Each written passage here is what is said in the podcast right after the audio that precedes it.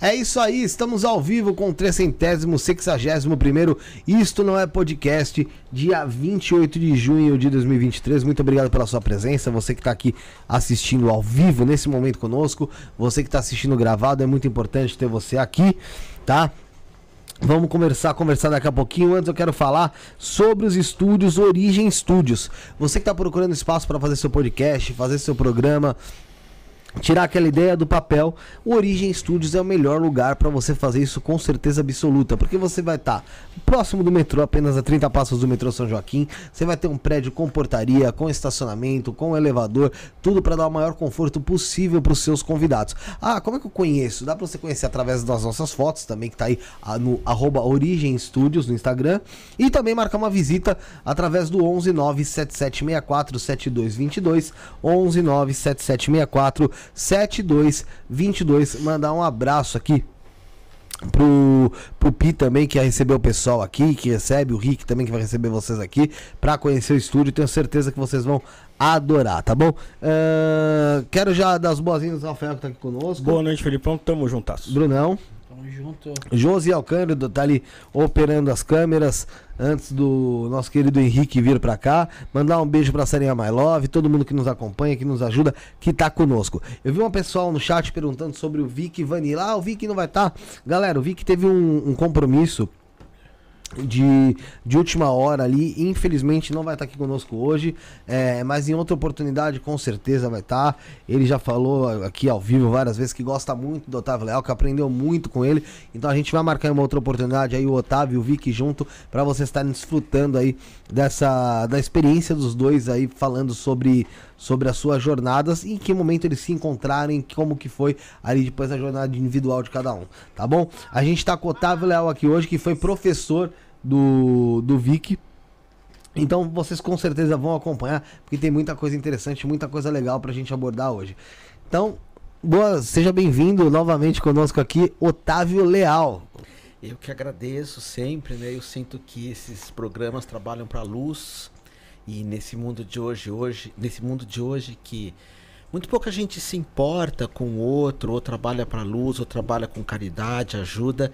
É, falar de espiritualidade sempre é uma benção. Então eu agradeço sempre é, o espaço que vocês no, me, me proporcionam e agradeço também a simpatia e a gentileza que vocês têm comigo. Inclusive, eu fico muito feliz de poder é, patrocinar esse programa que vocês trazem tantas pessoas que me lembra do meu tempo de escolas iniciáticas. Né? Eu estava falando para ele quando eu fiz Rosa Cruz, Eubiose, Colégio dos Magos, quando eu fiz as ordens de Crowley, escolas gnósticas, eh, estudei magia na Inglaterra, Stonehenge. Então, eu tenho um passado muito ligado a temas que vocês trazem aqui no programa. Então, muito obrigado de verdade.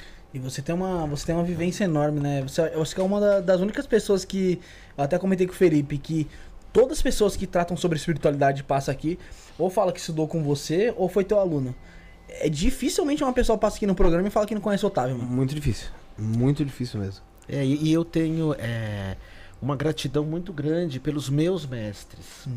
Eu sempre fui um, um ótimo discípulo. E, e, hoje é interessante isso, as pessoas falaram, uhum. estudei com o Otávio, tive com o Otávio. E ontem eu não sei quem estava falando do Provida que é uma escola. Ah, o Léo Lozada, tava falando do Provida, que é uma escola.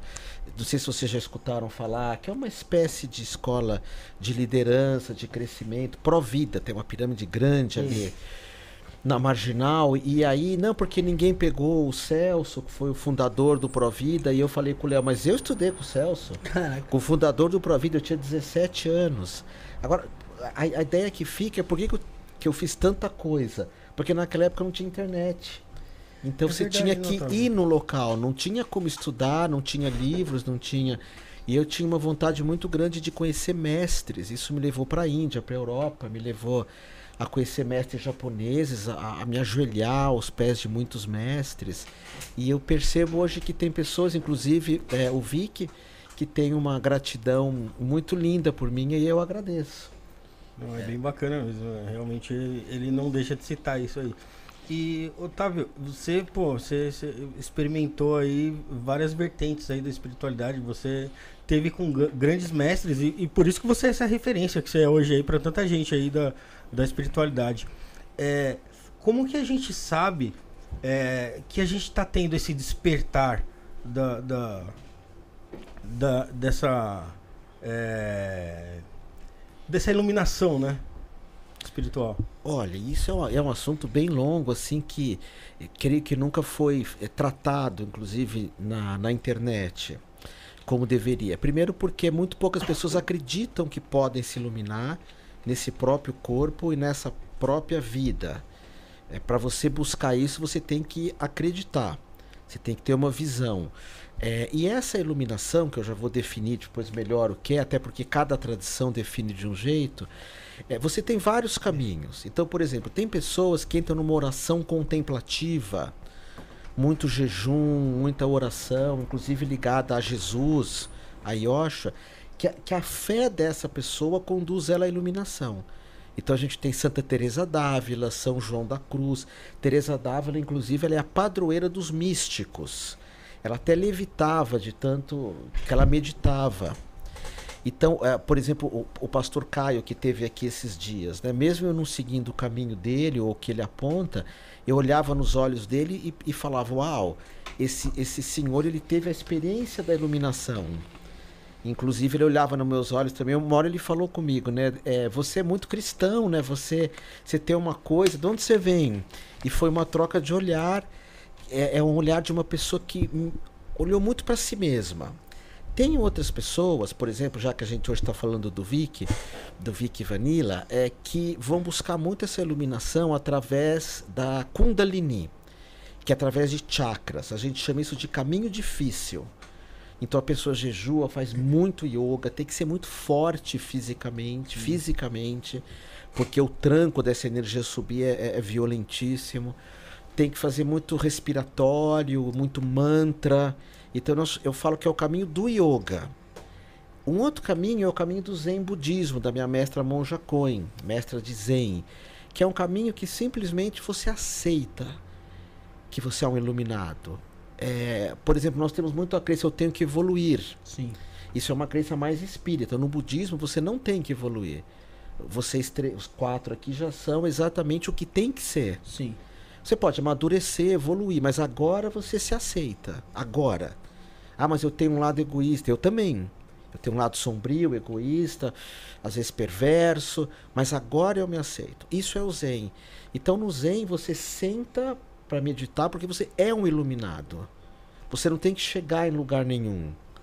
Isso faz parte de uma tradição também que veio até um rapaz que trabalha muito com ela. Tem a impressão que é Rodrigo, é um rapaz que fala de de Tantra e de Yoga, ele veio aqui. Veio aqui, Rodrigo, é, é o Rodrigo Betim? Não me lembro, ele fala ele muito. Fala de Tantra, né? Ele fala é, de yoga, fala de, de, de Tantra em alguns momentos. Ele, eu lembro dele. E ele, ele vai falar muito do Vedanta, que é uma escola é, indiana muito forte, que trabalha com uma pergunta: quem é você? Fica pergunta: quem é você? Quem é você? Quem é você? Quem é você? E essa escola Vedanta também você acredita que você é um iluminado. Então, o Zen e o Vedanta é chamado de um caminho fácil. Não é nada fácil, mas é chamado. É uma aceitação. Porque se eu perguntar para vocês, ou para quem está nos vendo, você se aceita como você é? Quem que você conhece que se aceita? Praticamente ninguém. Quem que você conhece que aceita o que tem? Isso não quer dizer que você não possa ganhar mais depois, mas agora aceitar o que você tem. Ninguém aceita o que tem, é raríssimo e aceitar onde eu tô. Isso parece bobo, mas agora eu tô aqui. Então se eu penso assim, horas, eu numa outra vida, ou num outro momento eu vou estar em outro planeta. Pronto, eu já nunca vou me iluminar, porque eu não aceito onde eu tô. Ou eu preciso encarnar várias vezes até nascer no nosso lar ou, na, ou virar um anjo. Nunca vou me iluminar. Nunca mais. Porque eu estou querendo chegar num outro lugar. Então esse caminho que é o caminho fácil, que não é fácil, aceitar quem você é, o que você tem. Você pode continuar tendo opções, mas Sim. você aceita agora. Uhum. E aonde você está. E o caminho difícil é um caminho que envolve, volta a repetir, muito o corpo. Então a gente tem esse caminho no Aikido, que é uma arte marcial que tem muita espiritualidade. Nos monges Shaolins do Kung Fu, que também vão buscar essa iluminação. No taoísmo, no, no Karatê Do, algumas escolas e meditações que vêm do Japão. Então, essas escolas você busca uma explosão de energia, um Tita Vritti Nirodha, uma cessação das ondas mentais, um aquietamento da mente absoluto. Só que a iluminação também tem graus, não é? Às vezes você tem um vislumbre da iluminação. E esse vislumbre a gente tem no orgasmo. Naqueles 7, 8 segundos do orgasmo, que é o ápice, a nossa mente aquieta. Então dá uma sensação de vazio. No orgasmo eu não quero ser nada além daquilo que eu sou naquele momento. Você tá vivenciando aquele momento. Exatamente, ali, né? você tá e há uma. Então, por isso que às vezes, por exemplo, nas, nas escolas gnósticas, a iluminação ela é chamada de um hiperorgasmo. Só que tem vários graus. Né? Tem o Bidya, Samadhi, que é uma pequena iluminação. Você tem filho? Não. Você, se nenhum de vocês Eu tem? tenho. Então, a Eu hora, tenho por todo mundo aqui. é, a hora que ele, que ele pegou o filho dele, olhou Sim. a mãozinha do filho dele, Eu pensei, fudeu. Porque foi o seguinte, eu tinha 16, 17 anos ali. Aí eu Ah, falei, nossa, tá. fudeu, fudido mesmo, hein? E Não é tu- que é mas se verdade? tu- Aí já é outra situação, né? Mas falei, se não é tua que é verdade mesmo? é, se a Tô tua brincando. mente não, não Tô brincando, entrasse... lógico que você, você é uma coisa muito mágica. É, tipo, Sim. É, é- É, é único, é, acho que é algo inexplicável. eu acho que é inexplicável. É. Eu acho que é inexplicável. Então, e isso é iluminação, é um estado de, Então, de vazio. então Otávio, a gente pode dizer que a iluminação não é um estado permanente. Você pode passar pela iluminação e sair. Nada é permanente. Várias vezes na, na, dentro da Infeliz- sua vida. é, infelizmente, nada é permanente. Não existe nada que permaneça. Então, é, iluminação, como diz a monja Coen, eu sou um cara que cito muito os outros, eu não falo, se, se não é minha frase. Iluminação são momentos iluminados. Não é uma coisa. Tem até uma, uma, uma visão no caminho da, da espiritualidade que chama é, depois do êxtase vá lavar roupa suja. Então hoje mesmo, eu estava de manhã, eu acordei hoje, Uhum. Fui pra praia, dia lindo, Ah. adoro esse tempo, tá frio, olhei pro mar e comecei a fazer meu ticum, que é meu treinamento marcial. Uau! São movimentos ali que É. Aí entrei, no, me troquei pra vir pra cá com muito amor e gratidão. Aí entrei no ônibus, uma barulheira no ônibus e poluído e não sei o quê. Então ali eu já começo, aí eu penso, ok, agora eu tô aqui nesse ônibus. Agora tá uma bagunça aqui. Agora tá, tá as pessoas discutindo. Essa agitação. É, eu, eu, eu aceito que eu tô aqui, posso até orar, fazer reiki para quem tá ali. Mas esses momentos, eles são é, passageiros, eles são. é, como tudo na vida é impermanente, tem um- uma monja que chama Pema Chodron, ela tem um- uma frase que eu acho linda, que é quando tudo se desfaz. E tudo na nossa vida se desfaz. E ela começa falando de um rapaz que teve HIV, é, logo no começo da AIDS, vocês nem eram nascidos, que era uma coisa assim devastadora. A AIDS matava. 80, né? É, Tava um a AIDS surto, né? Soube que tava Matava. com AIDS e estava É. condenado, né? dava- é, a AIDS praticamente não matava ninguém. Quem matava eram os remédios que davam, o tal do AZT, aquelas coisas que eram terríveis. Mas não só isso, né? Porque na verdade a AIDS não mata. É. O que mata são as doenças que você pega porque o Sim. sistema imunológico tá abalado. Mas já deram uma coisa que era um veneno Sim. na época, né? Hoje tem todo um, Era muito um forte, né? medicamento. E, e ela conta que ela visitava as pessoas com AIDS e algumas falavam: "É, essa doença fez eu entender a vida. Porque eu sei que tudo vai acabar, então agora eu consigo estar inteiro. Eu consigo estar presente no que eu estou fazendo. Eu acho que a gente pode tentar aprender de um outro jeito essas coisas. Não precisa tá Não com essa dor, né? Hoje, hoje em dia tem muitas pessoas que aprendem na dor mesmo, né? É, sofre algum acidente ou algo do tipo ali, ou uma Sim. perda e, e vê que a vida não é isso que ela, que ela pensa, né? Eu estava conversando com ele isso agora há pouco, né? O caminho na, na- na, magia cristã ou, ou do catolicismo, enfim, é todo santo ele é martirizado. Para você ser um santo, você tem que ter sofrido um, um martírio. Sim. É lógico que isso é um caminho. O caminho do Tantra você busca a felicidade. O caminho dos santos é se sacrificar pelos outros. O caminho do Zen é esvaziar a mente. O caminho do taoísmo é aquietar a mente. Então a gente pega o pastor que teve aqui de novo, né? Que foi recente, ele perdeu um filho dele e. E logo que ele soube, ele foi no hospital, não sei se você sabe essa história, Sim, o Caio o Fábio. Fábio, Caio é, não Fábio. E ele falou, foi no hospital, chegou pro cara que atropelou o filho dele bêbado e matou e falou: "Eu te perdoo. Eu não quero ser teu amigo, eu não quero ser teu colega, mas eu não quero dormir com esse perdão não dado e eu não quero que você conviva com esse crime." Então isso faz muito parte de quem é cristão, né? Não é um tem alguns caminhos que são diferentes. É. Então isso por isso que existe vários caminhos espirituais. A gente né? que opta pelo caminho do revólver, né? É, da vingança, ou, ou de você realmente, assim, tentar entender intelectualmente. Enfim, existem. Mas às vezes você pode viver a vida toda com aquilo ali na cabeça ali e acaba você mesmo se prejudicando, né? É. Eu, eu não faria o que o pastor fez, porque ele é um homem de fé. Aham. Então eu não tenho essa. Eu não sou um sujeito tão de coração, assim.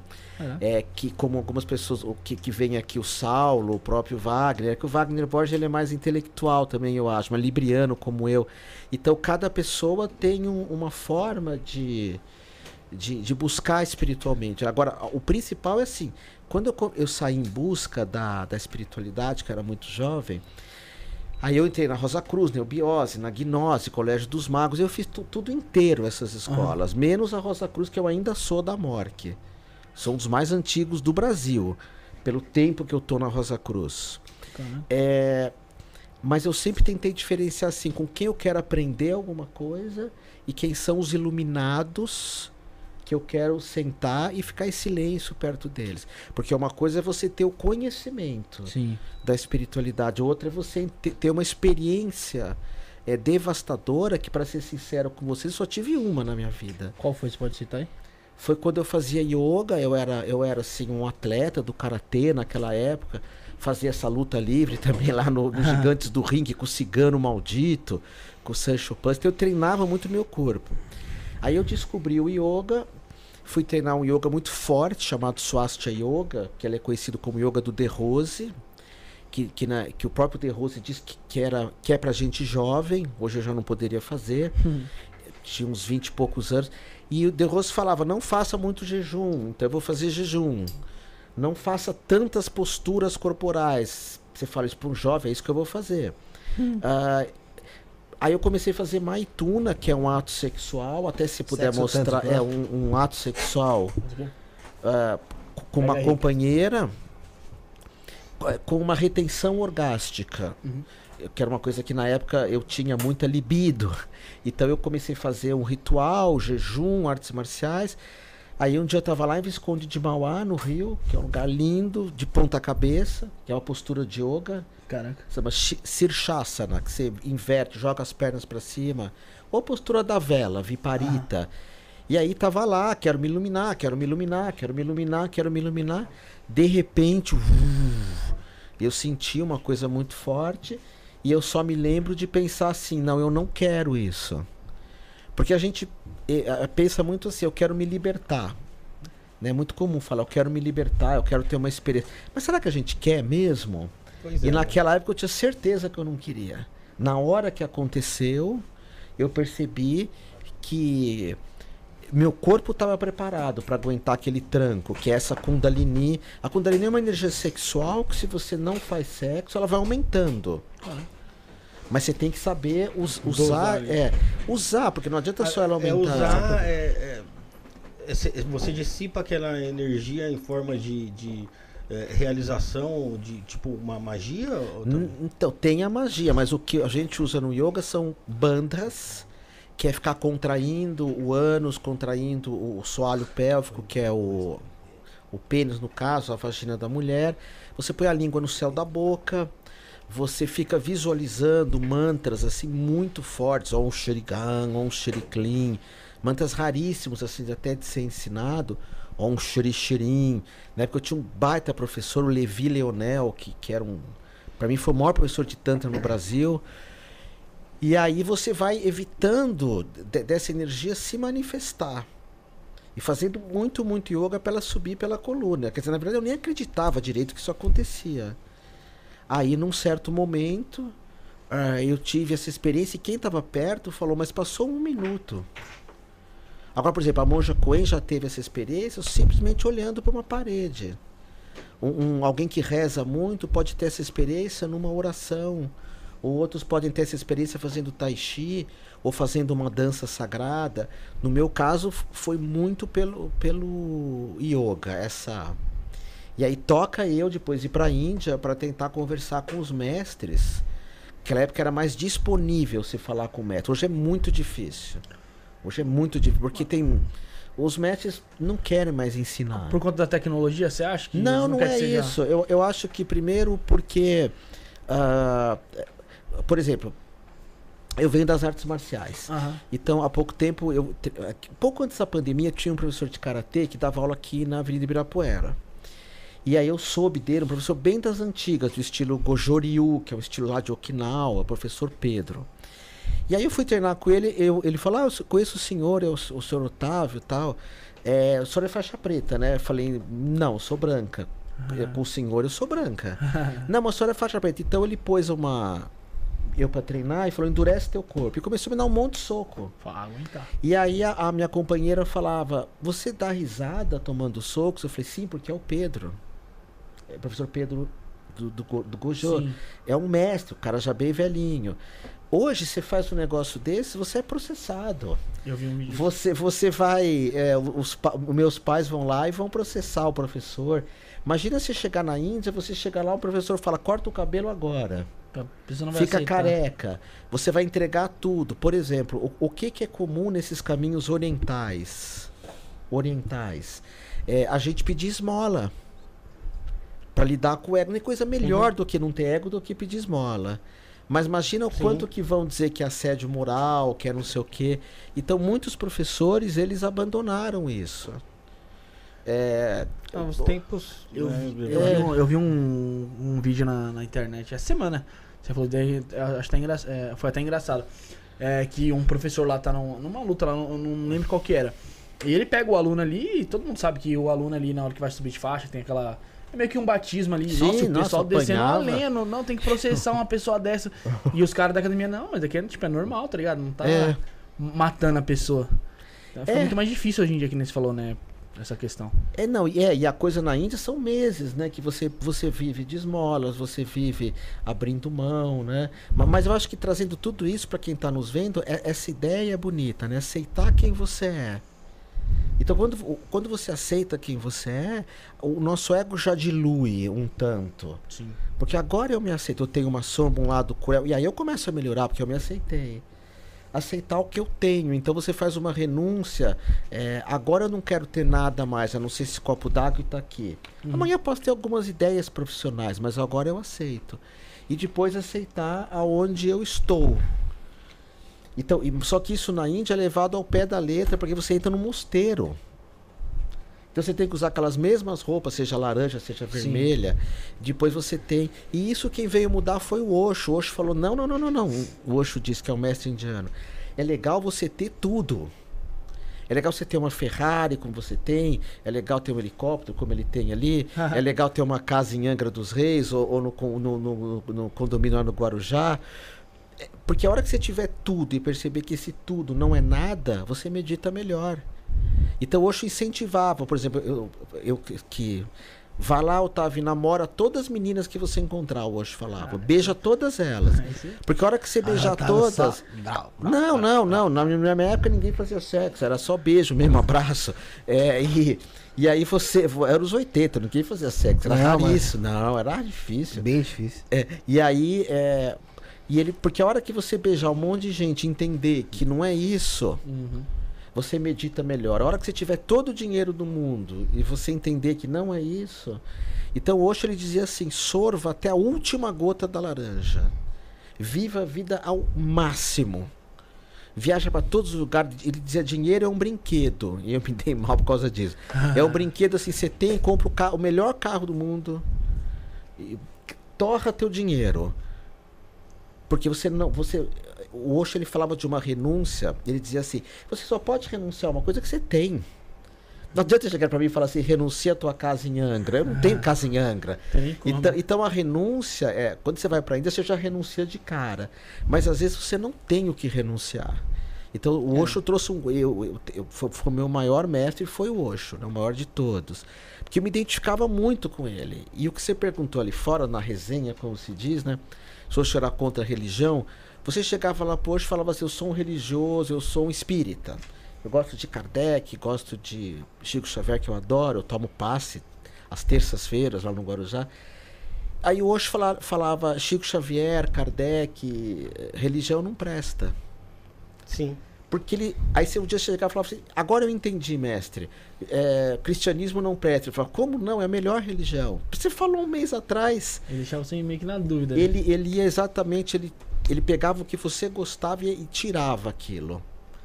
Então por isso que ele não falava de religião nenhuma e tem livros que ele fala muito mal do yoga, o Osho, muito mal.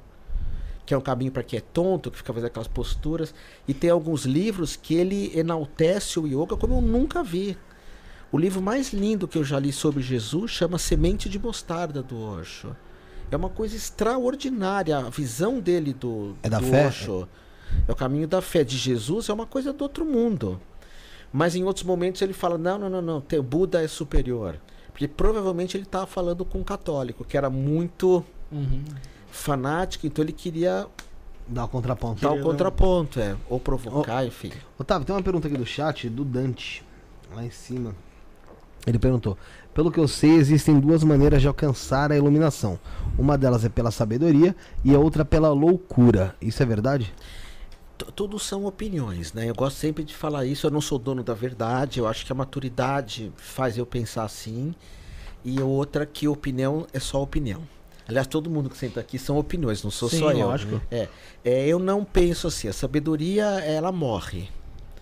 Que é um conhecimento. Então, quando eu vou ficando velhinho, eu vou perdendo a memória, eu posso ter um Alzheimer. Você não leva para outra vida a sabedoria.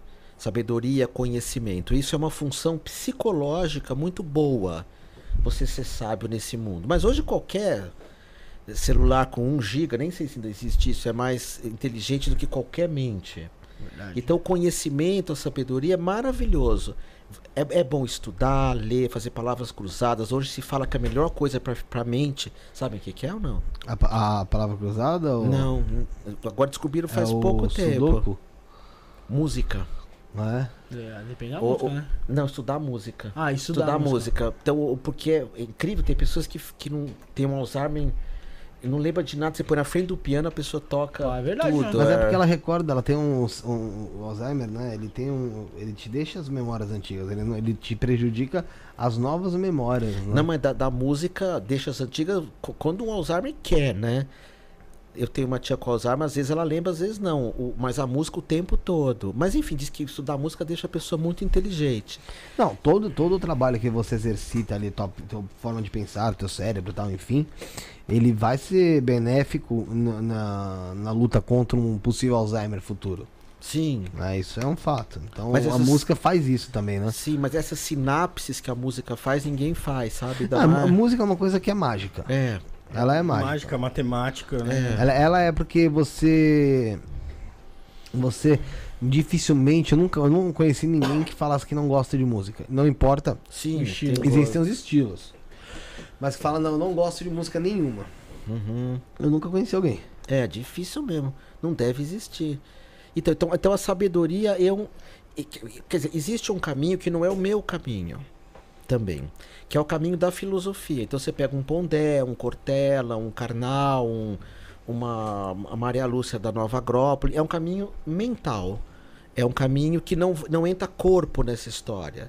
Então vamos supor que você traga aqui o Cortella ou o Pondé. Você fala, Pondé, você vê aura? Ele vai falar, não vejo aura nenhuma, nem acredito nisso. Uhum. Karnal, você tem contato com espíritos? De jeito nenhum, isso não existe. O mundo acaba aqui. Porque é um caminho do intelecto. Esse caminho grego do intelecto teve uma pessoa que se iluminou chamada Sócrates. Tudo leva a crer que ele atingiu quando ele, ele falou: Você não precisa me matar, o cara quer matar ele, dá o veneno que eu tomo. Porque ele já tinha se entregue. Ele Aham. falou: Ok, eu, eu me dissolvo, eu não quero que você tenha o karma De, de me matar. Mas o caminho da sabedoria, que eu acho maravilhoso também, adoro ouvir carnal. A Nanda, minha companheira, fala: Meu, como esse cara é chato, não é possível. E ela é meio machista, né? Ela fica possessa. Eu falei: Ele tá provocando, o filósofo provoca. Não, ele é insuportável. Eu falei: Não, ele, ele é. E, e, eu já tive com ele uma vez no aeroporto, ele é muito gente boa. Mas é, é o caminho da escola grega. É, não existe, que eu saiba, iluminação nesse caminho é como o caminho da Kabbalah judaica. Você não pode se iluminar porque você não pode se tornar Deus. Na Kabbalah ou no cristianismo, Deus está sempre fora de você. Sempre. E no budismo, e no taoísmo, e no tantra, Deus está dentro. Então você não tem que ir a algum lugar. Se você trouxer a monja Coen é, aqui e falar qual o caminho para a iluminação, ela fala nenhum. Porque você já está aí. Qual o caminho para mim me encontrar? Nenhum. Porque não existe dois de você. Se eu, Otávio, for me encontrar, eu vou me encontrar onde? É. Será que eu estou ali fora? Não, eu estou aqui. Sim. Então, um caminho, o caminho grego, o caminho cristão, o caminho judaico, o caminho islamita, você falar que você se iluminou, que você é Deus, é uma blasfêmia. Ele sempre vai estar tá fora, ele sempre é algo a ser contemplado. E, e, mas o caminho grego, falando da sabedoria, que é o conhecimento, a sabedoria, dentro do ponto de vista psicológico, é maravilhoso a gente aprender, a gente ter cultura, mas isso não tem nada a ver com iluminação. Agora, o caminho da loucura, eu acho que sim. Eu sinto que os mestres. Na, tem um ditado que diz assim: é, iluminação, ou melhor, iluminação, enfim, sabedoria aos olhos de Deus é loucura aos olhos do homem. E loucura aos olhos de Deus é sabedoria aos olhos do homem. Então os iluminados são chamados os loucos de Deus. Porque são mesmo. É porque, até, porque, até porque você você chamar uma pessoa que tá tudo ok, tudo bonitinho, tudo perfeitinho, para ela sei lá, ouvir algo diferente do que já tá no cotidiano dela, aquela história do time tá, tá ganhando, ela Sim, vai, é muito mais difícil. Ela não vai, ela vai, ou ela, se ela não observar, ela pode até te ouvir, mas ela não vai pôr ela em, na prática da vida dela.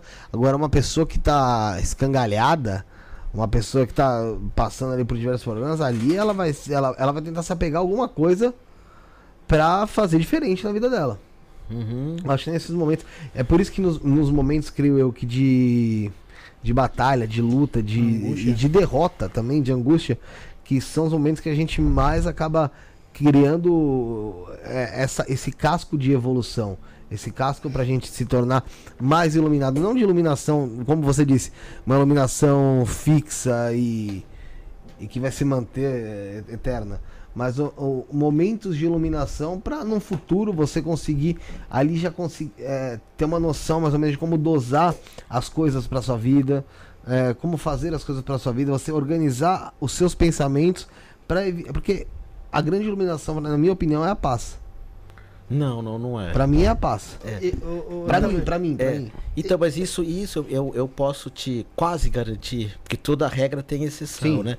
Esse é um dos maiores problemas que a gente tem.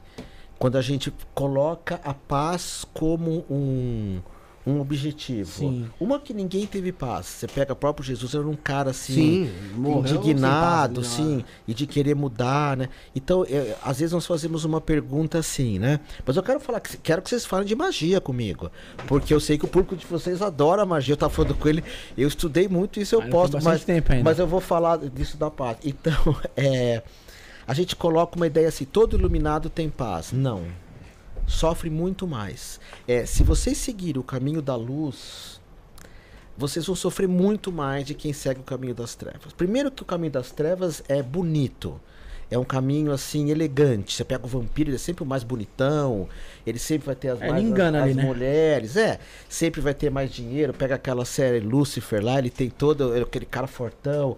É, que se, se, quanto mais perto você tá dessa tua luz, mais você vai sofrer pelos outros. É verdade. É, por exemplo, eu, eu, eu aprendi a sofrer por mim faz dois anos, que eu tô num estado de, com bastante sofrimento. Mas assim, eu sempre sofri muito por animais. Sofri de chorar. De, minha, minha ex-sócia fala, faz terapia que você é maluco, de tanto que você, você chora, não sim, quer sim. ver e, e, foge. Então, é, mas a gente coloca umas condições, né? Se eu me iluminar, eu vou ter paz. Se eu me iluminar, eu não vou me preocupar com nada. E isso pode ser um inimigo para você. Sim, claro, mas assim, quando eu digo pra você da paz, não é uma paz numa vida que não tenha preocupação. Porque a vida, pra você não ter preocupação, você tem que estar morto. Porque não adianta. Ah, a não vai pasta de dente, vida, a pasta de dente, por isso mesmo, a pasta de É. dente vai acabar. é, você vai ter que, sabe, já contei essa história. assim, ó, descanse em paz. É, você entende? Nossa, mas Será eu, mesmo eu, que eu você digo de você ter paz. Será mesmo que você descansa em paz? Eu digo você ter paz de você ter a sua consciência limpa, a, o seu, a sua cabeça tranquila. Uhum. E quando você tiver que resolver um problema, você tenha discernimento e sabedoria pra saber resolver aquele problema sem acabar criando outro. Sim, lógico. eu, isso é- acho, eu acho, Otávio, que a iluminação é muito mais é, Não, obrigado. liberdade. Não, também não. Por- Eu, eu pensei por causa do Sócrates. Porque você vê no caso do Sócrates que ele, ele foi lá e tomou o copo de cicuta lá, né? É, porque se ele não tomasse, ele estaria indo contra ele mesmo, né? Sim. Você não acha que foi assim um momento de liberdade, tanta liberdade que ele foi, ele fez o que era o que ele via como certo, é, passando por cima do desejo dele de viver? Não, você tem razão. Na verdade, é que tudo que vocês falaram, eu vou dizer não, sabe por quê? porque quando a gente fala de iluminação, e, e- porque você- estão falando tá certo, mas ao mesmo tempo tem que tomar um cuidado, porque senão alguém ouve e fala, tá, iluminação é se libertar, ou iluminação é ter paz, ou iluminação é nunca mais ter problema. A pior de todas, sabe qual é? Iluminação é ser feliz. Então a gente coloca uma condição que é a condição que eu buscava nos mestres. Então, por exemplo, eu tive uma vez na Índia com um mestre chamado Ramesh Balshekar, que foi um dos maiores picos de consciência que esse planeta já teve é, em- nos últimos tempos, um mestre moderno, numa época que você podia sentar com o mestre. E eu entrei para falar com ele, e- e- ele tava de roupa assim como eu. Apesar que hoje eu tô com uma roupa aqui sofisticada, né, bonita. E- Então eu falei, pô, esse cara não veste roupa indiana? Ele sentou numa mesa enorme e eu pensei, mas esse cara não senta no chão. Ele começou a fumar um cigarro, que é muito comum lá na Índia. Esqueci o nome desse cigarro. É um cigarro tipo de, de palha, não é um cigarro Uhum, tipo um faz muito mal, é. E eu falei, onde já se viu um iluminado fumar e não sei o quê. E eu levei um grupo, isso foi em Calcutá, que eu fui sentar onde o Yogananda sentou, na casa do Yogananda. Porque eu achei que eu ia me iluminar sentando ali. Não aconteceu nada. Depois eu fui me sentar onde Buda sentou, em Bodhigaya, que fica em Varanasi. Também não aconteceu nada. Aí eu fiquei ou- ouvindo o Ramesh e falei, ah, é porque esse cara não é mestre, porque ele tá falando disso, tá falando daquilo. Aí Foi com depois... preconceito ali. Sim, depois ele trabalhava, acho que numa companhia do governo, não lembro do que que era, de transporte. E eu falava, como assim um mestre trabalhar? E depois de muito tempo, eu, eu, eu falei, meu, eu perdi a chance de conversar com o Ramesh. Porque eu achava, eu, eu, eu impunha uma condição. Uhum. Então, iluminado é o cara feliz. Aí você pega o Oxo bravo, revoltado. Não, iluminado é um cara sábio. Aí você vê a Monjacoi falando de futebol, a Monjacoi falando de coisas assim, que muita gente não concorda dos posicionamentos dela políticos, mas ela não é uma política. E a pessoa fala, Monjacoi, como é que faz pra mim casar? Aham. Mas ela é uma senhora, ela vai ter uma visão dos casamentos de Antigo, é. Então a gente tem que tirar qualquer condição, sabe? De. Quando a gente fala desse degrau da iluminação, é, tirar toda a ideia. Vamos ver o que acontece. Eu vou jejuar, eu vou rezar, eu vou sair por aí curando, ou eu vou fazer um yoga bem para valer, ou um aikido, um Uhum. karatê do, ou eu vou. Por exemplo, eu fiz Santiago de Compostela, que é uma experiência extraordinária. Você andar por aquele caminho. Andar para que, Otávio? Não sei. É simplesmente andar. Eu não sei porquê. Tem o caminho do sol aqui em Sorocaba, vocês já ouviram falar? É o que. Não. São cinco dias só. Que é um- é Compostela do Brasil. Sai de Sorocaba, vai até Águas de São Pedro. Ah, Com um cajadinho eu sei, na eu sei, já ouvi, já ouvi falar É super gostoso o público de você. Cinco dias que você vai e, e alguma coisa pode acontecer Sim. nesse caminho. É o que eu quero dizer é assim. Se eu tô triste, aceita isso. E, e se eu tô, como ele falou, se eu tô em paz, eu aceito que eu tô em paz. Se eu tô é, revoltado, eu aceito que eu tô revoltado. Então, o que pode ser uma síntese é a aceitação. Mas não que o iluminado é sempre feliz, ou que o iluminado usa roupa Não indiana. existe uma regra. Não, e outra, por exemplo, quem vocês conhecem que é uma iluminada, uma mulher? Então, é Ninguém de- fala. É de- E tem um monte. Co- Como identificar uma pessoa iluminada? Então, isso, isso assim, é, é uma coisa de olhar. É uma coisa de Você já olhar consegue e... ter essa percepção. Não sei se eu tenho. Uma vez eu tava na rua, aqui na Oscar Freire, Aham. e foi uma história bem interessante que eu, eu, eu fui no Hotel Fazano, Sim. tem uma amiga minha que dá massagem no Fazano. Ela tem um spa lá. Tinha. E aí ela falou: vem dar uma aula aqui no Fazano de massoterapia, de terapia. E eu dei, e, e tava o Bill Clinton no Fazano, que é aquele presidente americano. E tinha canhão, canhão pequenininho, mas tinha, fechando as ruas. Foi super difícil de eu entrar, eu tive que comprar roupa para entrar. Isso faz uns anos, naquela época era muito. Não, não se aceitava tatuagem. Não que eu tenha muita, mas. E aí, e aí eu tive que ir na C&A, pô, comprar roupa, enfim. Aí eu demorei, entrei e dei a aula. Quando eu saí, eu tava ali na Oscar Freire, aquelas luzes bonitas, aquelas coisas maravilhosas, aquelas roupas que vocês têm da Dolce Cabana, Ah, da sei lá. E aí veio um cara vindo na minha direção cumprimentando todo mundo com namastê, namastê, namastê. Falei, ah, lá vem um maluco do namastê. E um cara enorme, assim, branco, igual essa parede, assim. Você via que era gringo.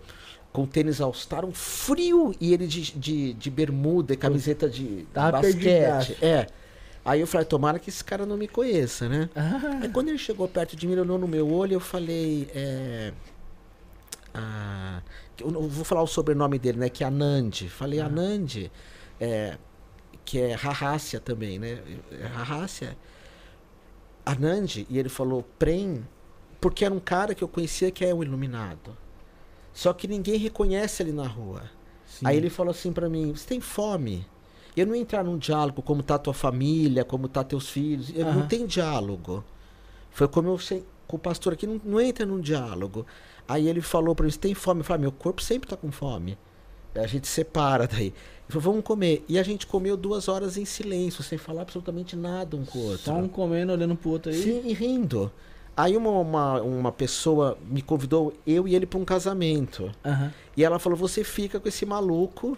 E a Nanda, minha copeira, falou: Não, ele não fala. E, e vocês tratam de ficar em silêncio perto dele. Porque essas pessoas, você comunga o silêncio. Você não entra num diálogo.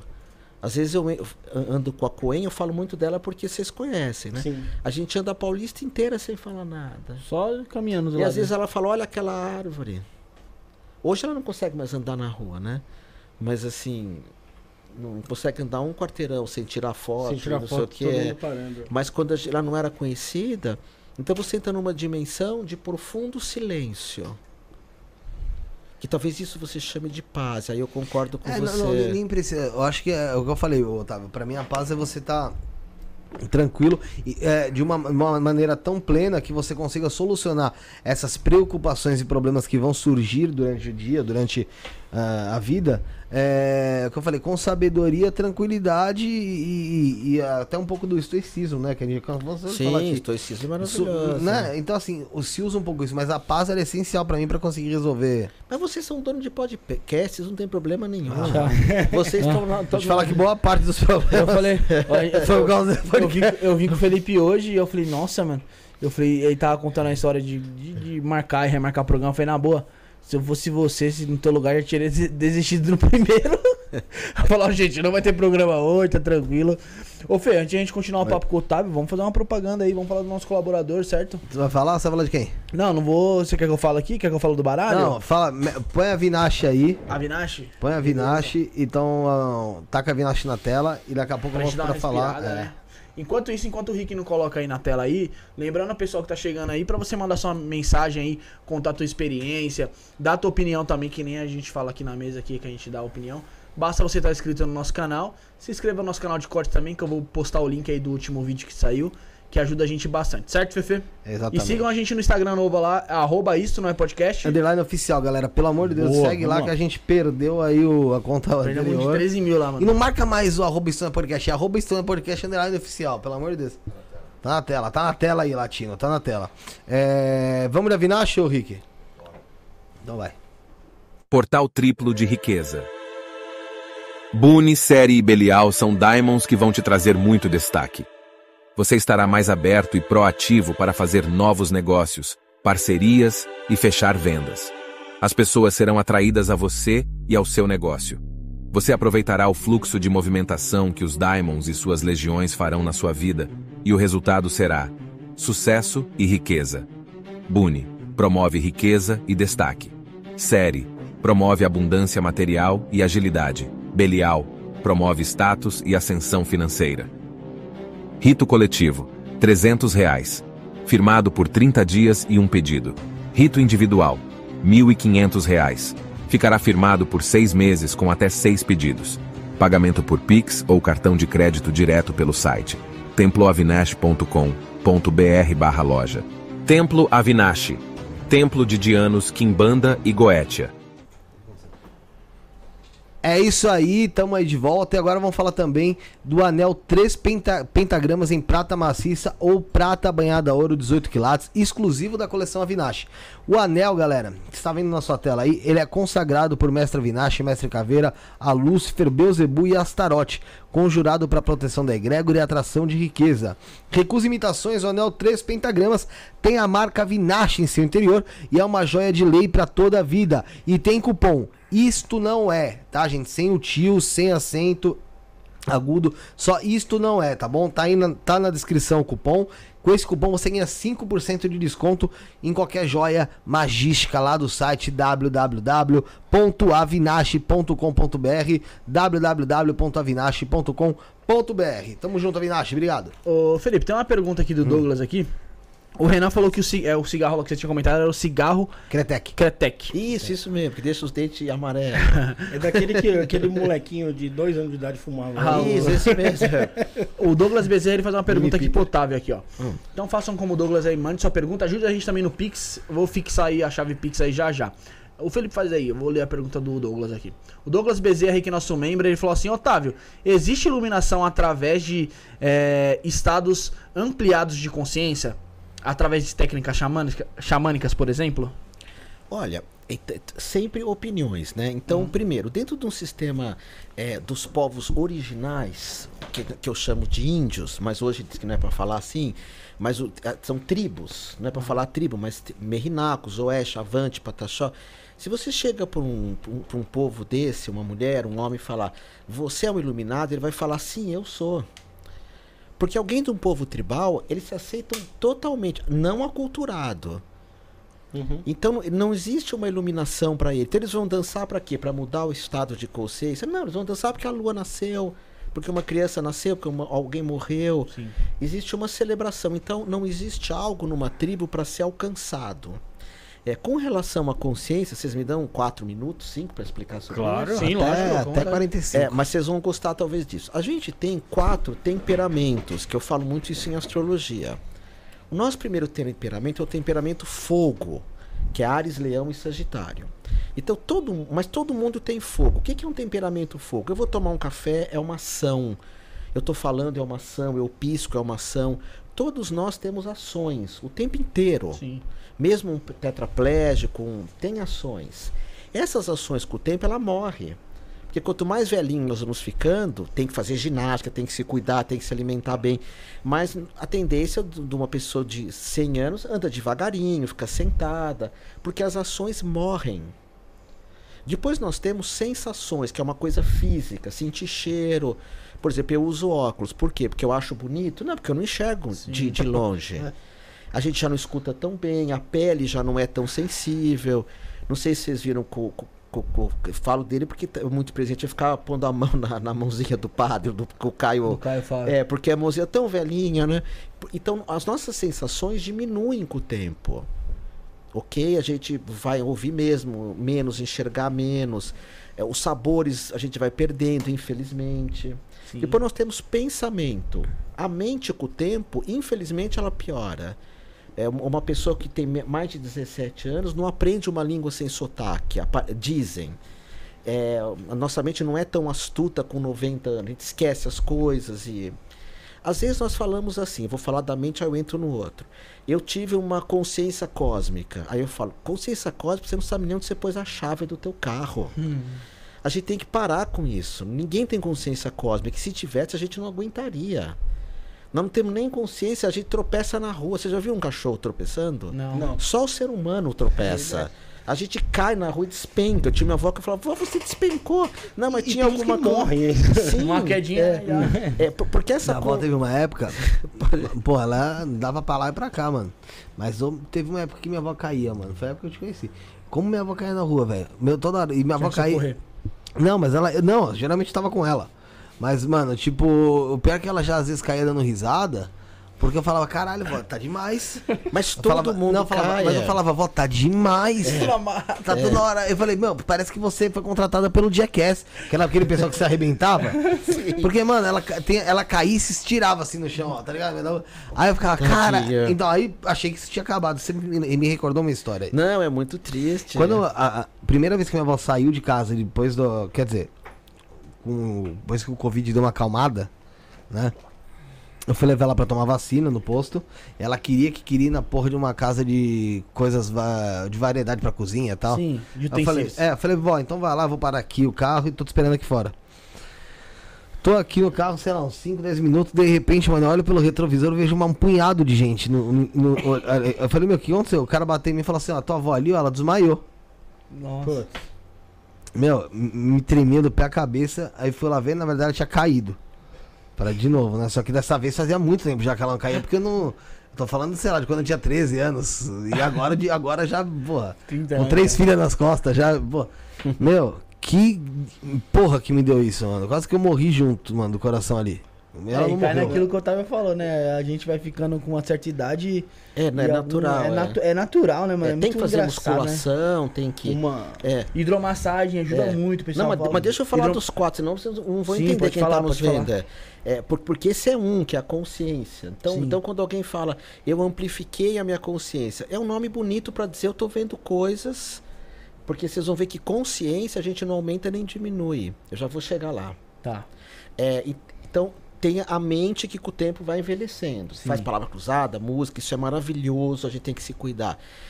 Mas nós não somos a nossa mente, ela vai morrer. Sim. Por último, são os sentimentos. A gente ama, tem ódio, tem raiva e tem lembrança, como o Felipe teve agora.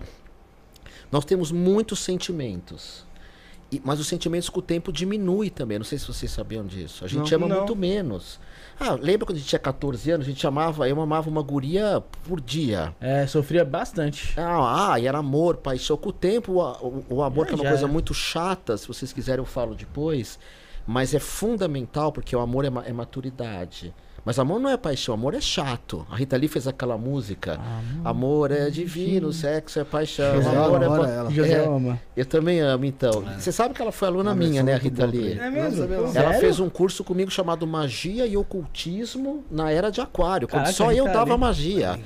Já prepara o corte, É, já. e depois eu fiz o Roberto de Carvalho, que, amado Roberto de Carvalho, fez um ano de curso de astrologia comigo. Pô.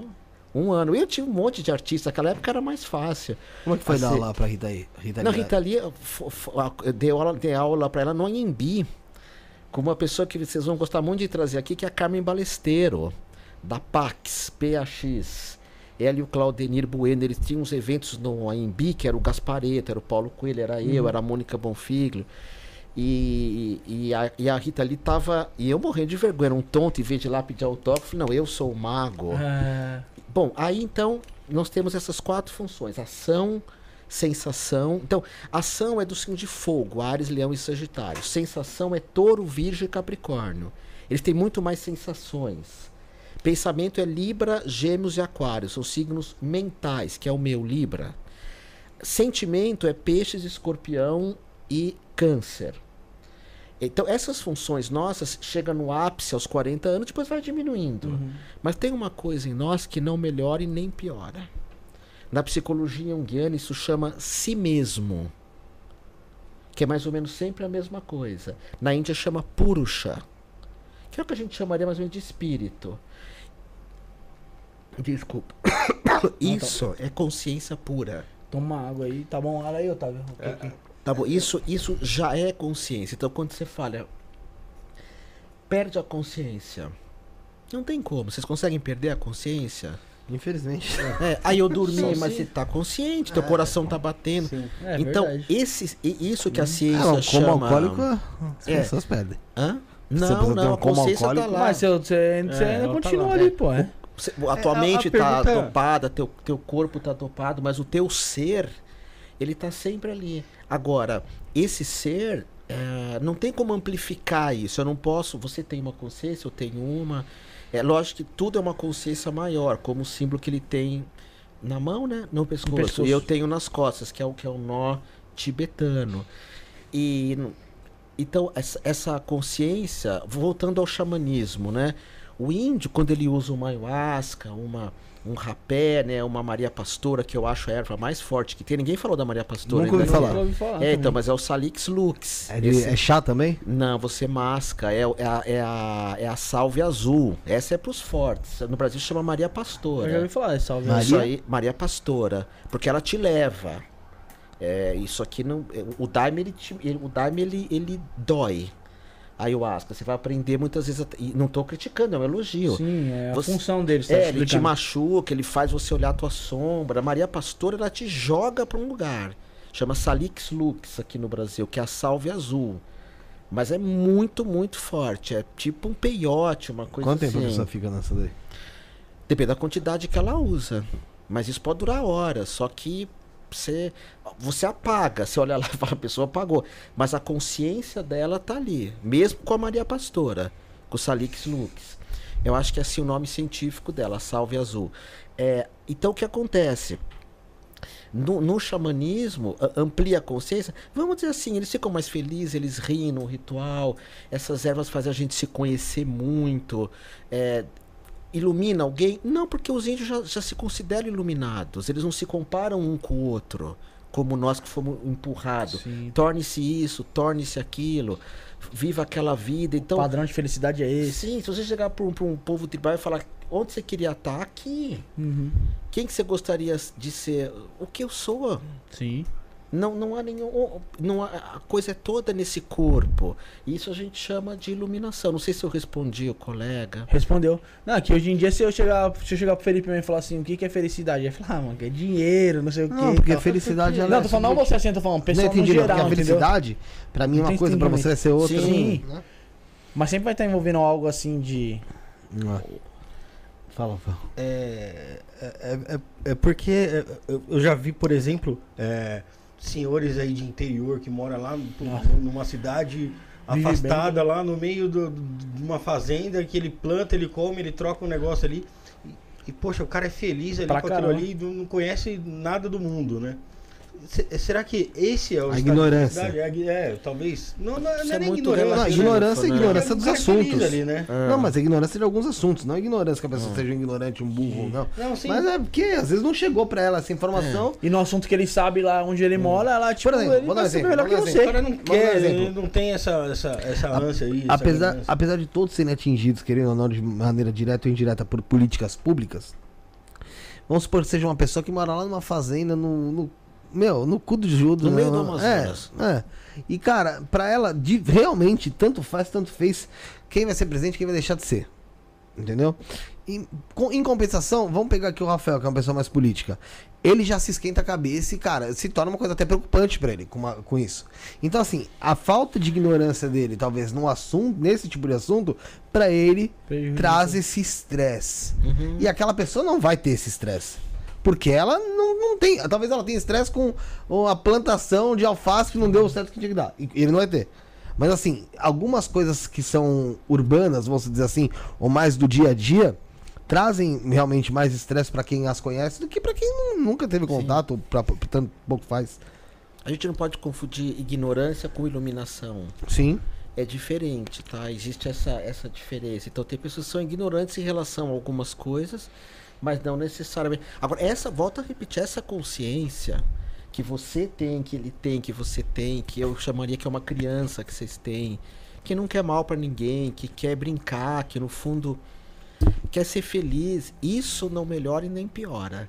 E iluminação, quer dizer, melhora e piora um pouco, que nada é permanente. Mas isso é iluminação, é ter, é chegar nesse lugar. Então, por isso que alguém às vezes pergunta pra mim, você é iluminado, Otávio? De jeito nenhum. Mas o que eu posso dizer, porque todo mundo que fala que é iluminado é um completo imbecil. Mas se você, eu, eu não admito que me chamem, você quer brigar comigo, é mestre, iluminado, nada disso. Gente como a gente. Agora, mestre de reiki, pode ser, algumas coisas assim. Mas assim. iluminado, Otávio. É. Por isso que até esse termo iluminado não, é, não se usa muito, né? Se fala samadhi, que é o estado de, não, de vazio, né? O, o shunyata. Então, é, aqui é, nessa, nessa sala tem cinco iluminados. Então, se você falar para mas Otávio, fala de você por detrás do meu ego, por detrás da minha impaciência, por detrás de, de, de vários momentos do dia que eu sou é, egoísta, é, eu sei que lá tem um iluminado. E como que você descobre isso? Quando a gente medita. Quando a gente senta para rezar, para meditar, quando a mente aquieta, o iluminado surge. Então não é algo que eu vou alcançar, já está aqui. E o que eu estou falando aqui, todos os mestres falam, não é, não tem nenhum mestre que fale diferente. A gente já é aquilo que a gente procura. E aí de novo entra na aceitação. Mas eu quero falar de magia porque o público de vocês gosta Então de vamos lá, magia. Bom, antes de a gente falar de magia, vamos fazer mais uma. Mais uma propaganda, Fefe? Vamos fazer, vamos fazer então, Bruno. Vamos Quer que eu fazer. faça? Você quer fazer de quem? Vamos fazer do baralho aí, Rick. Tá na bala aí? Tá na bala? Se você não tá, eu também não tô. Você pode ficar tranquilo, Felipe. Pede pro pessoal se inscrever. Galera, vai se inscrevendo no canal, não esquece, deixar o like também é muito importante para você mandar sua pergunta, sua mensagem. É muito simples, você se inscreve no canal, ativa o sino de notificação para todos e pronto, meu amiguinho, você já tá pronto para mandar sua mensagem, mandar sua pergunta. E claro, caso você que- queira que ela fique em destaque, o superchat é válido para isso. Você manda sua pergunta, a partir de 5 reais ela fica em destaque, a, ge- a gente consegue ler com mais facilidade. Ou através do Pix 11 97764 7222, o beneficiário é Felipe Torres, tá tudo aqui na, nossa descrição. Vamos lá, Rick, pode soltar. Tô aqui pra falar do novo baralho cigano e do novo site que tá no ar aí, tá? Do Caminho de Luz aí. É isso mesmo, rapaziada. É, estamos apresentando com exclusividade o baralho Os Mistérios do Baralho Cigano, com 36 cartas plastificadas, plastificadas frente e verso, feito 100% no Brasil e com qualidade, mano, internacional. Isso eu tenho certeza é, da qualidade do baralho. A gente, mano, quem quiser aqui, ó, o Otávio vai, vai, vai dar o feedback dele aqui. Acho que na outra live ele já falou, mas você vai poder Já falar um pouquinho depois que eu, lindo. que eu falar aqui da Ah, qualidade do desculpa. baralho. É, não, fica tranquilo. É, design moderno, cores vivas e brilhantes. Esse deck traz o sistema cigano Lenormand para seus jogos e seus estudos, tá? Além do baralho, na compra vem um manual, que ele é uma é em tamanho revista, tá? Com 24 páginas, totalmente colorida, com informações das cartas, jogadas, estudos dos elementos, signos e planetas. E muito mais aí, tá? Acesse o site agora www.osmistérios.com.br e compre seu deck nos melhores marketplaces do mercado aí. Lembrando que a entrega rápida pelo Mercado Livre e frete grátis na Shopee, tá? E também entrando no site agora, é, www.osmistérios.com.br, você consegue baixar grátis um diário em PDF para você anotar seus estudos e também uma tabela com informações das cartas, signos e planetas. É tipo um diário mágico, cara. É, é tipo não, é um diário mágico. né? mágico. Então corram lá no site, baixem e adquiram seu baralho aí. Preço exclusivo, Felipe. É só você ir lá no site que você vai ver, eu te garanto Você vai ver. que o Vai no- preço Vai é... te surpreender porque realmente é um material muito bom para um Ó, preço tão baixo. O Otávio pode falar, o material Tá mexendo aí no baralho, é legal. Sim, e, e esse baralho me lembra meu começo com 14, 15 anos que eu comecei nessa área de espiritualidade com o Lenormand, só que não era tão sofisticado, tão bonito quanto esse. Era uns pequenininhos assim, Esse caindo aos é- pedaços. é lindo demais. É um, nossa, material assim sensacional. Muito bonito mesmo. Parabéns ao pessoal do Caminhos de Luz aí. o Edson. E a Arlete tá, que sempre tá por aí com a gente no, no, chat. chat. Um abraço, Abração pro pessoal. Caminhos de Luz. Tamo junto. Vamos falar de magia Vamos falar então? de magia. Antes, É, eu vai queria lá. fazer uma pergunta antes de falar de magia, que eu sei que Faz. esse tema aí vai, vai se Faz. estender bastante. Otávio, eu, eu, eu vi na, na, na internet sobre o Osho, que é um cara que você, Hum. você já citou aqui, eu sei que você gosta muito dele, que ele teve uma Inclusive, tem comunidade. grupo de meditação Oxo lá na Mãe do Amor. É verdade. Tem meditações do Osho. É, ele fundou uma comunidade, né? É aquele Rajneesh Puran, não é Sim? Rajneesh Puran. Eu queria, eu queria que você falasse sobre isso. Como é que era esse, esse Rajneesh Puran? Porque eu lembrei, porque você falou também do, do Paulo Coelho, aí eu lembrei da Sociedade Alternativa e aí Sim. Raul Seixas, né? Raul. Eu tive no Raul, tem até um vídeo meu aí no YouTube que eu não apareço porque não dá pra ver, mas eu tô ali. Que foi num festival do Colégio Fico, do colégio Objetivo, chamava Fico. E o Raul Seixas cantou três músicas. Pô, que Você bacana. põe aí no. Não, ca- bacana nada, era pra cantar o show inteiro. Ah, ele só cantou três Cantou- então. mas foi melhor do que do Tim Maia, que não apareceu, que eu fui aqui no Hebraica assistir. Olha, o Osho, é, eu lembro que uma vez eu fazia parte da, da Eubiose, que é a escola do Newton Schultz. Vocês conhecem o Newton Schultz? Já ouvi falar, já tentamos trazer aqui também. É, eu acho que ele não Nilton- tá mais morando em São Paulo. E o Newton Schultz, bom, mas era com outros professores, o professor Ademar Ramos, que foi um cara que sabia tudo. Eu fiz com o Mário Paciente, a Eubiose. Foi uma das primeiras escolas de ocultismo que eu fiz. A primeira. A primeira. E lá eles falavam muito, esse senhor é maluco, esse senhor dá aula de tantra, de... Só que você fala, naquela época eu tinha 15 anos, pra alguém de 15 anos, que o cara é maluco, que é tantra, que tem amor livre, que ele manda fazer o que você quiser, é isso que eu quero. E naquela época eu peguei um livro do Osho e fiquei fascinado por ele. Um livro que chama Nem Água Nem Lua, que uma amiga minha chamada Cláudia me presenteou. E nessa época começou a ter alguns grupos do Osho aqui em São Paulo. Inclusive vale muito a pena vocês trazerem o Arthur Veríssimo, que é um repórter da, da revista Trip, que é um cara que viaja o mundo inteiro. Ele, tá, ele foi um dos primeiros a fazer parte desse grupo do Osho, que era chamava Soma, aqui na rua Roque Petrella. E que você ia pra lá e você ficava dançando a noite inteira. A, gen- a gente era vegetariano, o Osho obrigava a ser vegetariano.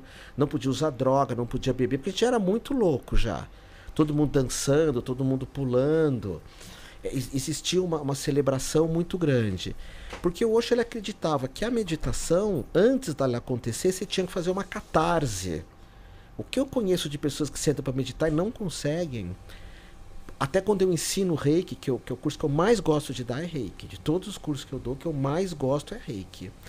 Eu ensino as pessoas, balança teu corpo no reiki, põe para frente, para trás, senão nem, nem sempre você vai conseguir ficar parado. E o Osho estava na Índia, ele começou a montar várias comunas. Não era do Osho, era dos seguidores do Osho. Tinha no Brasil, tinha em Brasília, tinha no Rio, que o pessoal era pirado.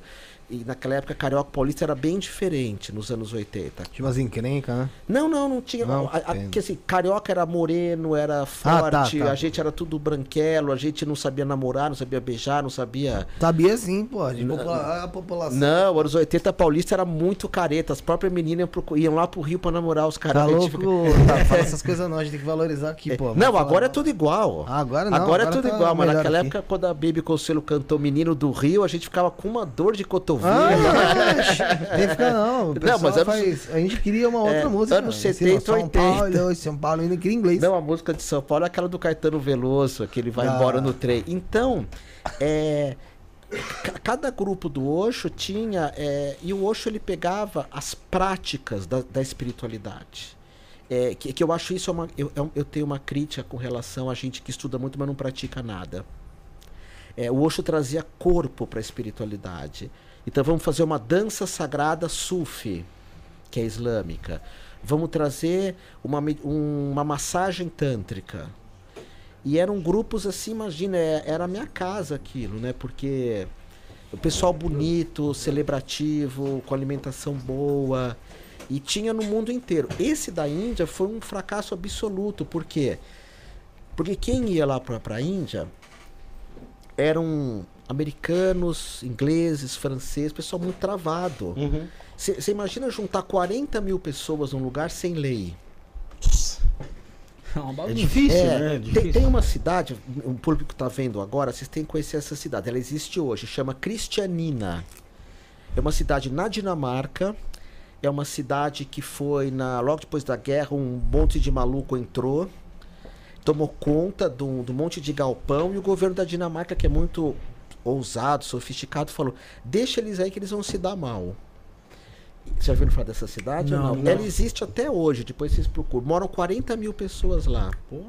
E não tem leis. E tudo funciona perfeitamente. Você não paga imposto, não entra polícia, não entra. As pessoas criam uma coisa chamada autogestão. O governo não entra ali. O governo não entra. As resolvido. leis são outras, não tem poder lá dentro. Uma sociedade vivendo em paralelo ali no meio Alternativa. Por isso que minha filha fala, pai, sociedade alternativa não existe mais. Você está olhando para um que vive. Sim. Eu tento viver de forma alternativa. é, mesmo a minha forma de amar, que sempre foi não monogâmica, isso na, na- hoje tudo, muita gente é, mas na época era proibidíssimo. Você amar várias pessoas ao mesmo tempo. Só você falar isso já. Sim, o, o, o Nick Vanilla, que era hoje não pôde vir, ele falou, Otávio é certinho, eu descobri que ele é casado. Eu fui casado sete vezes. E eu que sou, e ele que e eu que sou certinho. então, é, e, e vários relacionamentos abertos, que o pessoal do Oxo eh, trabalha. eh, todos têm relacionamentos abertos na época. Todo mundo se namorava com todo mundo, com muita paixão, com muito amor. Mas aquilo na Índia. Então, só para resumir, o, o documentário não é sobre hoje, é sobre a Shira, que foi a pessoa que estragou tudo. Todo mundo tem uma Shira na vida. Você vai ter um, ele vai ter um, você vai ter um, ele vai ter um. Eu tive uma. Shira é alguém, uma mulher, um homem que vai te ferrar. Todo mundo tem uma Shira. E o, e o Osho teve essa Shira que acabou com a história dele, porque ali fizeram um campo lindo de meditação, todo mundo vegetariano, ajudava as pessoas, construíram uma cidade autossuficiente, só que não pagava impostos. Todos os iluminados são, de modo geral, são contra pagar impostos. É, a não ser que seja bem usado. Por exemplo, eu, eu, eu adoro pagar impostos se eu pudesse escolher Onde? para ceder. Aham. Dá pra Direcionar. pai. É, ah, vou pagar o imposto para ir pro governo. Ah, eu, eu, eu pago porque eu sou um tonto. Porque eu sou contra pagar imposto é pro obrigado, né? governo. É, é obrigado. Então hoje falou, não sustentem a máquina americana, porque o dinheiro que você pagar de imposto vai pra guerra. Uhum. E é o que acontece Então, mesmo. É. então vamos ajudar o- isso, aquilo. Então, no Brasil teve uma coisa que tô tão saudosista, chamado Vale do Amanhecer. Já ouvi falar. É, que lá em que Brasília trata. foi uma coisa parecida com a tia Neiva. Ele ainda existe até hoje lá em Brasília. Ela morreu, que era um lugar que tinha um banda, candomblé, banda Era uma cidade, Ah, ainda é? existe, toda espiritual, chama Vale do Amanhecer. Só que hoje quis fazer isso com muita gente. Aí essa Xirra aprontou um monte. Porque o Osho ele ficou quatro anos sem falar. É aquilo que eu falei pra vocês. Essas pessoas falam muito pouco. Uhum.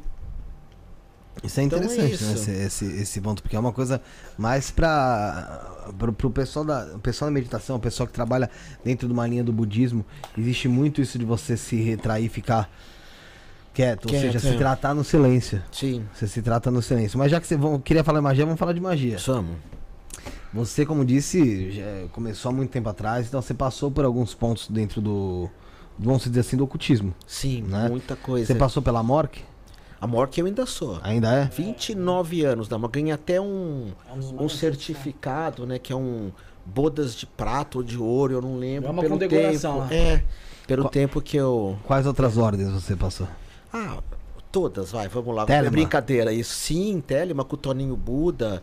Inclusive veio uma pessoa aqui falar com o Nick Vanilla, esqueci o nome dele. O Del um cara. Marcelo- Isso. Marcelo. Eu dei uns livros da, da Golden Dawn pra ele, os primeiros que saíram no Brasil, porque eu falei, eu vou te dar porque. Aí ele falou, então eu vou te entrevistar. Nunca mais me ligou, mas eu dei os livros. Porque eu falei, você merece. Ah, não sei se foi ele então. porque eu- Será que foi o Adel Débio? É. Não sei. Não, ele esqueceu, ele é gente boa. Porque eu falei, você merece. Não é ele que fez uns tarôs, um. Não. Ah, então ele mesmo. foi, foi ele? É um. Que fez o, a o Cavalerética. Isso, ele mesmo, ele me conhece também. E aí eu dei os livros pra ele. Quando começou o, pro- o- o processo da OTO no Brasil, foi junto com o Colégio dos Magos.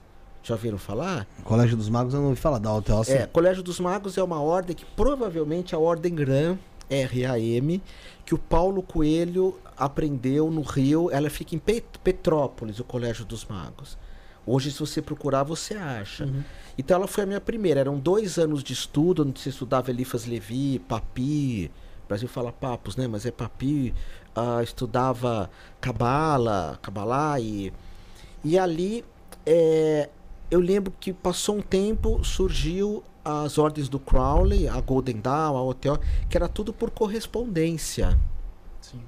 Eu nem tinha 18 anos ainda e eu entrei nessas ordens.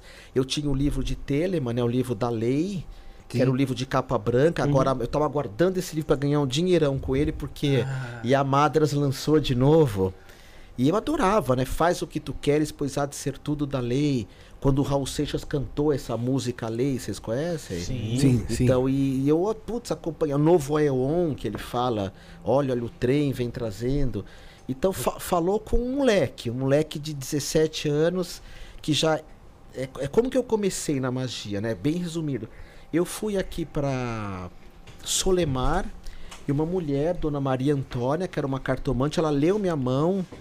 Ela falou: Você não tem uma coisa na mão que todo mundo tem e você não tem. Então você vai gostar muito dessa parte espiritual. Se vocês quiserem ver minha mão, eu não tenho M na mão, nenhuma das duas. M, É. Como assim, Eu não tenho ah, a esse linha- Aqui, ó. Não, eu não tenho essa linha. Sim. Rolinha. A linha da vida lá que É. o rapaz falou, lembra aquela que É. Eu não. Ó, é, ó. eu não tenho essa linha. Também não tem, eu acho, mas. Tem, todo ó, mundo tem. aqui. É. Essa aqui, ó. A minha tá mais. Ah, Rafael. hein? O Rafael tem essa que tá no lá. Vira. Vira, Rafael. Você tá vendo que a minha não tem. Não que eu seja especial, só tinha um dom pra lidar com essas coisas. E aí ela me ensinou esse baralho, Lenormand. Eu comecei na casa dela, fazia candomblé, um banda, ela me ensinou. E aí ela falou: vai para as escolas de ocultismo que você gosta. Então eu entrei no Colégio dos Magos, foi a primeira por correspondência, na Ordem Hermética, na Gnose do Quarto Caminho. Era tudo baratinho naquela época. Rosa Cruz eu só pude entrar com 18 anos. E na eubiose que eu ia. Eu acho das escolas de ocultismo a eubiose a mais direta. Uhum. Porque em três anos se aprende tudo. É rápido ali. É, apesar que na minha, na minha visão essas escolas de mistérios não têm práticas, é uma opinião minha só. É muita teoria. Você não usa corpo. Eu, eu questionava, por que não tem corpo? Por que não tem um yoga? E aí, nessa, nessa ordem do Crowley, tem um livro dele que chama O Livro da Magia. Eu tenho até hoje, um livro em espanhol, é, do, do Lester Crowley. E eu ficava fazendo ah, ah, be- be- é, atração, é, é, como é que se fala quando tira alguma coisa? Eliminação. De obsessão? Não, é, Banimento. banimento, fazia aquelas cruzes, né? E, e e fiquei com muitas vezes com medo. Vi coisas assim bem complicadas. você viu? Eu lembro que uma vez, só que isso pode ser uma invenção da minha cabeça. Tá, tudo bem. Eu ouvi meu pai me chamando. Você tava na Otávio, sua desce, eu casa. tava na minha casa mexendo com essas magias. Otávio desce, Otávio desce. E eu olhei no relógio e falei, meu pai não, não, devia estar aqui ainda. Mas passou. Eu tinha um armário que eu abria assim, o armário, tinha um monte de carrinho, ele era moleque. Carrinho, jogo de botão, umas traves, e eu afastava aquilo, tinha um altar.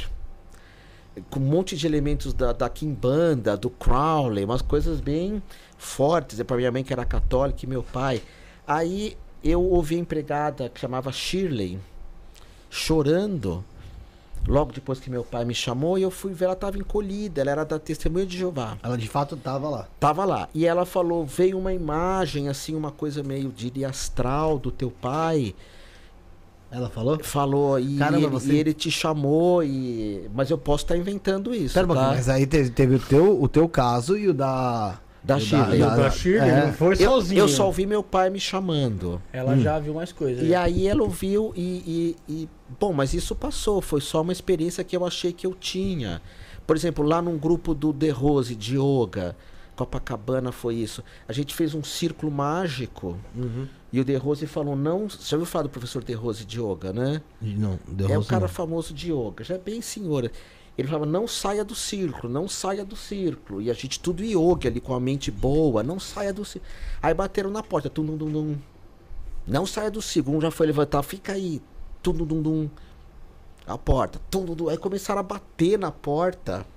Volto a repetir que eu posso estar inventando isso. São memórias que se misturam. Mas isso De Rose escreve num livro. E pareceu que eu arrombar a porta. Ninguém saía do circo. Ninguém saía. Aí, no final, a gente interfonou pro porteiro. Quem subiu aqui? Não, não subiu ninguém. Imagina, vocês deram ordem pra não subir ninguém. Então a gente fazia umas evocações assim. Ah, era alguma muito- coisa meio que pra tirar justamente Provocar, ali é. de dentro, porque É. dentro da, da, da magia, eh, provavelmente esse círculo que vocês fizeram era justamente um círculo pra evitar que, eh, que alguma coisa adentrasse ali aquele, aquele campo que tinha se tornado campo Sim, mágico. Né? A gente ia chamar umas coisas de cabala, nem era de yoga, nem, nem então, me que que- era um, era um círculo mágico que Círculo vocês fizeram, então é. assim, fora daquele círculo já não tava tão seguro. Exatamente. Então talvez era alguma coisa querendo chamar vocês pra justamente poder. Sim. É, então tem, tem um sentido. Você sabe que eu tenho uma experiência muito legal, saindo um pouco da magia, mas continuando na magia, que eu acho que teu público merece saber. Eu vejo muita gente falando de ufologia hoje, muito. É, tem bastante. É, mas ninguém ensina como entrar em contato. Então eu vou contar uma história pra vocês, que vocês Maravilha. vão gostar. Teve uma época da minha vida, nessa época da magia, que eu queria estudar ufologia também. Então eu pensei assim, é, quem que é o maior mestre de ufologia que tem? JJ Benítez, do Cavalo de Troia. Que escreveu o Cavalo de Troia. Vamos atrás dessa figura. Foi lá voltar. Não, ela não foi porque ele estava no Peru. Só que tinha um cara chamado Jovino Paes que dirigia grupos de ufologia aqui em São Paulo, junto com magia, tudo. E o Jovino Paes, ele precisava de um médium de psicografia. E naquela época eu era médium, eu, eu- eu fazia muita coisa de mediunidade também.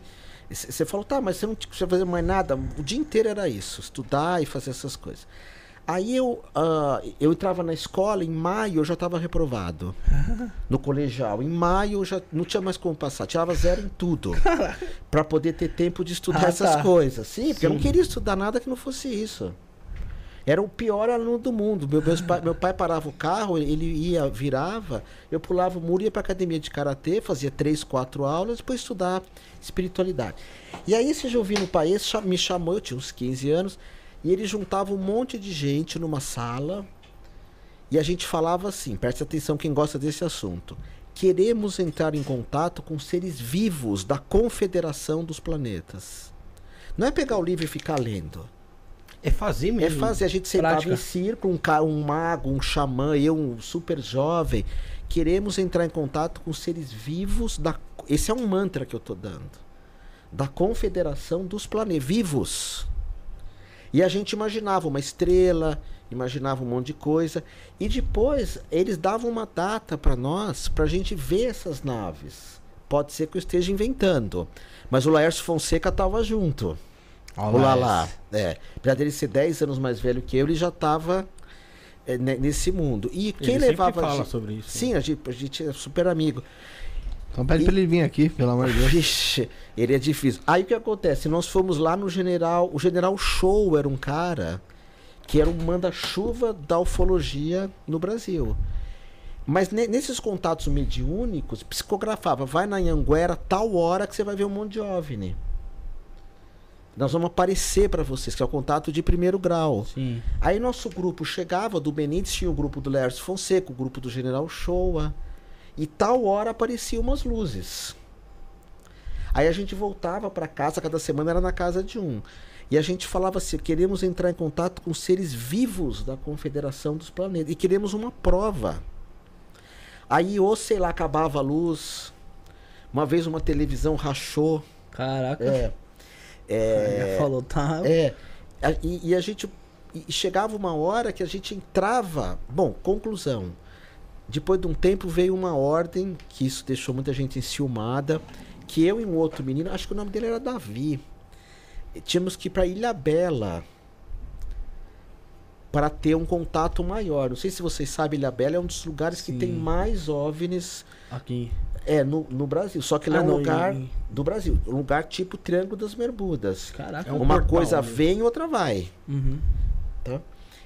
Tanto que o melhor filme de ufologia que eu acho que existe é o Contato Imediato do Terceiro Grau. Uhum. Ele é exatamente aquilo. E toca eu e o Davi pra lá, acho que era Davi. Pra Ilha Bela, nós ficamos numa barraca em Ilha Bela e nós sumimos uns três dias. Pra- Pra nós a gente só dormiu. Inclusive, várias vezes eu quis entrar em contato lá com, com o pessoal de Foz do Iguaçu, que tem a, a- os congressos dos abduzidos, essas coisas. E, mas sumimos. Tanto que eu voltei já falei, nunca mais mexo com isso. Até que teve a noite dos OVNIs em 96, em São Paulo. Uhum. Que, que, que foi tudo lá no aeroporto Sim. de Congonhas, onde eu morava. Eu nasci em Moema ali. Então, muita gente viu. Mas voltando. Quem gosta de ufologia, tenta contato. Tenta contato. Não fica só nos livros. Parte pra prática. Faz um grupo, deem as mãos e, e tenta ter médio, porque um vai psicografar, outro vai imaginar. Mas usa esse mantra. Eu quero entrar em contato com seres vivos da Confederação dos Planetas. Porque, por exemplo, lá lá, o Lércio Fonseca, ele fala que todos os OVNIs são mortos. Que as pessoas entram em contato. Eu já creio que não. Uhum. Porque eu vi, porque eu experimentei. e- Otávio, poxa, Pode falar. curioso. É, você lembra dessa experiência aí, dessa abdução desses, desses, de- desse que você dormiu e passou três dias? Nada. Nada.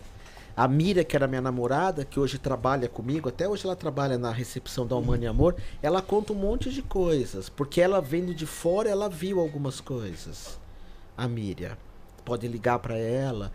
Mas eu lembro que foi alguma coisa que não foi legal. Não que me fizeram nenhum mal, nada disso.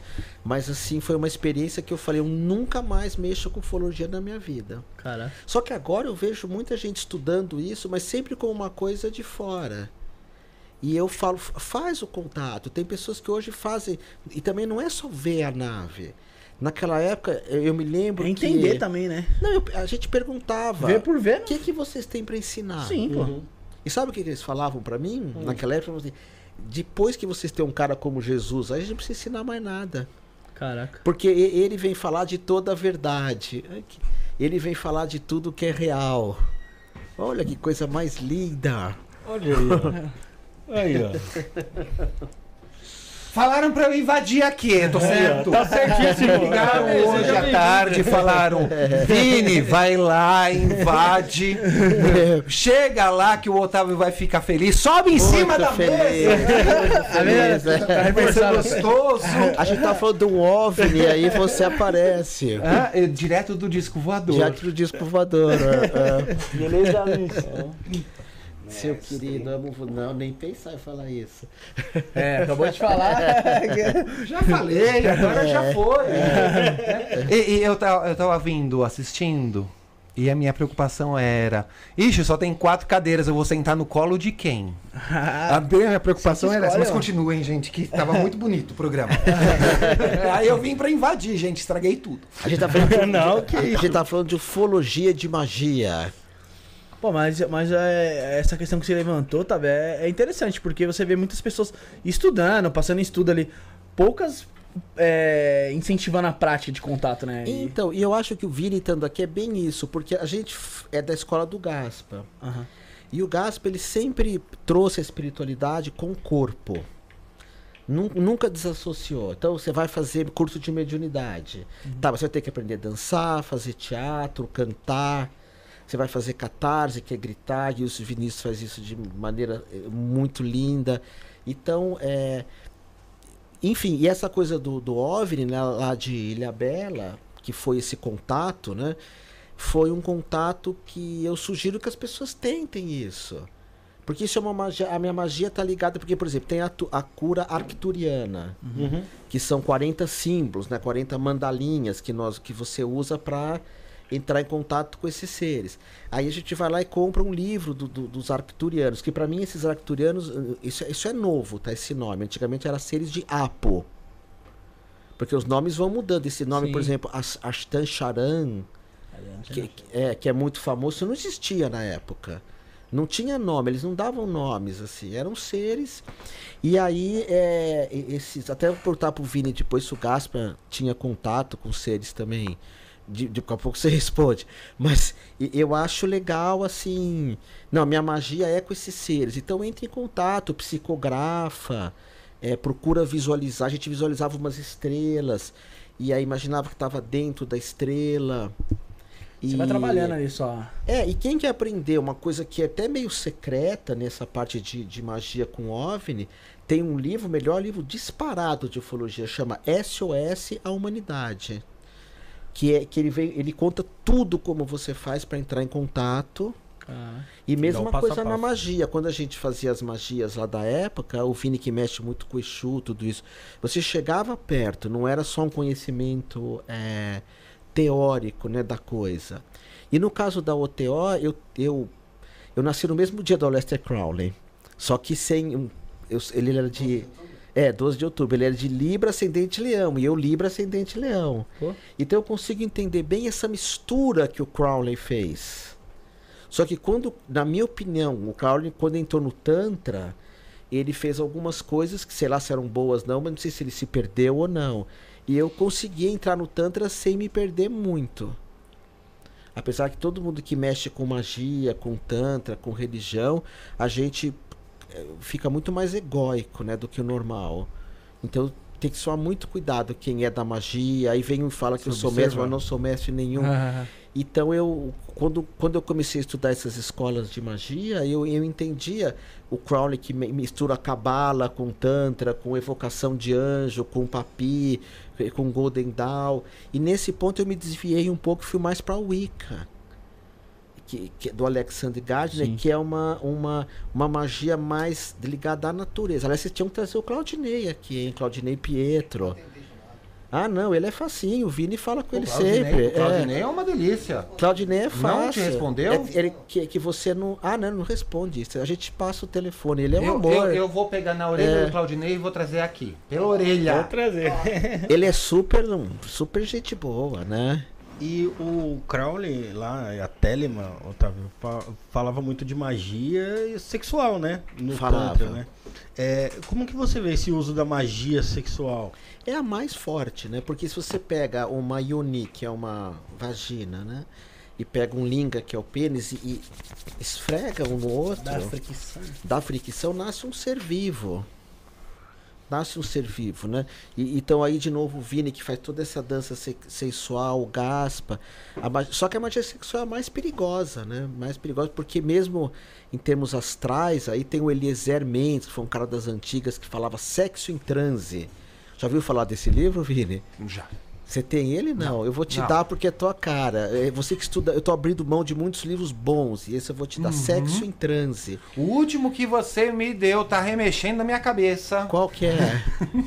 O último que você me deu, agora eu não vou lembrar do título, gratidão. Nossa, eu não lembro também. Ah, que era bem pesado, é bem pesado, falando sobre cortes. Ah, comecei a ler. Cortes? É, só sobre cortar as coisas da vida. Começou assim. Ah, tá. Pra tirar as coisas da vida, pra perceber o seu ser, né? Aí começou, aí a minha mãe adorou o livro, roubou de mim já. Agora deixa ela debulhar ele, depois eu pego de volta. Quer café? Café? Café, café, café, café, café é bom, café é bom, café é bom. café é muito bom. Ele já entendeu o recado já. É, é, esse- essa coisa da, da, da obsessão né, do sexo, porque assim, é, existe um pensamento que a gente tem que ficar longe de pornografia. Sim. É. Mas eu penso diferente. Muitas pessoas falam que não é legal. É, eu penso diferente. Uhum. É, mas é só uma opinião. Tá. Que é assim, todo mundo vai passar por isso. Todo mundo. É, não adianta eu falar correr. alguém, não entra aqui. Não tem É, como. E, e quando a gente é mais jovem, nós temos uma coisa chamada energia psíquica, que é uma energia física, que faz a gente lidar com isso e não parar nisso. E também tem vários tipos de pornografia, né? Tem as mais pesadas, tem pessoas que gostam de ver é, é, tipo ah, amador, né? Assim Sim. fala. Então, tá. Isso aí não teria tanto problema. Isso é uma opinião. Só que o sexo, ele tem que se transformar em amor. Por isso que eu falo, eu amo a minha companheira, incondicionalmente. Outro dia uma menina veio falar comigo, ela falou, você sempre defendeu tanto o não monogamismo, você é monogâmico? Eu falei, eu não.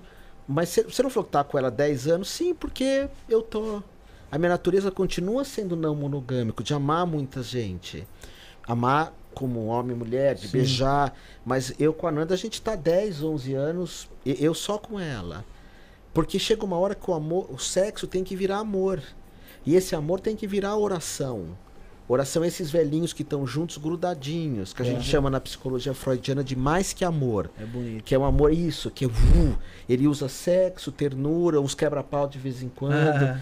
Mas a magia sexual ela envolve dois elementos que no ocidente chama-se incubos e sucubos. É, o pessoal fala bastante isso. Que isso é bem pesado. Deixa o Vini falar um pouco disso, que ele, ele, ele que vê essas coisas, eu não vejo nada. Ah, tem, tem uma questão muito interessante que existe uma proibição gigante dentro, né, da troca afetiva, da troca do amor, né? Ah, até entre amigos existe, né?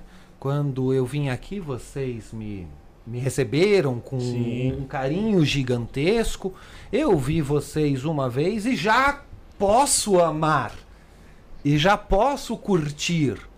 E isso é um tabu em nossa em- em- na energia do Ocidente, não é a energia do mundo, né? Vamos ser que não vão ser hipócritas de falar que existe alguém que ama assim, né? É, em lugares específicos como as cidades que o Otávio coloca, né? E a magia ela tem a capacidade de romper esse energético já pré-estabelecido, então é muito fácil da gente se perder. No sexual, que existe tanta pressão para ser certinho, para ser normativo, para ser monogâmico, para ser tanto dessas. Isso é uma magia também, né? Essa pressão social e essa criação também Uma é uma magia. mesmo, né? Uma essa pressão é uma magia. Isso tem energia. Mas Vini, fala do vampirismo energético sexual enquanto eu vou. Pode lá, vai lá, Isso! Isso é bom. É bom também. Isso é bom. Como que é o nome que o Otávio falou? Zinco... Incu... Sucubus e incubus. Tá. Ahn, vamos lá. Na magia sexual, a gente consegue prender a pessoa pelo emocional, pelo afetivo, pela falta de rompimento das ideias do, do que, que é o amor, do que, que é o sexo. A gente consegue ah, travar muitos dos caminhos pelo lado sexual, a gente consegue excitar a pessoa muito pelos caminhos sexuais. Produtos aí na, na mídia, propaganda, são vendidas de formas sexuais. Sim, Isso é Total. magia. verdade. Isso é magia também Lógico que é, pra caramba. tá? Então a magia, eu gosto, eu, eu costumo não usar termos, né? Pelo que eu não conheço esses termos que ele colocou, mas pelo que eu compreendo disso, o sexo prende muito e o sexo estimula a fazer bobagem. Magias com o lado sexual ou com o sexo né, do meu corpo, eu usar o meu corpo para o toque, é impressionante. Eu consigo com o toque. Vocês percebem que quem faz ah, algum tipo de manipulação da área sexual, o toque é muito importante. Eu não te manipulei, fica tranquilo. Tá? Ah, às vezes vai que, né? Que cara tá... Vai que! Não sei o que, que acontece. Mas o sexo é uma energia muito grande. Mas eu acredito que se transforma nisso pela pressão que a gente tem da magia anterior, disso ser mito, disso ser distante, disso ter que ser com a sua parceira, disso ter que ser com uma pessoa pré-determinada por um divino incrível, onde a alma gêmea, a gente vai encontrar a alma gêmea com essa pessoa que eu tenho que fazer. Não é bem assim. Então, como é uma energia muito retraída, a gente não aprende a ter controle sobre. Que o Tantra ajuda. Ajuda. Ajuda.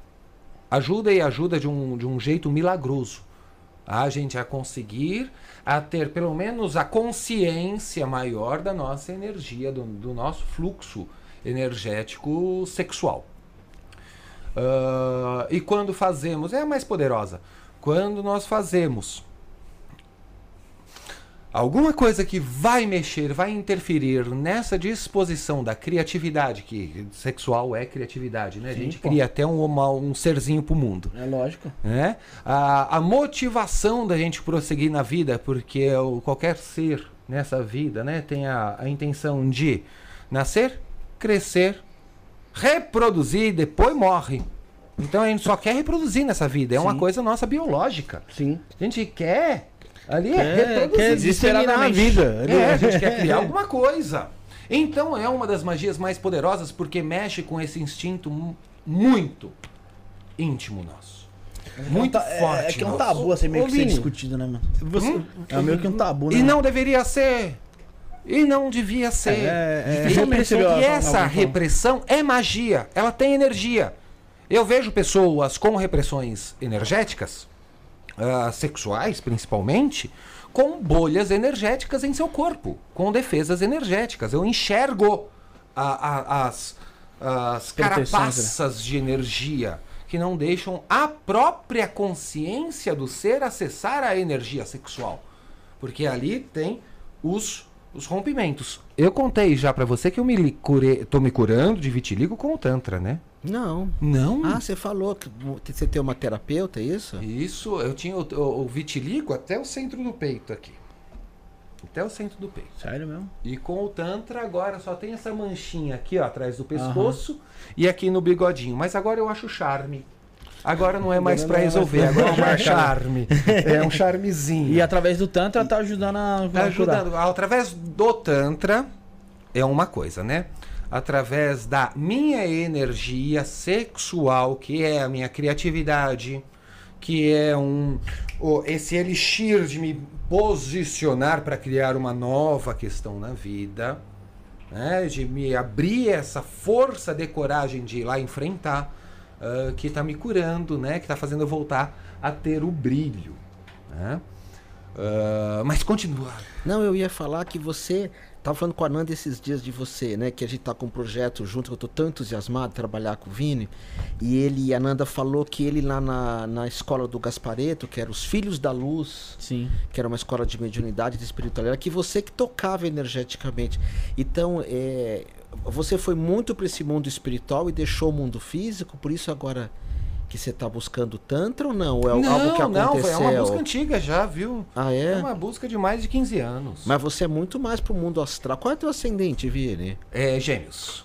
Comunicação com comunicação, com comunicação. é, ele é um Libra, falador. que nem eu, é. Libra com gêmeos. É. Tá E- bom. Rafael, Ô, ô, uma pergunta aí. Pô, você, você falou ali da- dessa, dessa magia que é usada nas mídias ali, até pra vender, né? Do, do, do- do- de, de A gente não. Aí a gente não. estimular o sexual. Isso, ali, mas né? a gente não pensa em magia porque a pessoa não está intencionada em. Mas é, é, é um encantamento ali, né? É. Só que é, eu vejo que é muito mais explorado isso no feminino do que no masculino. Seria porque a energia sexual feminina é mais forte ou é porque o homem é mais fraco e se deixa levar por aquele encantamento? Não, o, o físico da criatividade do mundo, do, do prazer, da sensibilidade é uma energia feminina. A gente não, não, não consegue não associar os prazeres ou as, as questões mais sensíveis ao feminino. As mulheres são mais sensíveis. Né? Para nós, homens, ah, vamos despertar uma. Vamos fazer esse cenário, vamos ajeitar esse cenário, vamos. É, a mesa aqui, que parabéns, vocês estão com uma mesa linda aqui. Da última vez que Tava- eu vim aqui, aquela mesa Tá era uma, uma coisa assim que já estava na hora de ser substituída. para não falar pior. É a mesma, nós só colocou. A gente só colocou por cima do problema. É a mesma. Tá, vocês consertaram, tá. tá. Pra fazer esta obra de arte que vocês fizeram, vocês acessaram em vocês o lado feminino. Sim, pô, criatividade ali. criatividade, é um prazer ali de, de, de cuidar, de cuidado. Quem fez essa esse verniz com esses detalhes aqui dessas pinceladas estarem aparecendo é uma intenção artística feminina. Então o feminino é mais fácil de de Encantar. mesmo. despertar este seu lado da criatividade, de sair da caixinha, de sair do, do padrão, de sair desse. A gente não está indo para um confronto, né? Nessa propaganda, a gente está indo para um lado mais gostoso. Mas a gente não chama de magia porque não tem a palavra de ordem. A gente não chama de magia. Existe uma energia, Uhum. tá? Da intenção. Existe um conceito da intenção. Tá? A energia de tudo existe, porém a gente não pode chamar de magia que não foi feito com essa intenção, né? Às vezes é uma propaganda lá que só, né, do, do, do perfume não foi feito com a intenção da magia, foi feito com a Sim. intenção da publicidade. Da A gente chama de publicidade, é. Nem tudo é levado ao pé da letra ali, né? Como também. Tipo, nem tudo vai ser só Tudo magia. é energia. Aham. Tudo no universo é energia. As moléculas que Sim. estão no meu corpo é energia. Se eu manipular essa energia com a intenção de. É magia. Sim. É, Rafael, manda um abração especial aí pro mestre Ad- Adriano Mojubá, que estará com a gente aqui conosco. É, cara, Ô, o abração, pessoal aqui, mestre tá Adriano. mundo Sabadão às 15 Sabadão, horas, então. Ele mandou boa noite, ele mandou um superchat, muito obrigado. Faça como, como a Adriana aí, manda seu superchat. Mande seu pix, certo, Rafael? Manda com certeza. 97764 7222. Pode Né? completar isso Felipe mesmo. Torres, que é o beneficiário, você manda lá um, um pixinho pra ajudar a gente. Manda uma pergunta lá no- na descrição do pix que a gente lê. Né? O Isso Felipe mesmo. tá aí, ó. O Felipe já manda bala aí pra gente. E só pra, pra passar a bola aqui, eu vou pedir pro Felipe pra gente fazer a da Matildes. Pode fazer então daqui a pouco então?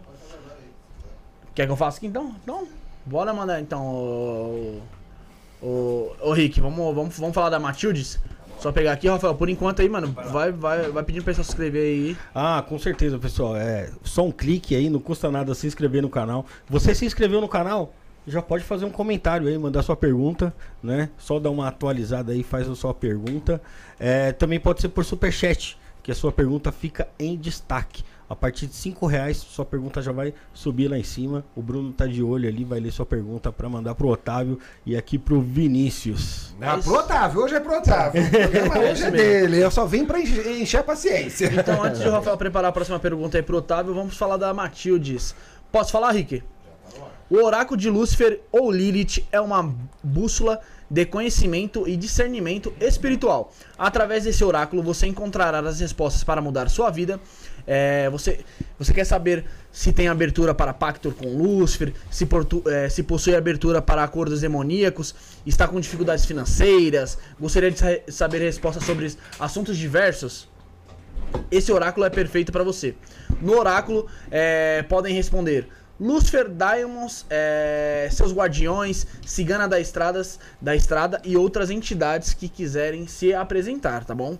Não importa o que você esteja passando, a sacerdotisa está aqui para te ajudar.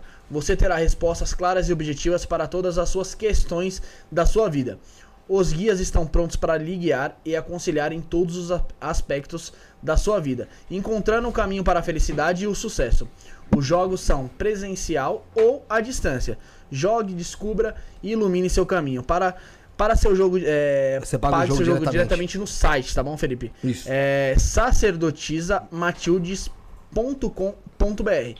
Dúvidas, Felipe? Hum. Através do WhatsApp 119 4798 2723. Nas redes sociais é só você colocar sacerdotisa Matildes que você já acha ela. É certo? isso aí. tem- Tá na e, descrição ô, nossa também. É interessante pro pessoal entender legal aqui sobre em relação a Matildes que é. Ela tá trabalhando ali com oráculo, né? Ela tá falando especi- especificamente do oráculo, então às vezes a pessoa tem alguma dúvida, algo a tentar, a tentar querer descobrir, ela joga esse oráculo e consegue trazer essa resposta.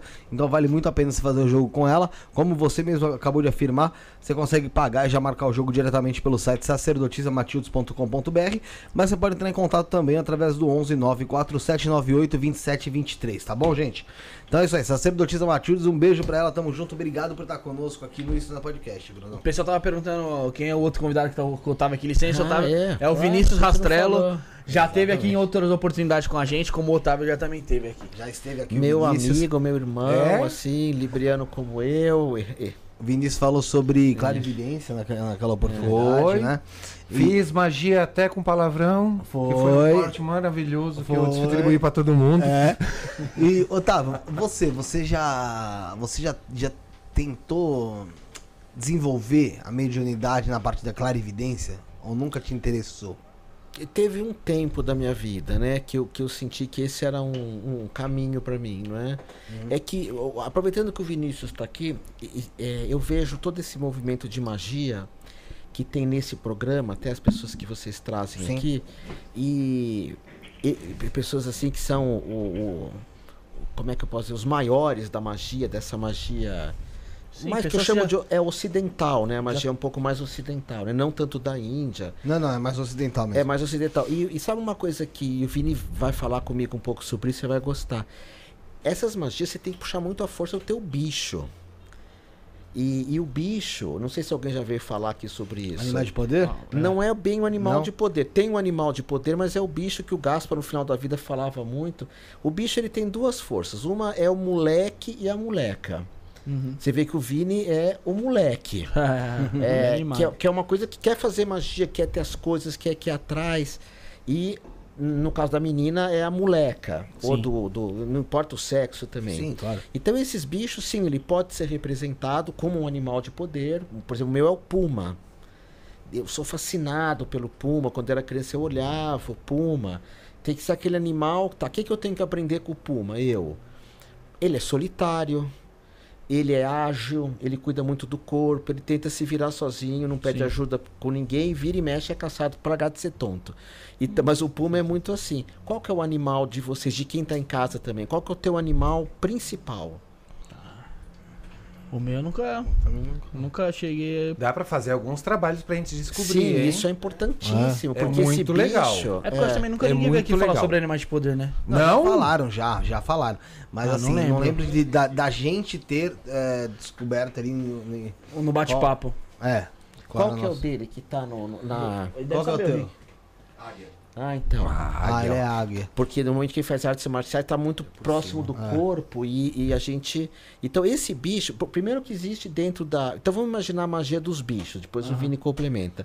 É, existe a magia do teu animal de poder, e existe a magia dos teus animais também que chama de totem. Que são Sim. grandes forças. Então, quais são os totens principal? A águia, o búfalo, a. Pode ser o urso e o bisão nos Estados Unidos. Na, na- lá da. Pra nós aqui é a Iauara, que é a onça pintada, que é um baita de um totem. Então, às vezes, você vê lá alguém fazendo uma estrela para trazer energia ou de proteção. Ela tá mexendo com o bicho também. Que o índio não vai fazer estrela, nem os, os aletas da cabala. Ele vai falar agora que vem a força de Iauara. Hey, Iauara! Hey, Invocado. Iauara! Vai chamar onça pintada. Uhum. Ou eu vou chamar a mãe serpente, que é jiboia, que é uma magia. Eu, eu acho que essa magia devia ser divulgada, Vi, que é magia piaga, você conhece? Do catimbó. Isso é muito forte. Cê- Quando alguém pergunta pra mim, qual que você acha o topo, a maior magia que diz? É a magia do catimbó, do catimbozeiro. Já ouviram falar? Não. Meu, isso é muito, que você A evoca gente vai falar sobre o Jurema. catimbó e sobre o Jurema. A mas Jurema magia não. sagrada, você evoca, por exemplo, os piás guardiões, você evoca o boto cor-de-rosa. Quem assistir aquela série Cidade Invisível da Netflix, então você vai ver, ah, tem uma mula sem cabeça, mas isso é um elemental, é um encantado, um índio. É uma coisa que vem antes de, de, de- da É, tanto que acontecer a divisão. parte do folclore, né? Então, mas é gente. Tem gente que fala que isso é ET, não sei o quê, mas não é isso, são animais também.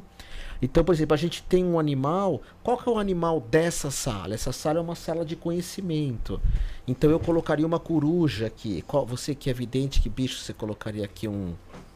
Pe- pe- pela energia é bem expansiva, né? É. E a coruja, ela é de conhecimentos ocultos. Eles não são ocultos. Mas o pessoal que vem aqui é tudo É, é cultista. tudo cultista. Tem coruja. É. É coruja. É conhecimento, mas não é oculto. É um conhecimento entregue. É uma coruja de cor de rosa, colorida. Acho que é a co- coruja do feliz. Harry Potter. Isso. É. É um- uma coruja feliz. É, ela entrega. né? Mas como animal de poder, gente, a gente tem que pensar sempre. É uma qualidade energética Sim. representada por um animal. Sim. Tá? Então a gente pega sempre, se alguém falar pra você, olha, você tem tal animal, você vai pensar na qualidade daquele animal. Se você não se empoderar daquele animal como você sendo aquele bicho, Senão não vai adiantar de nada. não adianta de nada. Qual que é o teu? Eu Ah, não já sei, eu falei ele. nunca. Do, do Rafael. Eu acho que eu, eu acho que eu me identificaria com o urso. É que o urso hiberna muito, né? Ela não tem predadores naturais, né? É. É muito forte, só por É. si só você já se banca. Não tá É. se importando muito com o ambiente, né? Por si só ele já se banca. Sem predador, É. não se sente ameaçado nunca. Mas o que o Vini tá falando, e que eu que eu um concordo micróbio. também. Não, é.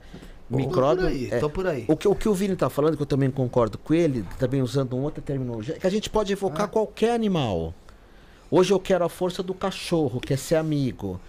Então, meu, meu moleque cachorro. Sabe, sabe o que o Gaspareto falava do moleque? Ele ficou tanto com o Gaspareto.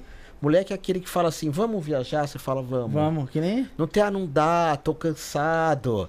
Vamos trabalhar junto? Aham, vamos. Só vamos. O moleque, a moleca, vamos, vamos beijar, vamos, vamos criar um projeto novo. Ah, eu tô com sono. O moleque, a moleque, ele é, então na psicologia ele é o id, né? É, Que, a- que a sociedade acaba com o id. E se você vê magia, é tudo id. Então eles até sacrificam animal, tem algumas tradições que sacrificam, mas para entrar em contato com aquela energia, que no meu caso eu penso e ele também acho que não precisa. Você pode escolher um animal. Qual é a tua forma de amar? Qual animal que representaria essa ali, força? Qual é um animal que, eu, que me faz ter fé? Então esse é comum, que é o tigre. Porque o tigre ele tem que confiar no salto dele, não pode errar muito, porque ele não tem tanta energia. E quando ele salta para caçar, não é que nem o leão que vai, erra, vai, erra, o tigre. Então, eh, o eh, essas magias a gente mexe muito com várias terminologias, mas é o nosso bicho, é o nosso id. Mas Vamos descobrir isso daí. Tem- Hã? Como é que vai descobrir Para isso? descobrir seu animal de poder? Tem alguns Não, exercícios que É, dá pra tem alguns exercícios, fácil. mas você sabe fazer algum? Sei. Não, isso eu sei, mas Mais aqui... uma prática Dá, dá pra fazer pra no ar, sim, porque, gente, é só, Então ele lógico, faz, é. pra quem tiver aí no, no, no- no online assistindo, faz também, gente, mas não confia cegamente, tá? É, É. muito legal que você tenha um... ah, alguém que tenha conhecimento suficiente pra confirmar com você, mas... Porém, se a energia já vier confirmada, dá pra fazer alguns exercícios Mas, sim. Vini, eu acho que a gente tem uns três ou quatro que são os principais. Por exemplo, ele que é a águia. A águia a gente fala que é um totem. Que é um animal que meio que serve pra todo mundo.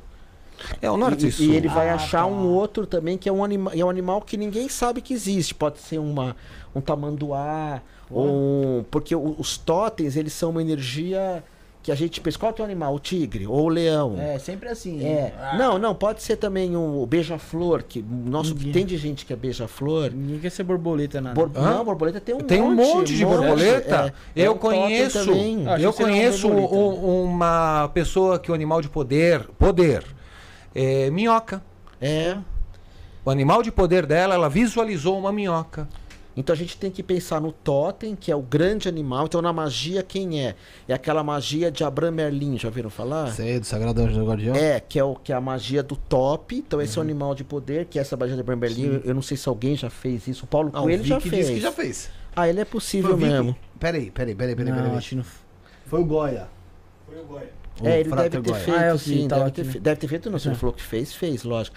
Mas isso seria o animal de poder. É uma magia que você fica 21 dias. Você conhece É, isso aí, ele, não, ele né? falou que se afastou, legal. É, né? Ele falou que foi dois meses. Dois meses, é. É, no mínimo 21 dias. O Paulo Coelho fez. Você fica numa, num chalé rezando pra depois, de- no último dia, você ver o teu anjo Não, to- guardião. totalmente quieto. Tem ali Sim. algumas magias que são feitas Não, até- chalé sozinho. É. Chama ritual de Abraham Merlin.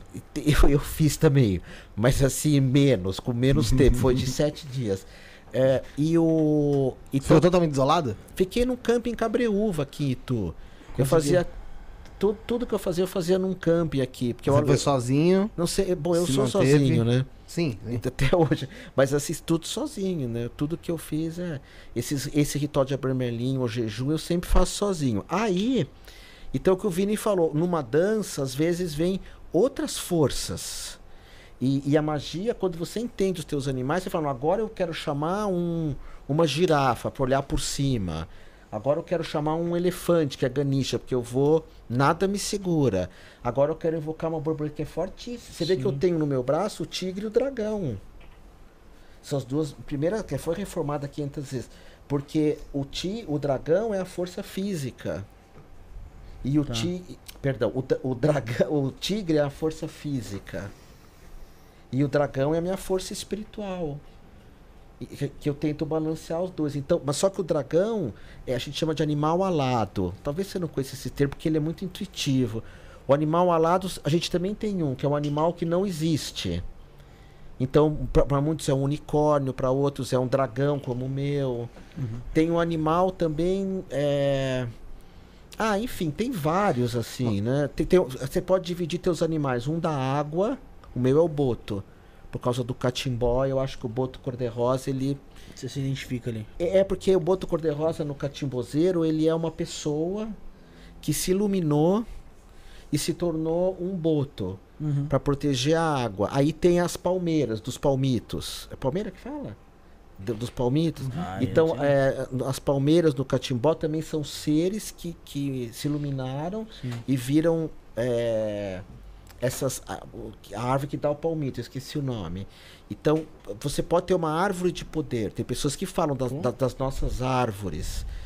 Tem, tem pessoas Palmito, é, que falam desse. Isso que eu queria que ninguém fale, porque é legal isso. É pessoas. Então você tem o animal da, água, da água, o meu é o boto. Eu gosto muito da magia brasileira.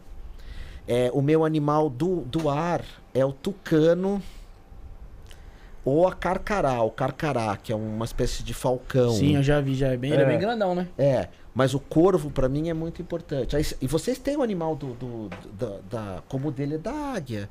Tem um animal rastejante, que é a minha mãe jiboia, a gente fala no catibó, mãe jiboia, que tem uma, uma magia que é mais de mulher, mas homem pode fazer, você vai adorar, que a gente fica nu à noite, se arrastando na, na terra e mentalizando jiboia, jiboia, ê jiboia, ê mãe jiboia.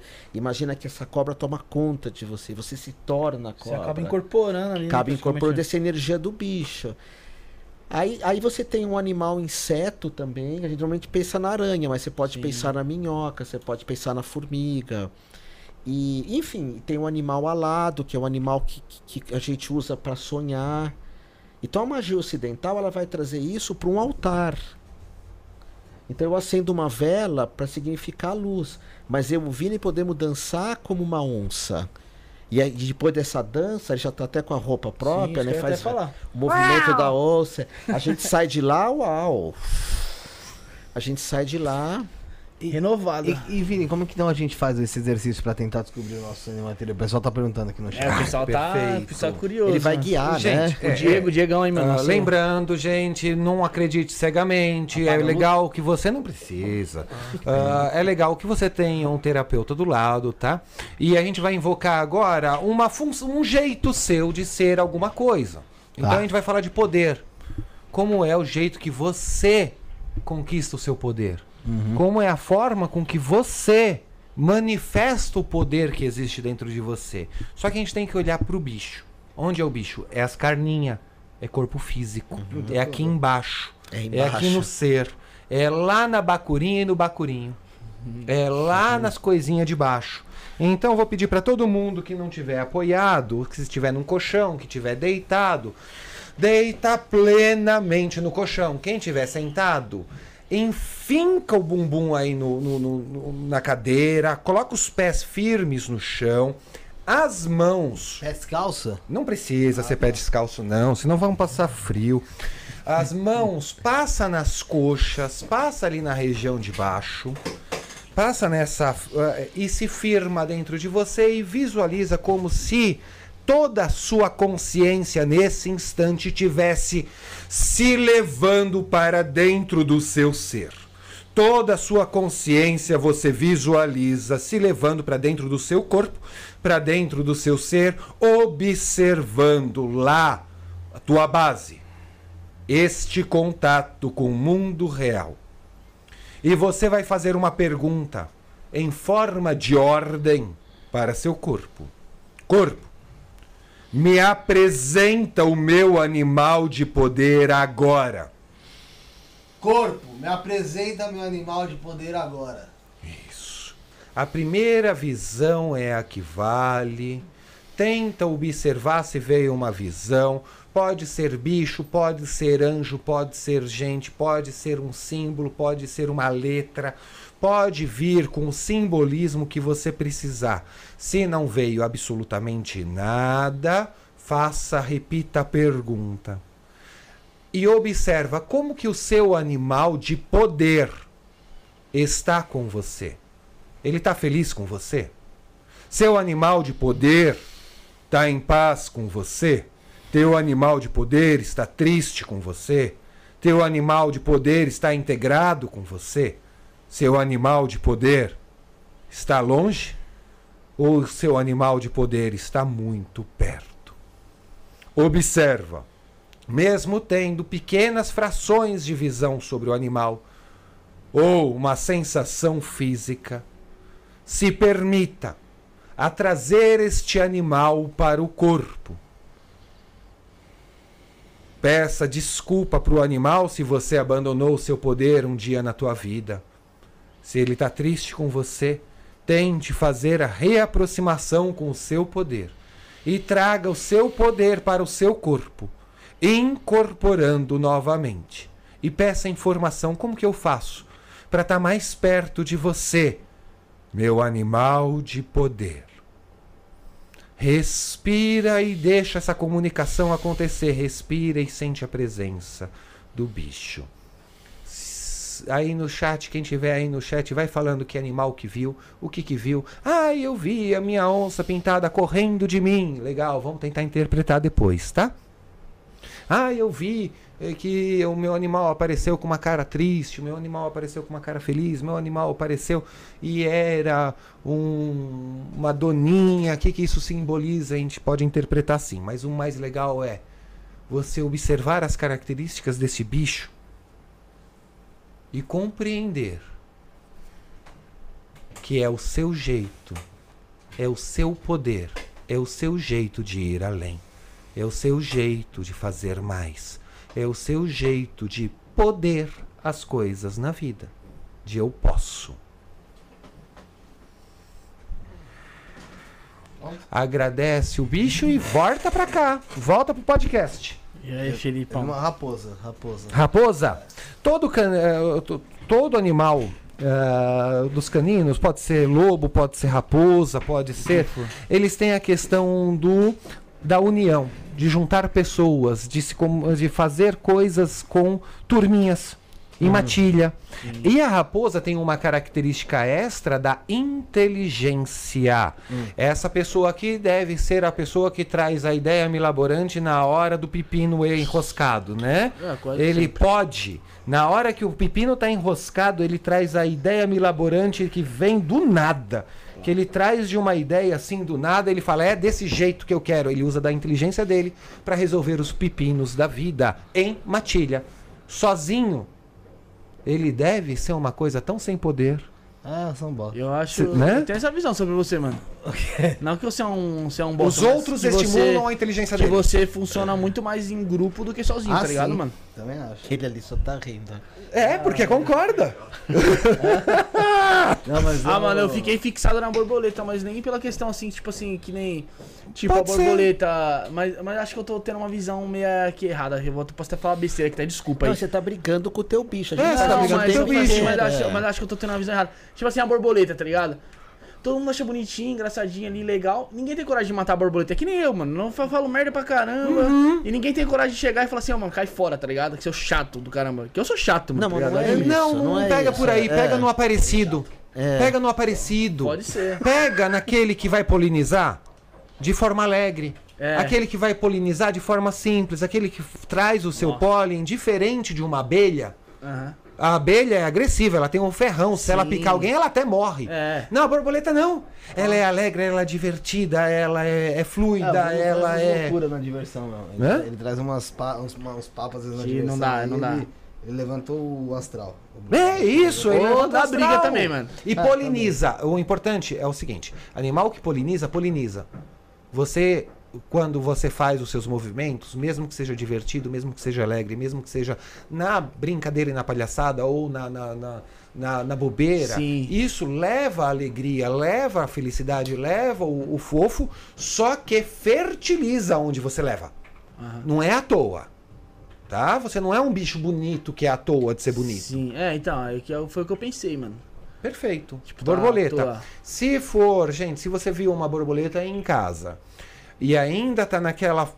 Tá? A- pensa também nesse, nesse visual da transmutação, da, na transformação de sair do estado de lagarta para uma borboleta. O dele veio uma borboleta já formada. Isso quer dizer que ele já passou por esse estado de transformação, tá? Já saiu Poder. do casulo. Vou, vou pedir pro Rafael sentar aqui e falar o dele aqui. Quer trocar aí? Você vir pra cá, o Felipe vai pra dele. Ah, já faz. Vamos, vamos, das, das cadeiras. Vai lá, Rafael. E eu não troco, eu fico aqui? Você fica aí. Não, você vai lá, você vai lá. Pode vir. Dessa das cadeiras. Ó, tem gente falando que viu jacaré.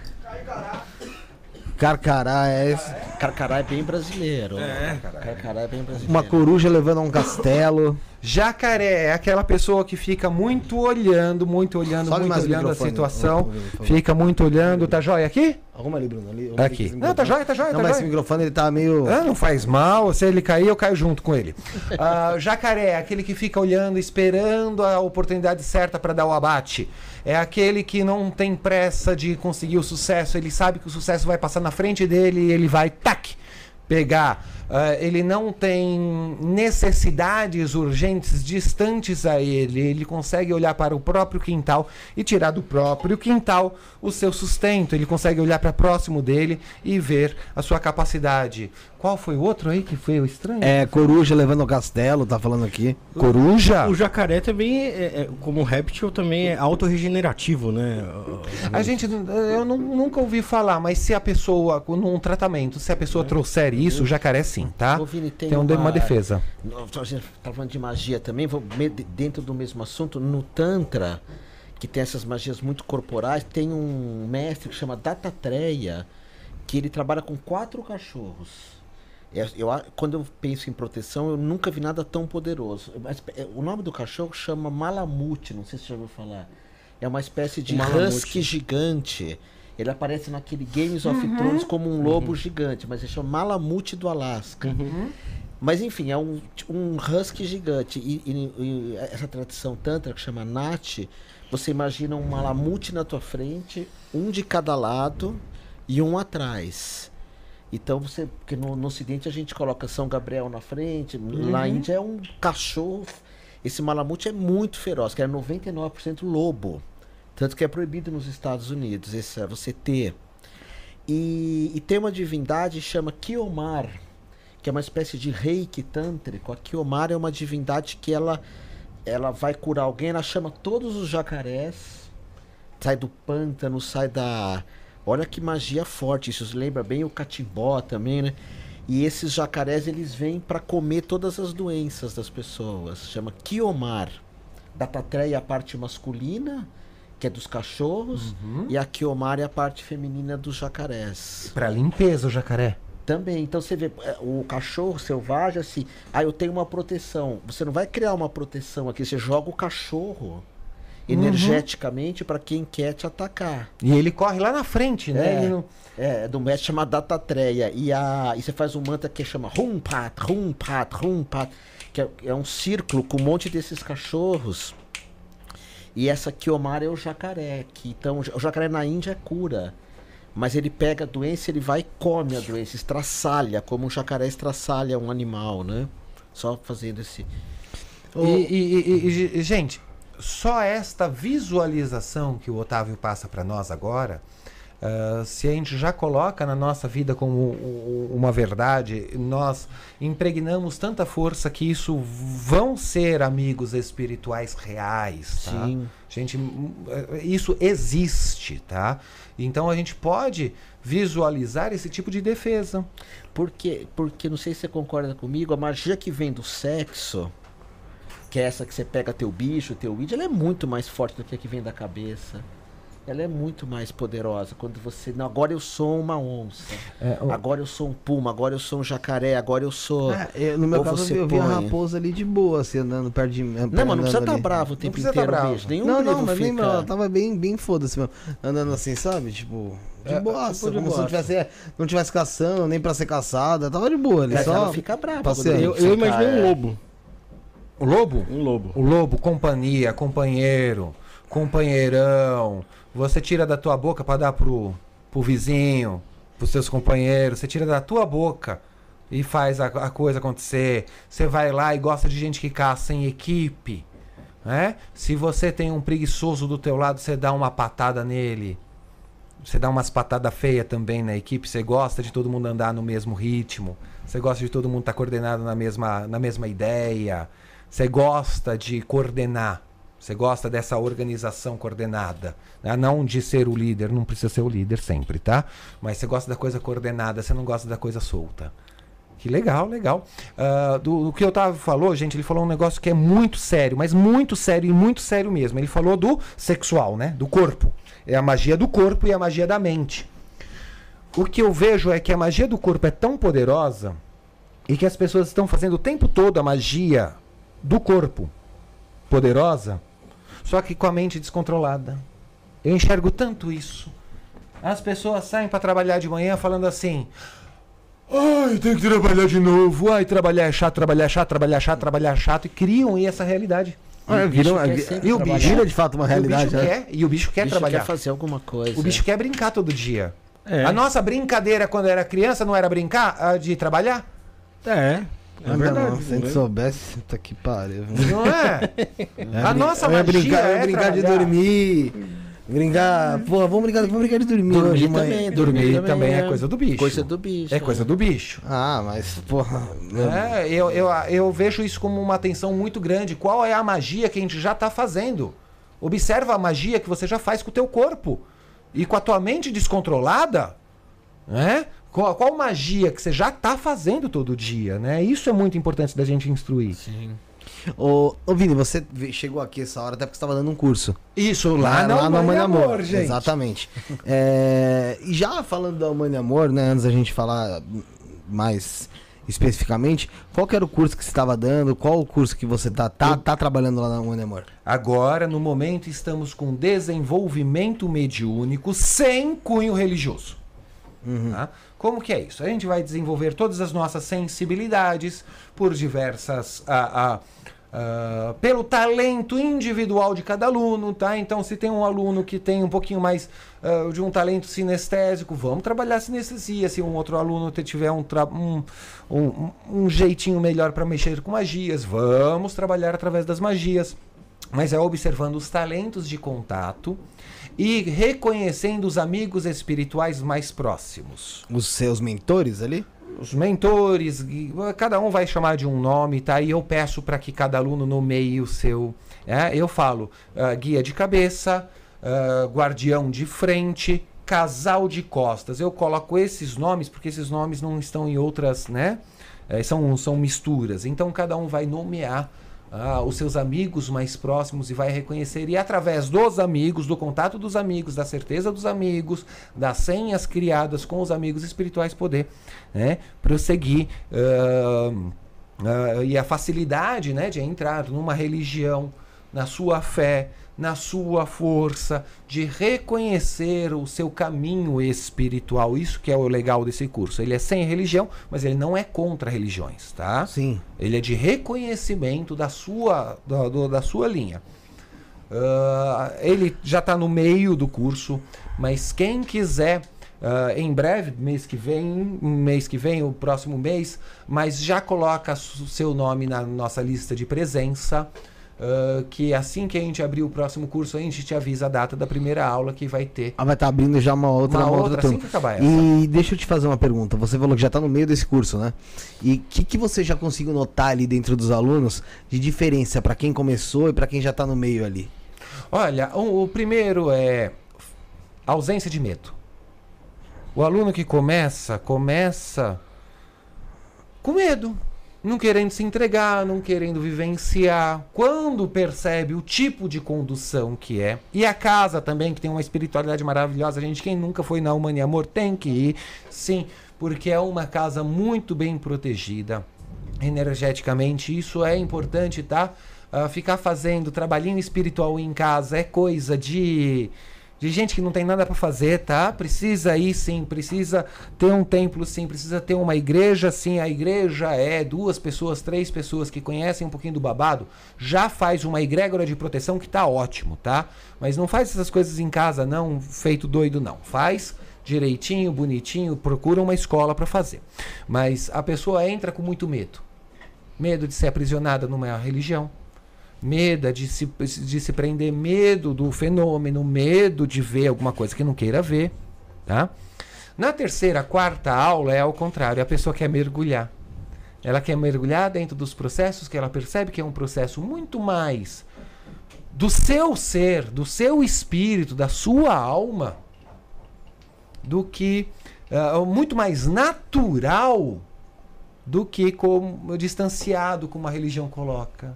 Ah, isso daqui é lá. Não, espiritualidade é como tomar um copo d'água. O, o- a espiritualidade nas nossas vidas, a gente que é, é- é uma, é só uma atitude, não é nada lá fora. E o aluno da quarta, quinta aula já começa a ter essa atitude.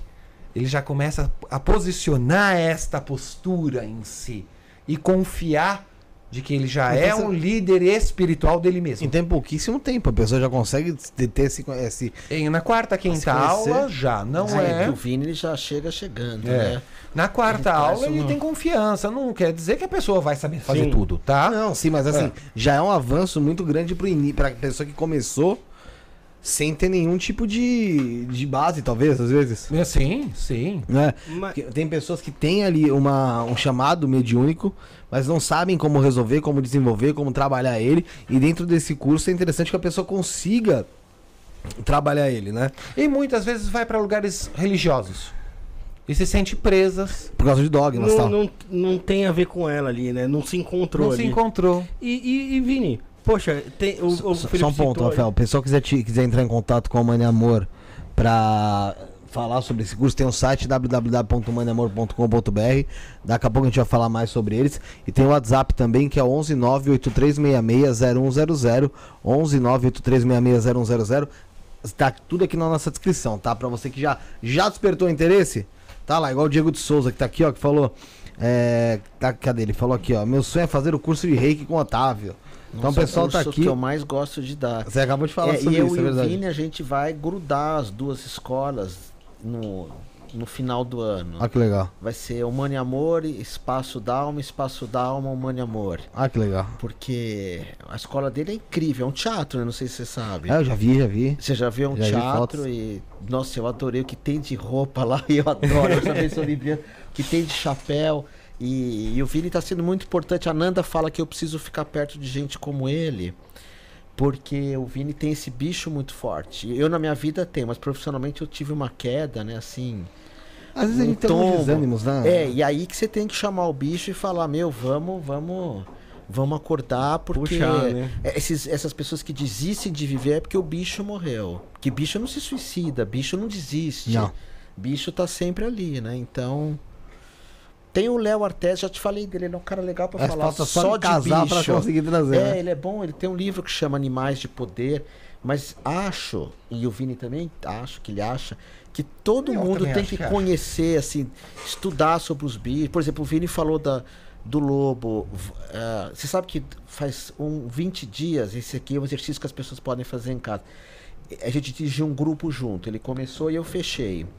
E eu fechei esse grupo um domingo, chama Anima Soma, que é um grupo de terapia power. Grupo de terapia para quem quer ficar. Não é terapia ah, assim. Imagina um líder training. Eu mandei até um, um vídeo para você dele. Mas o líder training de um ano. Então a gente grita, pula, vai pra rua fantasiado e não. Bom, e no final, Vini, eu apaguei a luz, pus uma música de lobo. Todo mundo de luz, tinha umas 30 pessoas, 25. Todo mundo de vendas e com a luz apagada de 4. E eu falei, agora você é um lobo bravo. Ele já tinha preparado as pessoas com. Aí o pessoal, ah, você ouviu umas coisas. Aí agora você é um lobo com medo. Que tá chegando um urso e vai pegar a tua cria. Então encolhe teu corpo com medo. Que a gente esconde o medo. Tá morrendo de medo e fica com aquela cara de tonto. Agora você é um lobo cheio de tesão por uma lobinha. Ou uma lobinha por um lobo. E, e aí. E a gente ficou uma hora brincando. Agora uiva. Uiva gritando. Quem mora vizinho do- da minha escola e da dele, que por enquanto são duas, mas vai se juntar, deve achar tudo louco. Porque a hora que você põe teu corpo pra, pra personificar o bicho, isso nada mais é que artes marciais. Mas isso é uma liberdade muito grande que Sim, você se dá. É o que a gente faz. Né? Muito legal isso. é. Esse- essa liberdade que você consegue se dar pra você fazer esse- esse- esse- essa terapia. Porque geralmente as pessoas falam que, ah, que tem vergonha. Porque a sociedade vai te olhar. Ah, mas a de- gente vai Vou te devagar. Sim, não, vai mas- é, não, mas assim, justamente o medo do, do É. julgamento. É, né? o medo do julgamento, da sociedade em si. Porque você fala pra alguém, ai, eu fui numa terapia que eu estava andando assim, assim, assado. Tem muita gente que vai falar, ué, mas só a pessoa conhecendo, estando lá mesmo pra saber, porque são Sim. outras pessoas que também não vão te julgar. Porque elas estão na mesma situação que Sim. você e fazendo aquilo porque querem buscar um autoconhecimento, alguma coisa, alguma coisa melhor pra si. É legal isso, é Não, interessante. Felipe, quem não quer ser livre, olha pra esse aqui e se incomoda. Quem, quem, quem não quer ser livre, é porque eu, eu, eu, eu, eu, sou livre, mas não como ele. Mas assim, é, as pessoas vão olhar pra alguém que é livre como ele e vão fugir. Que vão sair de perto. Porque. Tanto que esse grupo que a gente trabalhou junto, a gente fala, você quer ser livre mesmo? Ou- ou- porque se, se você não quiser, esse grupo chama Anima Soma, é um veneno. Porque lá as pessoas vão para um grau de liberdade. Tanto que eu nem anuncio muito isso, porque é muito power. Mas o ano que vem a gente divulga. Mas é muito bem conduzido. É, meus mestres, né? Gaiarsa, Roberto Gaspareto, mas assim. é, a gente tem, fala muito de liberdade, mas isso também serve para todo mundo. Liberdade, na minha visão, tem que ser uma liberdade corporal também. Hoje a liberdade se tornou um discurso. Eu sou livre politicamente. Maravilhoso, mas olha teu corpo. Eu sou livre é, no meu trabalho, mas olha teu casamento. Você chega em casa, a pessoa fala onde você tava. Como assim? Como que alguém pode perguntar onde eu tava? Eu nunca dei. di- A não ser minha mãe, lógico. Com quem você foi. Que tem outra cultura também, né? A gente também Não, tem que eu respeitar min- outra Aí eu cultura. falo qualquer bobagem, eu minto descaradamente. Exato. Porque eu não vou contar pra minha mãe que eu tô fazendo. Não, ela se sempre- contar pra mãe, você tem dois problemas. Sim, minha, minha mãe sempre liga e fala: Você tá em- no Guarujá? Falo, "Tô- eu tô na, na Anchieta, não chega um palmo na minha frente de tanta neblina, porque eu não vou levar esse problema pra Uhum, ela. Preocupação. Preocupação. Mas assim, eu, eu acho que quando a gente fala de liberdade, é uma liberdade corporal. E a magia, quando fala de liberdade, é, não é só uma liberdade financeira que muitos magos buscam, é uma liberdade corporal, você ser solto. Você ter um corpo bem. Se você se É, libertar. é que a gente já cresce já totalmente podado, cerceado Ah, mesmo, depois dos né? 6, 7 anos o corpo morre. Pô, mesmo, Você não vê morre. aqui que as Ah. crianças têm essa liberdade aí de, de pô, imitar um lobo e E vai libertar isso. isso aí, não tá nem aí pra ninguém, né? Sim. E a gente, poxa, quando é criança lá, você vai querer pô, ir pro, pra festa do, do seu primo, você quer ir com sua camisa do pijama porque você acha bonito. Você não pode. Sim. Você não pode porque senão vão achar feio, você lá. E eu acho que isso aí já é, é o início do- de, de, de um podamento ali, né? do- do- Da sua liberdade ali, né? É, eu falo, seja livre. O Vini também, seja livre, seja livre, seja li livre em todos os. E liberdade, como diz um pensador, é o fato de eu ser livre hoje, não quer dizer que eu seja livre amanhã. Liberdade é uma conquista diária. Eu adoro essa frase. E uma liberdade é uma conquista diária. E uma outra que eu adoro, Vini, é de um anarquista russo que diz: Será que é preciso para não morrer de fome, morrer de tédio? Será que é preciso para não morrer de fome, morrer de tédio? A gente está morrendo de fome, de tédio, porque tem medo de, de perder as coisas.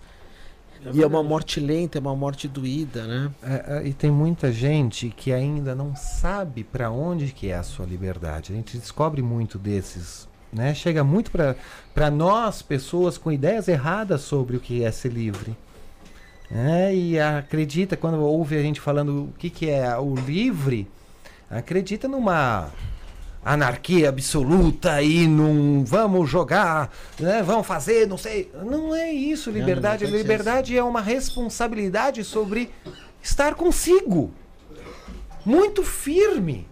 Não se sarceando. Não é a pessoa que te sarceia, é você que põe a postura. É, você não pode ser escravo nem dos próprios desejos, né? Você, você, você já Ah, você- você cerceando tá ali, escravo. né? Encontrar qual que é o seu desejo real, verdadeiro, É. de alma, de espírito, que vai ser uma realização de vida. E qual é aquele, né, aquele pensamento A Índia chama Swadharma. Tem o desejo do ego e o desejo do Da- ser, da alma. O Swadharma é o do, do ser, mas não faz mal realizar alguns do ego. é bom? Sim, É, o Vini, é, o Vini- o Vini também, tem, né, o Vini? Tem aquele Honda Civic vermelho. É, e aqueles preto, é último preto, é. modelo. É. um desejo do ego eu ter o Honda Civic dele. Não, eu tô doido agora, eu tô, eu tô doido. Ainda não tenho como fazer, mas eu tô doido pra realizar um do ego, que é um, um Volvo. Eu quero um Volvinho pra mim, gente. Se alguém tiver um Volvo aí e quiser me doar, Ah, doar. eu ganho tanta coisa. Eu gostei. Mas, mas é, o, o Osho falava muito isso. Realiza os do ego logo para ver que não vai te levar muito longe. Mas vai buscar os do ser. E normalmente o nosso bicho, o nosso, a magia, de novo, a magia sempre vai falar de liberdade. E, e volto a repetir, liberdade é uma luta. Não é eu sou livre, é nada, é uma conquista diária. Todo dia alguém vai querer é, cercear a nossa liberdade. Otávio, eu quero falar do Mãe de Amor agora. Será que eu posso? Não, Fala não do de pode, Amor? tá proibido. Posso? Vamos falar do Mãe de Amor aí, José. Bora. Galera, o Mãe de Amor, Otávio Leal, uma escola de formação terapêutica e yoga, tá? Essa formação terapêutica, o que significa? Significa que você vai fazer um curso lá na, na Amor e esse curso vai te proporcionar o que, que? Que você tenha um autoconhecimento, que você consiga também trabalhar tanto para você como para outras pessoas, utilizando às vezes da espiritualidade, às vezes você utilizando de técnicas que você vai aprender na Mãe Amor, mas você vai poder usar aquilo como também uma ferramenta de trabalho. E você tem isso na Mãe Amor. Tem diversos cursos lá, você consegue ver melhor entrando no site www.maneamor.com.br, mas eu posso citar que tem curso de tantra, de astrologia, o reiki, o renascimento que a Larissa Nanda, quando veio aqui, explicou como é importante, como é interessante essa técnica do renascimento. Você consegue também saber mais sobre ela entrando no site do Mãe Amor. Tem o xamanismo, psicoterapia, grupos de meditação Osho, como você ouviu agora aqui também, um de desenvolvimento mediúnico, então tem muitos cursos lá dentro do Mãe Amor, é uma, uma gama muito grande. E fora isso também tem conteúdo gratuito que você pode estar tá baixando lá no site do Mãe Amor, sabia? Para você se aprofundar na espiritualidade de graça, free, www.maneamor.com.br tem livros sobre mantras, maituna, meditação, reiki, reiki alternativo e uma variedade imensa aí de outros cursos. Novamente, para acessar todo esse conteúdo, www.maneamor.com.br tem o Instagram, otavoleal.maneamor e tem também arroba humaneamor, tá bom, gente? E tem uma pastral. Uma pastral vai querer que o Otávio fale mais. A gente tem que falar um pouco melhor e um pouco mais sobre uma pastral para a gente entender um pouco sobre o que significa uma pastral na vida de uma pessoa. Mas eu já adianto, galera, para você que quer então, fazer um curso www.maniamor.com.br tem também o WhatsApp 11983660100. E agora eu vou falar sobre o mapa astral com Otávio Leal. Eu acho que o mapa para encaixar, né, com essa com essa abordagem que eu estou falando aqui, né, para não ficar muito fora, o mapa ele é é uma forma, né? Primeiro que quando a gente fala em mapa astral ou carta natal, é uma foto do céu no momento em que você nasceu. Então a, a, ali mostra é, primeiro uma questão que é uma das mais discutidas: onde eu tenho arbítrio e onde eu não tenho. O que eu posso mudar, o que eu não posso. Por exemplo, eu tenho 1,65m, eu não tenho como mudar isso. No momento eu tive que aceitar que eu era pequenininho. É, dos, dos 3 até os 10 anos de idade, até os 20 anos, baixinho para lá, baixinho para cá, ok, essa é a minha genética. E a astrologia vai trazer pontos assim, por exemplo, aonde está a tua dificuldade, que é Saturno? Aonde está a tua facilidade? Aonde está a tua lua? A lua é o nosso id, é o nosso bicho. Inclusive a lua, na astrologia, ela traz elementos de, do pretérito, que precisam ser ultrapassados. Por exemplo, a minha lua está em leão. Eu sei que todo mundo que me vê acha que eu sou super egóico. Porque a minha imagem, sei lá porque, transmite muita confiança. Mas no fundo eu sou um libriano extremamente tranquilo. Nunca tive autoestima nem baixa, equilibrada. Mas a minha imagem também, meu ascendente é leão. Então, quando abre a câmera, eu consigo falar. Tem um, um amigo meu que fala: Quero que você me ensine a falar com a mão. Eu falei, mas isso é do ascendente leão.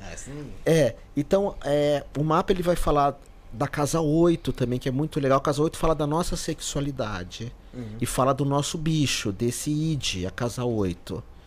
Que é a forma como eu vou me expressar quando eu tô bravo, irritado. Aí tem a casa 12, que, que é o ascendente, que fala também do desenho exterior da minha vida passada. Porque na astrologia, assim, nós temos o signo, que é o que eu sou, meu sol. Depois nós temos o ascendente, que é o que eu mostro. Aí tem Vênus, que é a forma como eu amo. Eu tenho Vênus e escorpião, meu amor é muito apaixonado. O Vini, o Vini não gosta da Nanda, minha companheira. Eles não se dão bem, mas. Nada bem. É, é brincadeira. Eles, eles fizeram teatro junto. É, eles faziam teatro junto lá no Gato, você sabia? Não. É, faziam. Beijo, Nanda! Eles são. Antes de, de eu namorar com ela, já se conheciam. A gente já era bastante amigo. Já era bastante amigo. É, eu, eu, eu, acompanhei a paquera dos é. dois, eu ficava torcendo. É. Então Vênus fala a forma como eu amo, Mercúrio como eu penso. O mapa ele fala de todos os nossos temperamentos, a ação, a sensação, o pensamento, o sentimento. E aí vai falar também do ser que organiza tudo isso. Os aspectos que são os lados positivos, os lados que eu preciso ultrapassar. Bom, eu sou um fã de astrologia, assim como eu sou fã de Reiki, como eu sou fã de aqui, fã do Vini, mas a astrologia eu tento, eu levo ela muito a sério, muito a sério, é uma responsabilidade. Cada mapa que eu gravo, e de entregar algo que realmente possa fazer diferença na vida das pessoas, né? Hoje mesmo eu tenho um mapa urgente para fazer e às vezes eu tô com sono, mas vamos lá, vamos fazer. E porque e, é uma coisa para mim muito importante. Otávio, é interessante dentro do mapa que você entrega, do mapa astral que você faz, é... por mais que ele não te traga uma, o, o, o mapa astral ele não seja algo oracular, meio que né, algo de previsão, mas você consegue às vezes até pontuar acontecimentos da vida da pessoa. Sim. Né? Tipo, vai, em determinado momento você vai passar talvez por uma frustração. E você vai ter que aprender a lidar com isso e já começar. Então, assim, a pessoa já tem meio que uma, uma ideia do que vai vir, ela já se prepara para aquele momento. Sim, aprende melhor, né? É, ela tá, tá, tá mais pronta. É. Né? Frustração é. Saturno, é. Onde a gente tem Saturno no mapa é uma área que a gente tem que amadurecer depressa. Onde tem Júpiter é uma área muito fácil. Eu tenho Júpiter na casa dos filhos. Eu não tenho problema nenhum com meus filhos, zero. É uma coisa assim, super tranquila, porque eu tenho. Então isso mostra, né? Existe uma astrologia que faz previsão, que é incrível, mas eu só dou aula disso. Qual é? chama- A Védica? não, chama Revolução Solar, Revolução. o trânsito, é, progressões. É uma outra visão, né? Porque o nosso mapa ele anda na vida, a gente vai amadurecendo. O mapa que eu faço chama de mapa radical, porque eu falo da infância, maturidade. Porque quando o mapa vem para mim, eu não sei. É, eu eu não, não preciso ver quantos anos a pessoa tem, nem se é homem, mulher, se é trans, se é gay. Eu olho a alma. Então eu falo da vida inteira, mesmo que eu pegue o mapa de alguém de 80 anos, eu vou estar falando da infância, porque a velocidade do nosso amadurecimento depende de nós. O Paulo Coelho falava uma coisa linda, ele falava assim: a gente vive dizendo, eu já passei por isso, já passei por isso, parece que toda hora eu passo pela mesma coisa. É, passou, mas não ultrapassou. Enquanto não ultrapassar, Vai ficar passando. vai ficar. A gente fala, tem que aprender. Às vezes não sei se precisa aprender. Ah, eu quero aprender nada com isso que se dane. Mas, mas tem que ultrapassar. Quando você olha para trás e fala, ultrapassei mesmo. Então a astrologia ela vai mostrar onde é que eu tenho que ultrapassar, mas a velocidade.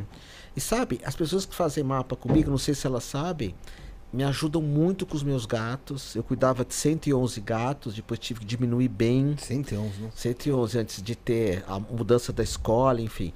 E é um valor muito módico, é um valor que eu tento fazer bem acessível, que as pessoas podem parcelar. O Vini tem aquele cartão American Express Black. Vocês têm o prateado. Mas quem não tem muita condição pode pagar pelo Pix. Tem gente que perguntando qual o valor. Você, você é 333, 333 ou uma coisa assim. Mas você sabe, eu e o Vini, isso a gente é muito parecido nisso. Nin- É arriscado falar isso, mas eu vou falar. É arriscado falar É arriscado, é. Então não fala. Mas eu gosto de falar. Ninguém deixa de fazer as coisas com a gente por causa de dinheiro. Dá-se um jeito, sabe? Dá-se um jeito. A gente não. Eu sei que é da natureza dele também. Esse cara tá dando curso na minha escola e uma porcentagem é dele. Ele Sim. não quer. Mas eu vou pagar. Você acha que existe um cara desse? Ele fala, não, não quero porcentagem. Ele pega o carro dele, é Eu sei, que tem, rodízio. eu sei que tem custo, gente. Tem custo, tem custo. A escola lá tem custo, igual a minha escola tem custo. É, mas não. Sei Né? lá, não é. Eu sei aí fica é. muito sem graça. E aí eu vou de alguma forma retribuir isso, fica tranquilo. Então. O Lucas Souza perguntou aqui, ó, essa, essa aí eu sei responder.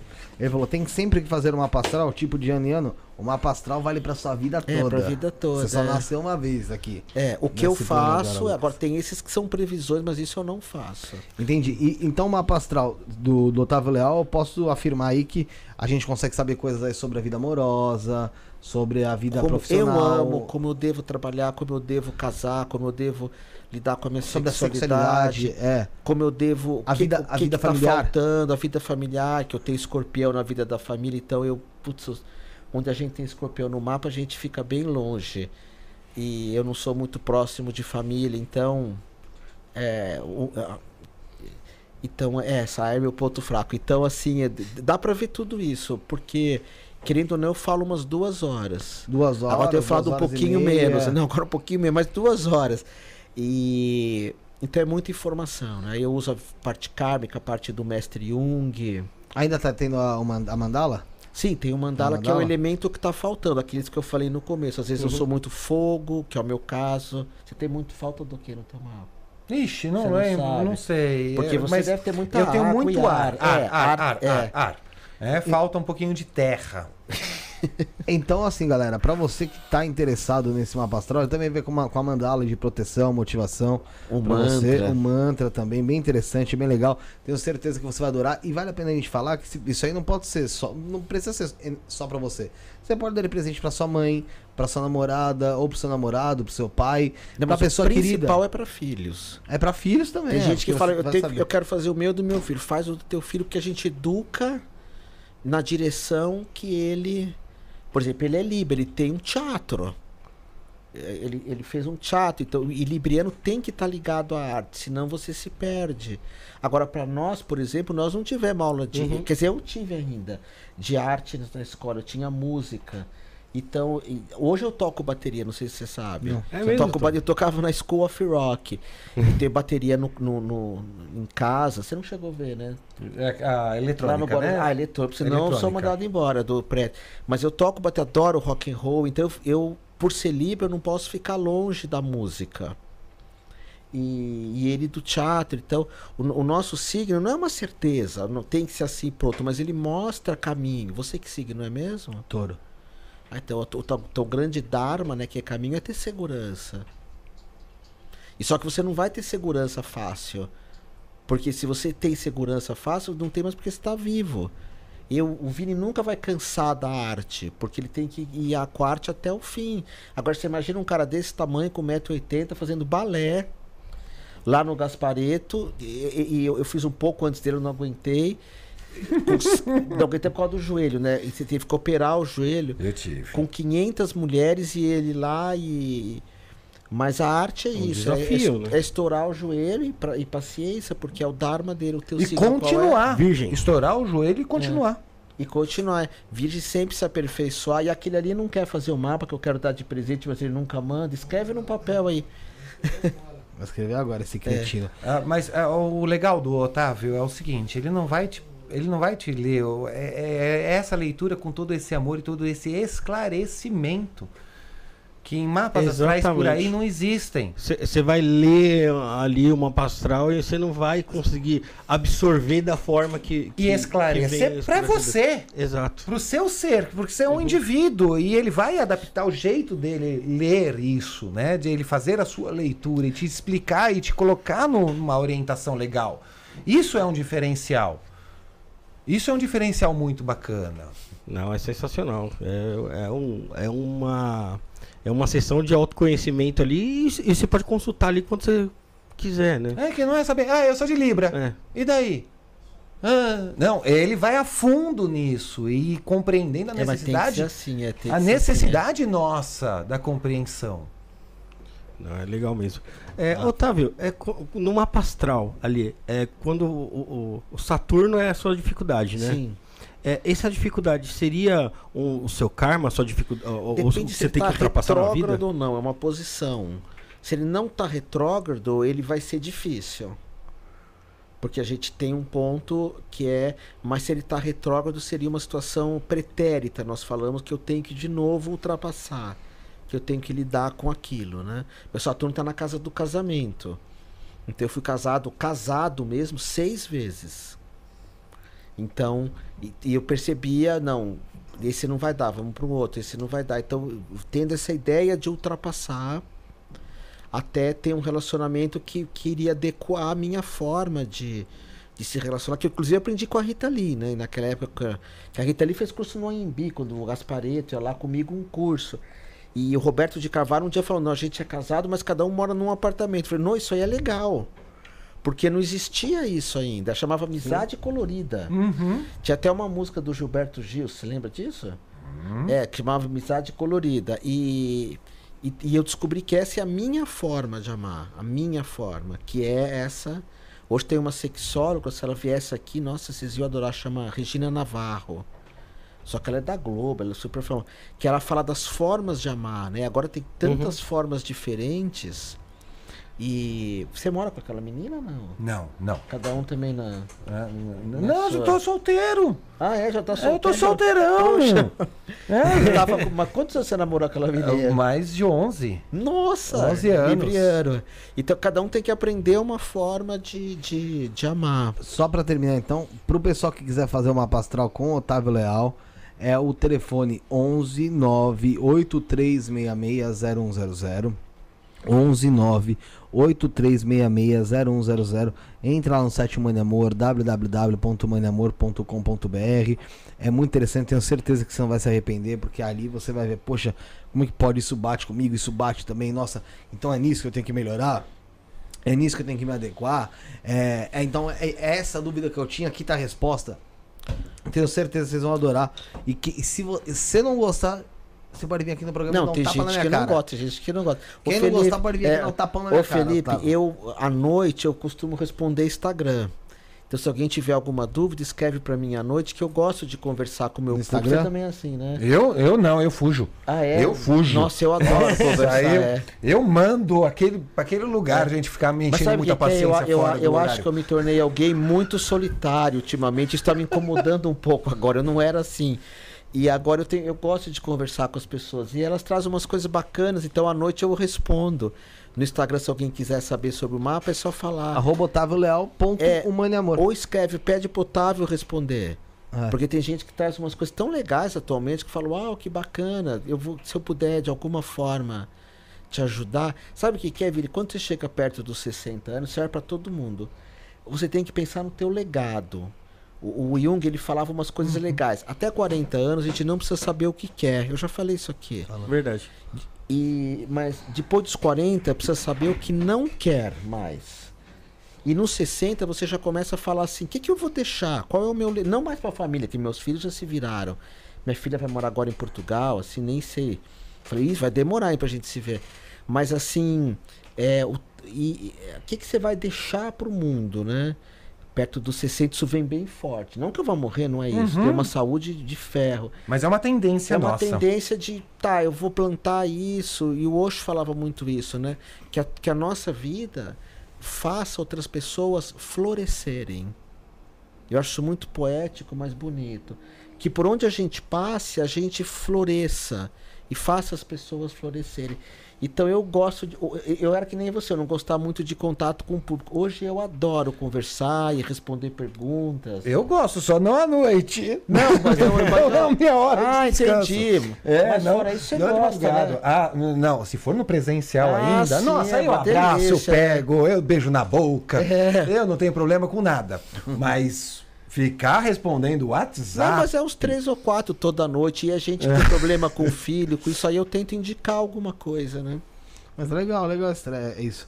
E é interessante ver você que sempre foi muito sozinho falar que agora. Nossa, Tem agora tá é, me incomodando essa carência, solidão. você é. Falei pra Nanda, meu, o que, que é isso? Porque eu sou casado com a solidão, Que né? Mas... coisa louca, porque. eu, Pô, tá uma coisa que você tá pensando. Eu falei, cara. A vida é muito complexa e complicada. né? Eu falei, mas, porra, acho que conforme a gente for ficando mais velho, a gente vai aprendendo a largar, a desapegar de algumas coisas e vai conseguindo resolver coisas que às vezes a gente achava que era um absurdo de problema. E não era. Tipo, quando você tirava uma nota vermelha e você ficava se cagando de medo nas calças, e, mano, tinha como recuperar lá na frente. Hoje em dia, se aconteceria, se acontecesse, a gente ia ficar meio já. Já tinha essa sensação. Eu falei, a vida deve ser assim. E aí eu vejo você falando aqui, poxa, eu penso que, como você disse, foi casada com a solidão durante todo esse tempo. Agora tá sentindo ali falta de. de talvez de Interagir, é. interagir. E, cara, eu fico pensando, cara, a gente nunca vai. Mas Parece que a o gente é? nunca consegue. Pega, pega o mapa que eu, fiz, que eu gravei pra vocês e olha a casa 12 no mapa. A casa 12 no mapa é o que a gente vai fazer já na meia-idade. Que eu tô na meia Quer dizer, eu já passei da meia-idade faz tempo. É, meia-idade é 50 hoje. E, e eu não me considero, claro, por causa desse bicho, mas. Então a casa 12 eu tenho em câncer. Então eu já sabia que quando eu tivesse mais cabelos brancos, eu iria me voltar um pouco pro convívio com as pessoas. E eu tenho que fazer isso mesmo. Então a Casa 12 sempre fala do fim da vida. Interessante que o Gaspareto também tinha Casa 12 em câncer. Uhum. E, e no final da vida, sei lá se ele se voltou um pouco mais, mas ele já não estava tão brigando com a dona Zíbia, né? Já estava Já mais. tava mais alinhado É. com a família, assim. A casa do Gaspareto, vocês conhecem ele, né? Muita gente que está nos vendo vai gostar de ver. O Vini frequentou muito. Era uma casa que tinha uma televisão tamanho dessa parede. E uma poltrona. Uma. A cozinha, era uma casa enorme. A cozinha tinha uma poltrona. Não tinha Um- um quarto de banquinho. hóspede, é. Que era para ninguém ficar na casa dele. A minha casa 12 é em câncer também. Ah, você é ascendente leão também? A casa 12 é câncer. Então, mas você é ascendente leão. Agora eu nem lembro, Dava, mas. Porque pra sou- sua casa 12 ser em câncer, você é ascendente É? leão, é. Então também no final da vida a família vai te chamar muito. O meu é Capricórnio.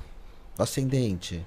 Então no final da vida você vai ter que viajar. Pode começar a juntar dinheiro. Tem Sagitário na 12.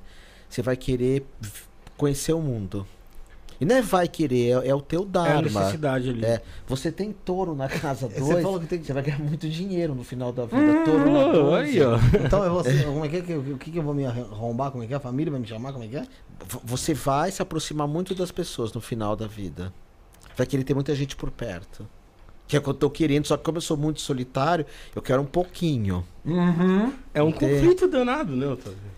É, e aí que entra o mapa, a psicanálise, a meditação, que você fala, ok, aí eu tô sentindo essa solidão. É, lógico que eu fico, a maior parte. O fato de eu sentir solidão não quer dizer que eu fique com gente. Eu continuo morando sozinho, quase não vejo ninguém. Mas assim, a vida me levou pro, pro Guarujá, pra cima de uma montanha. Mas hoje eu tô procurando me aproximar mais. E até esse movimento da minha vida, da gente trabalhar junto, que a Nanda falou, ele vai te fazer muito bem. Porque ele tem essa luz, ele tem- esse brilho, ele tá sempre cercado de. Ele entra já entrando.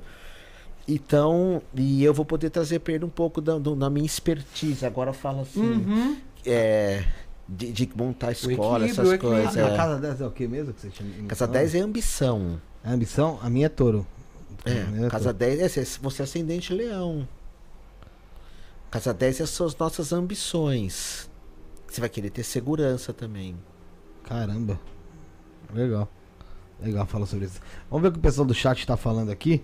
Você tem É, não, 10. O pessoal tá comentando aqui, é, do- falou- falando de onde tá cada signo dentro da sua casa aqui.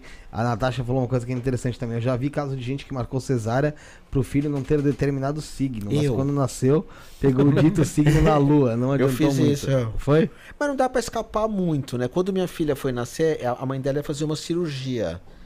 Não lembro nem o que, que é exatamente. Então ia fazer tudo junto. Anos 80, né? Não era tinha essa tecnologia de hoje. Os 90, perdão. E aí ela, eu pus minha filha pra viajar muito. Falei, "Va- Ela vai nascer duas da tarde. A médica falou, não, mas parto é sempre seis da manhã, sete. Falei, "É, pois é, mas eu tô pagando e já que tem que- já que Já que posso É escolher, correto, que eu tenho que escolher. escolher. Aí a gente, eu fiz um mapa pra jogar o sol na casa dela na viagem, que eu queria que ela viajasse muito. Meu só é em câncer. Dani.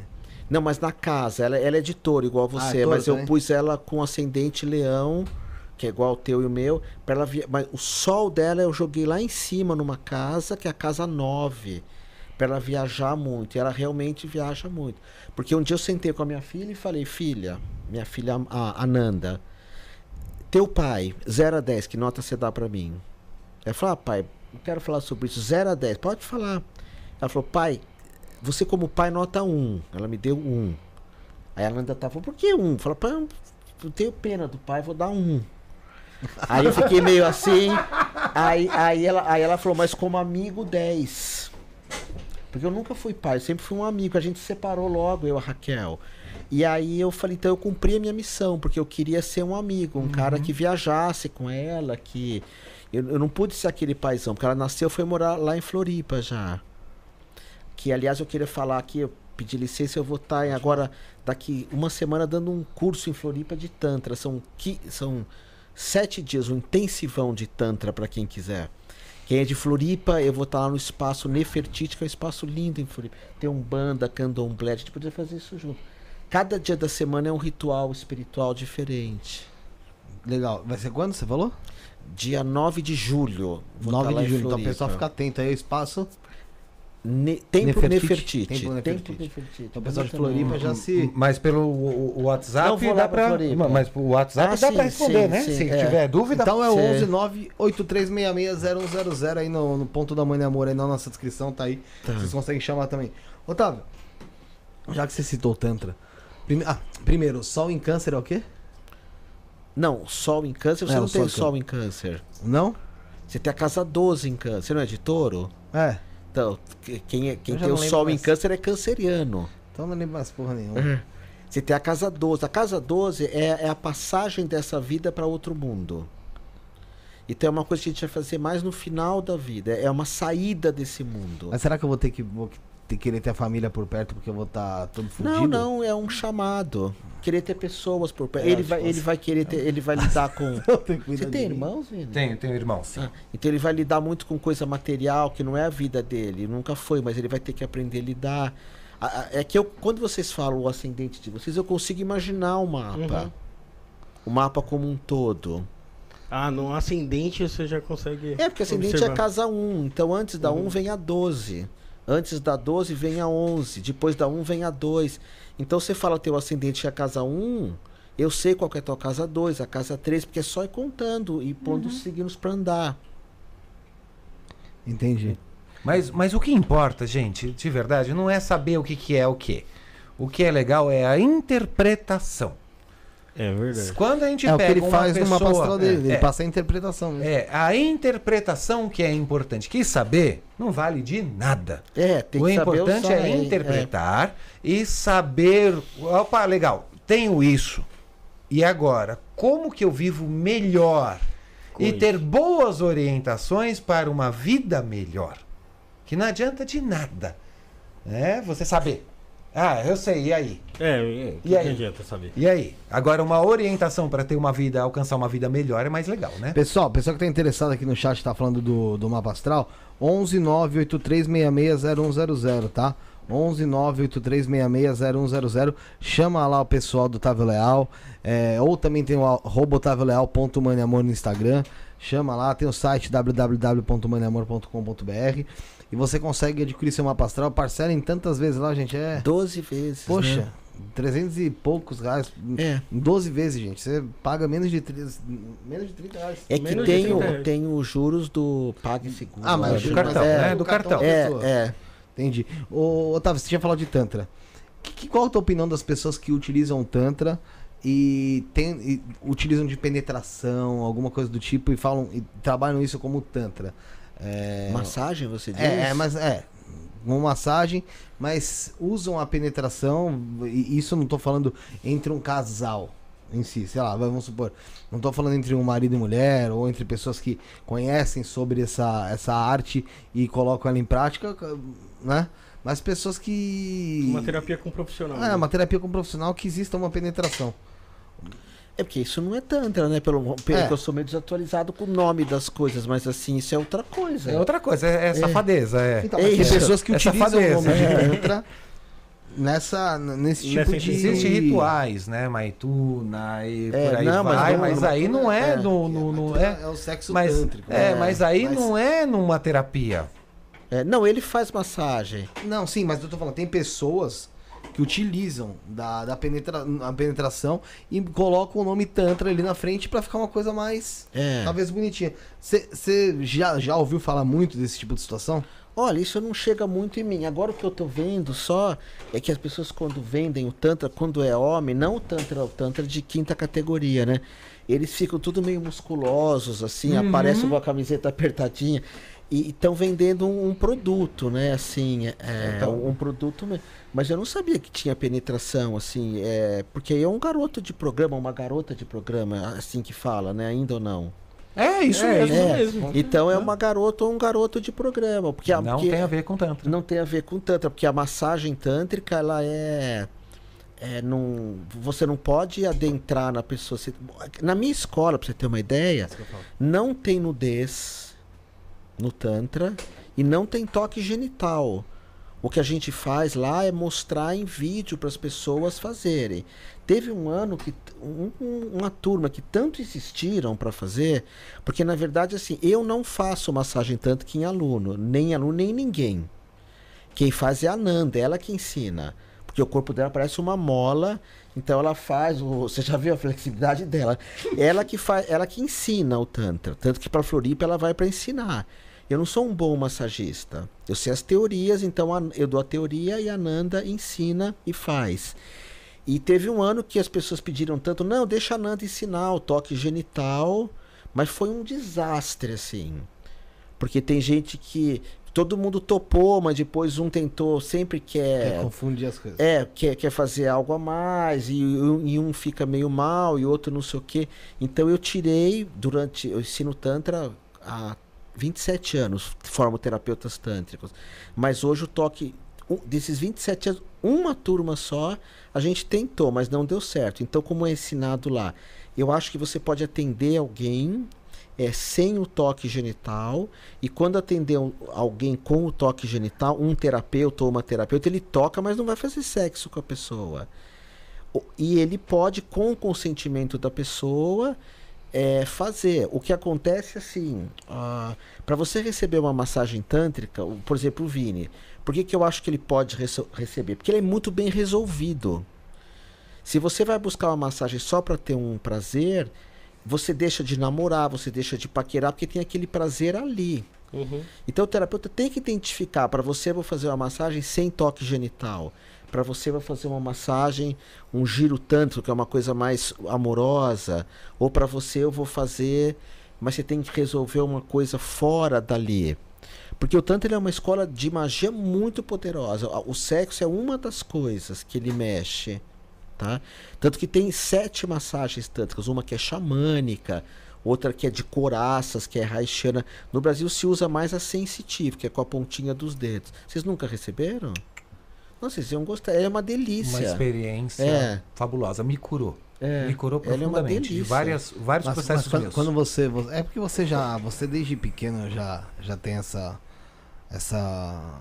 Já é voltado pra esse tipo de, de A, situação. a primeira então você vez já... que eu fiquei curioso com o Tantra, que eu ouvi alguém falando de Tantra, foi o mestre. Sim, sim, Ixi, é tanto- Na você fica época que eu, eu, eu 14, 15 anos, eu, eu ouvi o mestre falando sobre o falar, Tantra. mestre. Hã? É, mas pra, eu queria ser. Gente, pra quem não ouviu o meu episódio, tá? Eu queria ser ele quando crescesse, tá? É verdade. Então, É, mas é- tava- quem que foi que falou? Ah, por exemplo, o Thiago Alves, que hoje em dia ele trabalha com lá no Templo Cachalon, ele ele era pastor, né? E ele conheceu o Tantra e, e depois foi conhecer a ayahuasca, tal, tal. Então, tanto que hoje ele tem a casa, o Templo Cachalon, que, eu acho- que trabalha com as medicinas da floresta. Ah, mas é, é- é, foi algo que ele conheceu que, assim, na cabeça da, do, do- do imaginário popular, é, o pessoal acha que é putaria.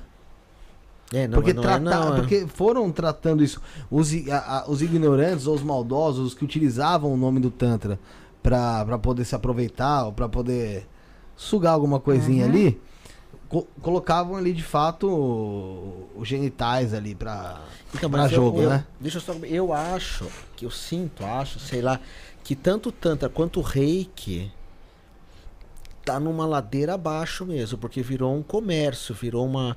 Tem terapeutas tântricos que fazem curso de um sábado.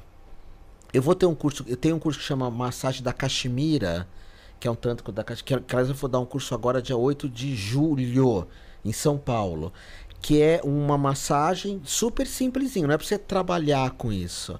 Uma massagem que você faz meio em pé, meio dançando. Eu vou te mostrar os vídeos, você vai adorar. Que a Nanda fez com o menino lá, porque eu não, não sei dançar como ela toda solta. Mas assim, essa área terapêutica ela tá afundando no Brasil, porque as pessoas se formam em duas horas, ou elas. é, o meu curso de Tantra, ele tem um ano. É Você bem tem uma ideia- complexo, um não ano, é é um um negócio ano. assim, São É o mínimo. e- É o mínimo, é. O yoga também. Yoga são dois anos. Dois só que é com a anos? Juliana, é. É. Yoga, yoga como é uma certificação internacional do ah, Yoga Alliance, é um, é um- acho que é um dos poucos cursos do Brasil que tem uma certificação americana e canadense. Isso lá na Mãe Amor. Tem na Humane Amor, é. Legal. E porque o yoga, mas em um ano você pode dar, atender, fazer yoga, né? Cê- Você já vai estar craque. É, Mano. e depois você continua estudando, mas é de dois anos mesmo. Mas assim, fala você, você ia falar do... Da, Não, da- de, de várias dessas terapias ah, Ah, ah, é. que, que a gente ah, traz do Oriente são colocadas aqui e desvirtuadas de uma forma assim terrível. Mas acho que é justamente O porque. Tantra, Nuru ahn, e outros. O, o, o reiki Eles hoje não virou. o que é nuru, Não sei. sabe o que é o Nuru? Fala o que, que é, É nuru. uma massagem feita com o corpo, o meu corpo massageia o seu, mas muito com, com alavancas, muito com minhas, o meu corpo fazendo uma estrutura em você para chegar a um Mas resultado os legal. dois nus. Os dois nus. Ah, aí, o que, que acontece quando a gente ocidente, eh, traz para o ocidente isso? Putaria. Vira. E a gente tem uma vergonha de vender putaria, que seria tão lindo a gente vender. É, né? vende Por que, que a como- gente não vende como o produto é, é? Se não falasse que é tanto, essas Se eu coisas. falasse, apoiado pelo meu estudo que eu fiz de um final de semana com o Tantra, eu apoio a minha, né, o que eu tô vendendo de verdade. É, ué. Poxa, seria tão lindo, tão rico, tão Sim, é uma verdade. experiência bacana. Então, é, é, isso é verdade, porque assim, você pode ver, se até dentro dentro de uma magia africana, que o pessoal às vezes se interessa, fica tudo em cima, ou essas magias ocidentais, o pessoal às vezes consegue deturpar e mudar alguma coisa, imagina dentro de uma magia oriental ali, que a gente pode chamar de magia oriental, Sim. que as pessoas às vezes não têm tanto esse acesso. Tanto que eu, tava, eu falei, acho que comentei com os meninos, que eu queria começar a trazer mais um pouco do tema dessas magias ali, buscando já pra magia. Tanto que amanhã a gente vai ter um episódio que vai ser uma pessoa falando também de magia árabe. Mas assim, puxar um pouco pra essas magias ali, buscando ali Oriente, Ásia, aqueles cantos da África ali, pra conseguir trazer um pouco disso, porque é muito pouco abordado né? Eu acho que deveria ser de fato mais abordada, porque em todo lugar do mundo tem tanta coisa mágica e sensacional. Às vezes alguma, às vezes uma pequena ilhazinha ali tem um povo que faz uma magia tão forte, tão legal, e às vezes as pessoas conhecem, mas fica nichado e fechado. E aqui a gente quer, como a gente tem um público que está expansivo dentro do ocultismo, dentro de terapias, dentro de espiritismo, puxando agora um pouco de cristianismo, é, dentro de matriz religiões de matriz africana também. Então a gente trazer isso é trazer de fato um conhecimento a mais, é trazer um- uma, uma algo que as pessoas É um às vezes não têm nem ideia ainda. diferente, né? do- É. do- O Otávio, eu acho que ele consegue falar bastante disso, que ele já teve algumas experiências por alguns caminhos. E é incrível como a maioria dos caminhos que a gente traça nesse mundo são convergentes. Chegam no mesmo ponto. Chegam na mesma. Fazer a magia de formas diferentes, com deuses diferentes, com palavras diferentes, chegam nos mesmos pontos. Isso é tão rico É. que apoia, apoia a gente instrumentalizando formas Mas- diferentes Mas de fazer a que mesma dão coisa. muita volta, né? Tem umas que dão muita. Tem uma magia chamada OBA, já ouviu falar? A magia cubana. Nossa, essa se vocês acharem alguém. Magia cubana. OBA, me manda Que essa que eu acho. É, tem uma coisa misturada com zumbi. Com zumbi não, com voodoo, né? É o ou o catimbozeiro brasileiro que eu falei, encantaria, que você evoca esses seres. é, nossa, o, o encantaria é muito forte. Ma- Mas, voltando um pouco ao tanto, experimenta vocês. Não sei se a companheira de vocês vai deixar. Vai junto. É, então, porque se for um terape- uma terapeuta mesmo, é, não vai. Não tem. Sim, não tem- O casal tem que- É, é que na verdade muita gente vai pra ser masturbado. É, existe. Tá? E, e, e quando isso fica muito claro, acho que não tem problema nenhum. Mas aí não é tanto, é uma massagem de ter um prazer, que no, no Tantra isso chamaria é, kama, que é prazer. O Tantra trabalha com ananda, que é buscar ser feliz, não só ter prazer. Agora, só ter um prazer pode ser curativo. Sim. Mas se você é um baita terapeuta e ele fala da terapeuta dele com tanto. Que deve ser uma pessoa maravilhosa, porque conduziu Sim, foi ele tua à aluna. cura. Ah, é? Quem não? É, quem Eu não é, posso né? saber quem é? É. Pode, é, é, é. Eu vou, vou lembrar o nome dela, Tá. mas é. São Te mostro no Instagram, é porque as era tua aluna. nome indiano, né? Eu não chorava. Oh, você que deve ter dado o nome indiano dela. Então, mas, mas, mas aí é, é- é ruim pra você decorar. ruim pra mim decorar. É, eu sei esses nomes indianos. Larissa Laxmi. Ah, é a Lakshmi. É. Ah, tá, eu sei quem que é. É Laxmi. A Lakshmi. Sei quem que é. Ô, Otávio, o Renan tá perguntando aqui desde o início se pode falar sobre devas e magia. Eu não conheço. Devas, né? Se Devas, fala, então, Devas. É, no, no- Brasil fala Devas mesmo, mas é legal falar direitinho. Eu, pelo menos. Senão fica estranho. Devas são ah, as Dáquines, por exemplo, que são devas da água. Então, Iemanjá, Yara, mãe d'água. Quem mais que é da água? Tem esses nomes. Esses dois são mais famosos, né? Aí tem os devas do fogo, que são as salamandras. Na Índia chama Agni. Tem os devas da terra, que chama Prithvi, são os gnomos, por exemplo. Os gnomos, os pretos velhos, tudo que é da terra, que é o que falta para você, que é a terra. Você não tem nada de terra Nada. mesmo. É, te- terra é um elemento que, a- que, que faz a gente lidar melhor com o mundo.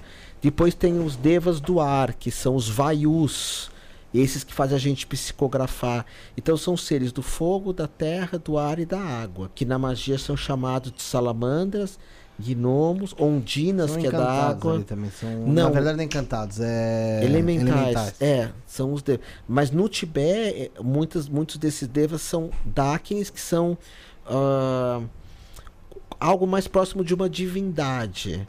Então não é tanto um elemental que só obedece ordens, é uma divindade mesmo. ah, então a gente vai encontrar Tara, essa Lakshmi é uma deusa que é uma deva também. A Lakshmi é que faz a gente ganhar dinheiro, que o mantra é Om Shri Lakshmi Aya Namah. Aí tem a Sarasvati, que é dos artistas, você sabe? Om Shri Sarasvataya Namah. Então são seres da natureza. E tem, e tem os devas bons e os devas ruins também.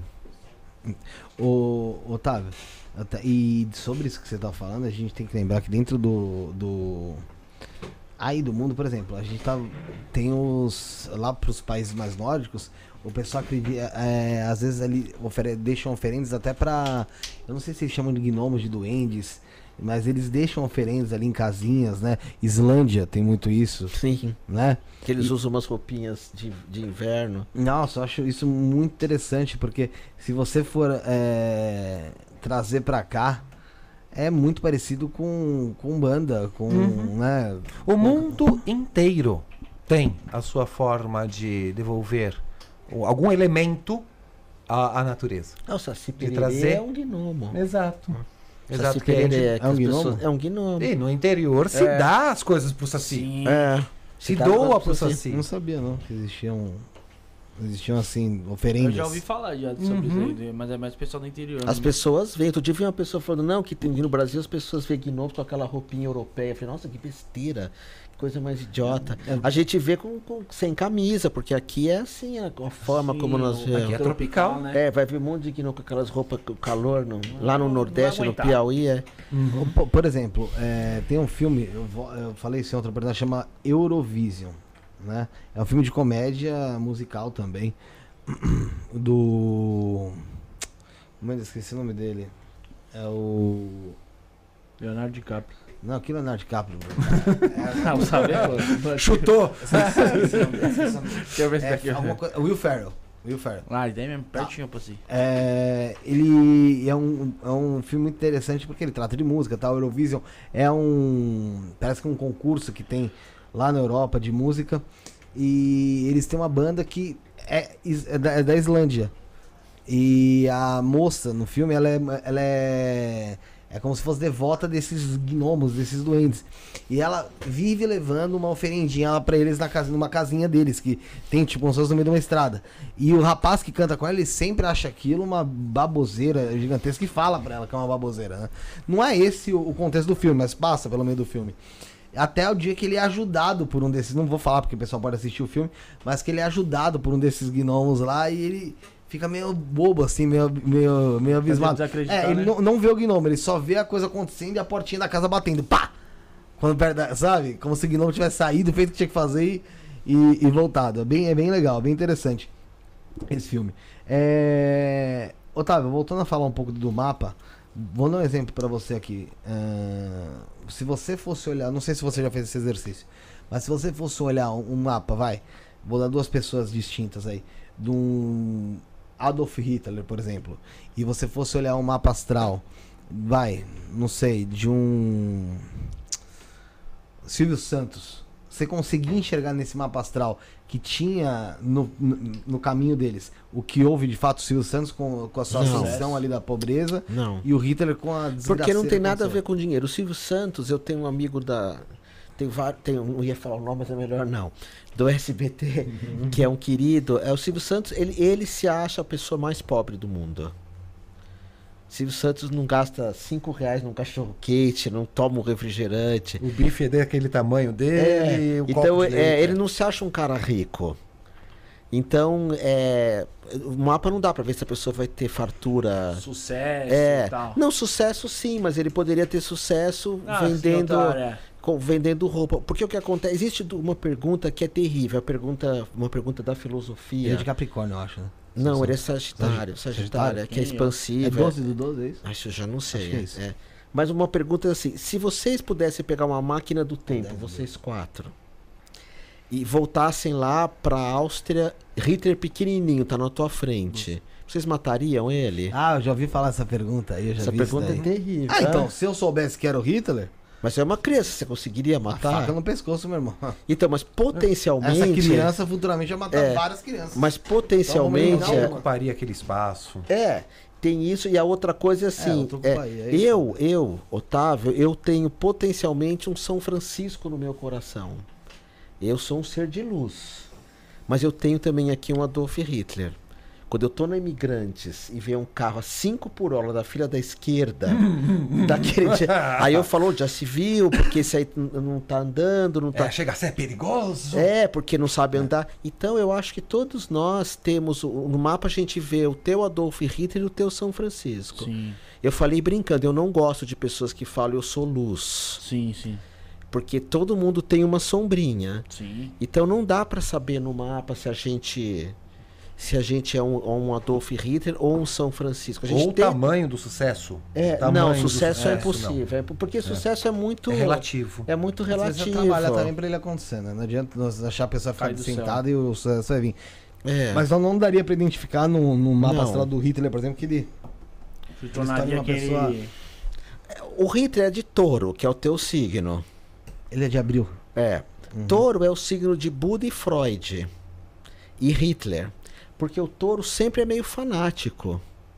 O touro, quando enfia uma coisa na cabeça. Então, olha que interessante. O Freud diz: viva todos os teus desejos, todos. Porque se você não, não viver, você vai sonhar ou vai recalcar. E Buda fala: a pior coisa é o desejo. Você não pode viver nenhum desejo.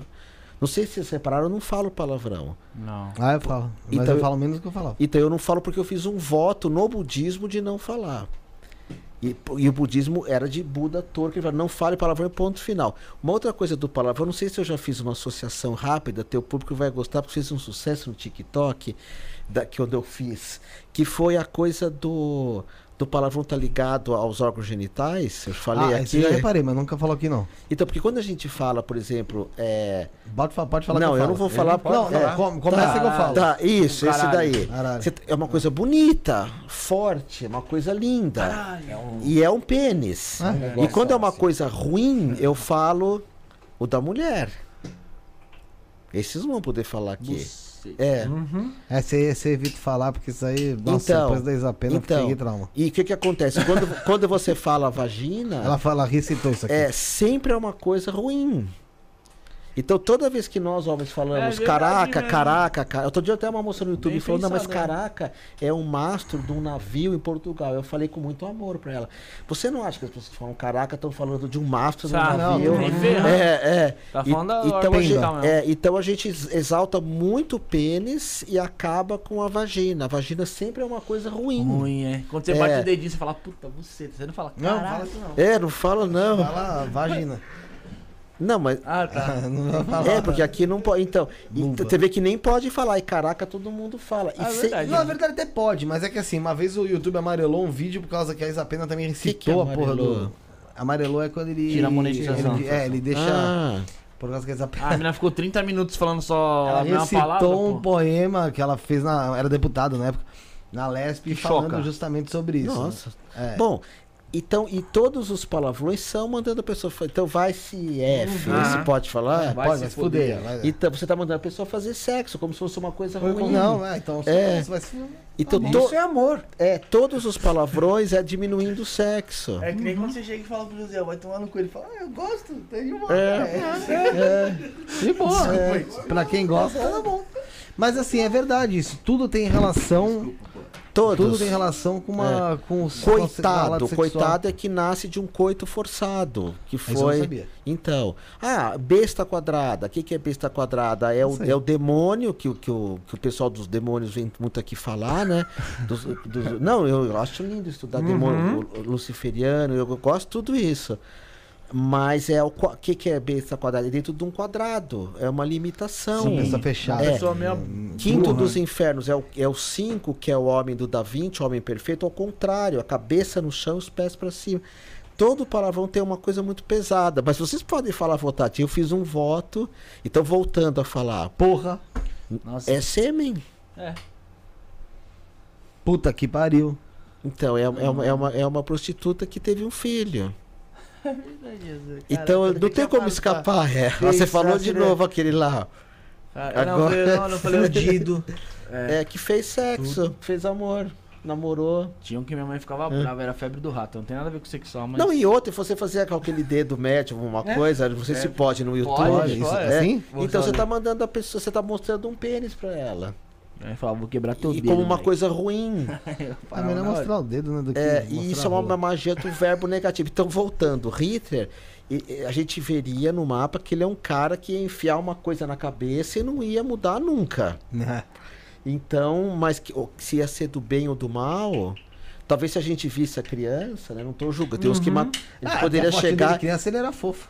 Então, podia chegar e falar: peraí, vamos levar você pra outro lugar e. e- É, talvez Deixa eu te apresentar alguma coisa. É, É, talvez a fazer criação dança da- com É, ele, eu fui, é. eu fui bem. é, Não, não, eu, mataria. eu também, quando eu, li, quando eu li essa matéria, Mas eu é que ele pensei, eu mataria. É que ele me perguntou. É, não, mas eu Se eu pensei. mataria, É eu- que de bate é, pronto, por de tudo bate que- pronto eu também a falei, eu história, mano, mataria. Todo mundo vai falar, duvida a pessoa que vai falar, É. não mataria, tá É, ligado? lógico. Mas ali existe um potencial que você não sabe se vai. Teve um presidente brasileiro, acho que eu posso falar o nome, porque ninguém vai ficar bravo comigo. Uma porque eu sou do PV, então ninguém fica bravo, porque ninguém vota no PV. Ninguém. Ninguém. Verde, é, é só eu e, Verde é, e o. Eduardo Jorge, não, ele esquece de votar nele, porque ele é. Então eu sou do PV. E outra porque ninguém fica bravo, que é o Collor de Mello. Já viram falar dele? Que agora parece Sei, ser- sei, sei. o mapa, o mapa já. desse cara, Collor de Mello, se esse cara tem bomba atômica, se esse cara Ele tem. mete bala. Não, ele acaba com o mundo.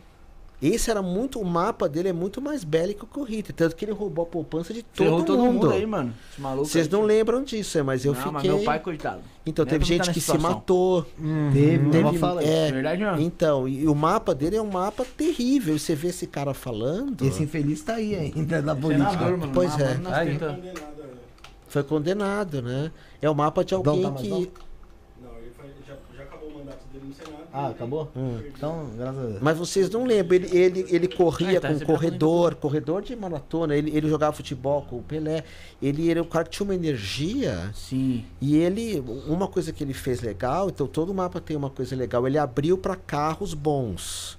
Abriu o mercado. Abriu o mercado. Abriu o é. mercado. É, é, é, porque antigamente só tinha Fusca, Brasília, Voyage, ele abriu. Mas ele era um cara que eu olho o mapa dele e falo, meu Deus, esse cara tem arma. Então, como ele não tem, ele roubou a poupança de todo mundo. Foi a arma que ele tinha. Foi a é arma que ele tinha, Foi é. Pico Chaves e o Kiko, tá ligado? O Kiko pro, Kiko pro Chaves. Uma pra mim, duas pra você. É. Daqui a pouco no final ele tudo pra mim, nada pra você, tá ligado? Foi o que É. aconteceu, mano. E o, já viu o mapa do Putin? Não, o não pessoal falou, vi. fala- já chegou a falar que não falou? Não lembro, porque eu só- agora você falou do Collor, eu fiquei curioso. Eu, eu sei que de todos os é brasileiros, os mapas de todos os brasileiros eu sei. Do Lula, do E o mapa do Lula? Bolsonaro. O que, que diz aí o mapa do Lula? O atual presidente? mapa do Lula é to- todo mapa tem qualidades Sim, e claro. defeitos, né? Claro. Por exemplo, Bolsonaro é Ares ascendente escorpião. Uhum. Então Ares é um cara escorpião. que Ah. talvez se colocar ele na segurança pública Pá. ou pra Vai dar jeito. é BOP, né? BOP é a polícia, né? É, lá do Rio. É, então ele ali se encaixaria provavelmente Aham. bem. Eu, eu sou do PV, tá? Não tenho, quero brigar com ninguém. Parte- é, claro. O Lula é bom pra essas coisas, ele é libriano que nem a gente. Então É vai 27 de outubro. é não, Lula. não, o Lula ele, ninguém sabe a hora É, ele que não ele sabe nasceu. porque ele não sabe o registro, É. mas ele adotou 27 de Mas outubro. não é, nem, não é. nem, Ele nem é nasceu nesse dia, totalmente geralmente libriano, é. colocava um ano a mais pra, É, pra... gente, que é adotado na roça Mas é, é assim. Ah, não, 27 de outubro. é, é escorpião. Escorpião. Então o mapa dele é Libra, vários astrólogos. Então ele é um cara bom pra viajar, pra fazer. É, Negócios, Deve, essas- não, deve ser um cara legal É que pra não estar dá, aqui, pra, não pra dá pra você pegar conversar. dele completo, porque apesar de você conseguir identificar talvez Libra, mas não dá pra você saber o Não, horário dá, né, dá. que ele nasceu, dá? Dá, tem muita gente que pede o mapa pra mim, eu falo, já teve algum acidente, ou já teve isso, ou aquilo. Aí a gente faz um acerto de hora. A gente imagina a vida da pessoa e joga pra astrologia. Então o Lula, assim, pra conversar, comércio exterior, pra é, relações internacionais, ele é o melhor de todos. Na parte por- da oratória, do carinho. Nossa, né? ele é bom, ele é carismático, né? Demais aquele cara. Aí o Fernando Henrique, putz, esse cara pra educação, ele era incrível, né? Porque ele é geminiano. Então ele, ele era um cara muito culto, Fernando Henrique. E a Dilma? A, a- a Dilma, a, a Dilma é virginiana, se eu não É, me engano. Então ela seria legal pra coisa de. Ficou pouco, eu não sei. Ah, de, então tá. de mato, de. Era boa pra estocar vento, ela. Pra o quê? Estocar vento, ela queria estocar vento, pô. Queria estocar vento. É que ela não soube explicar, é, ela não soube ah, explicar, É mas... que a- o que o Lula tem na oratória é de falta Brasil. É, ela, ela era virginiana, virginiano é bom de falar.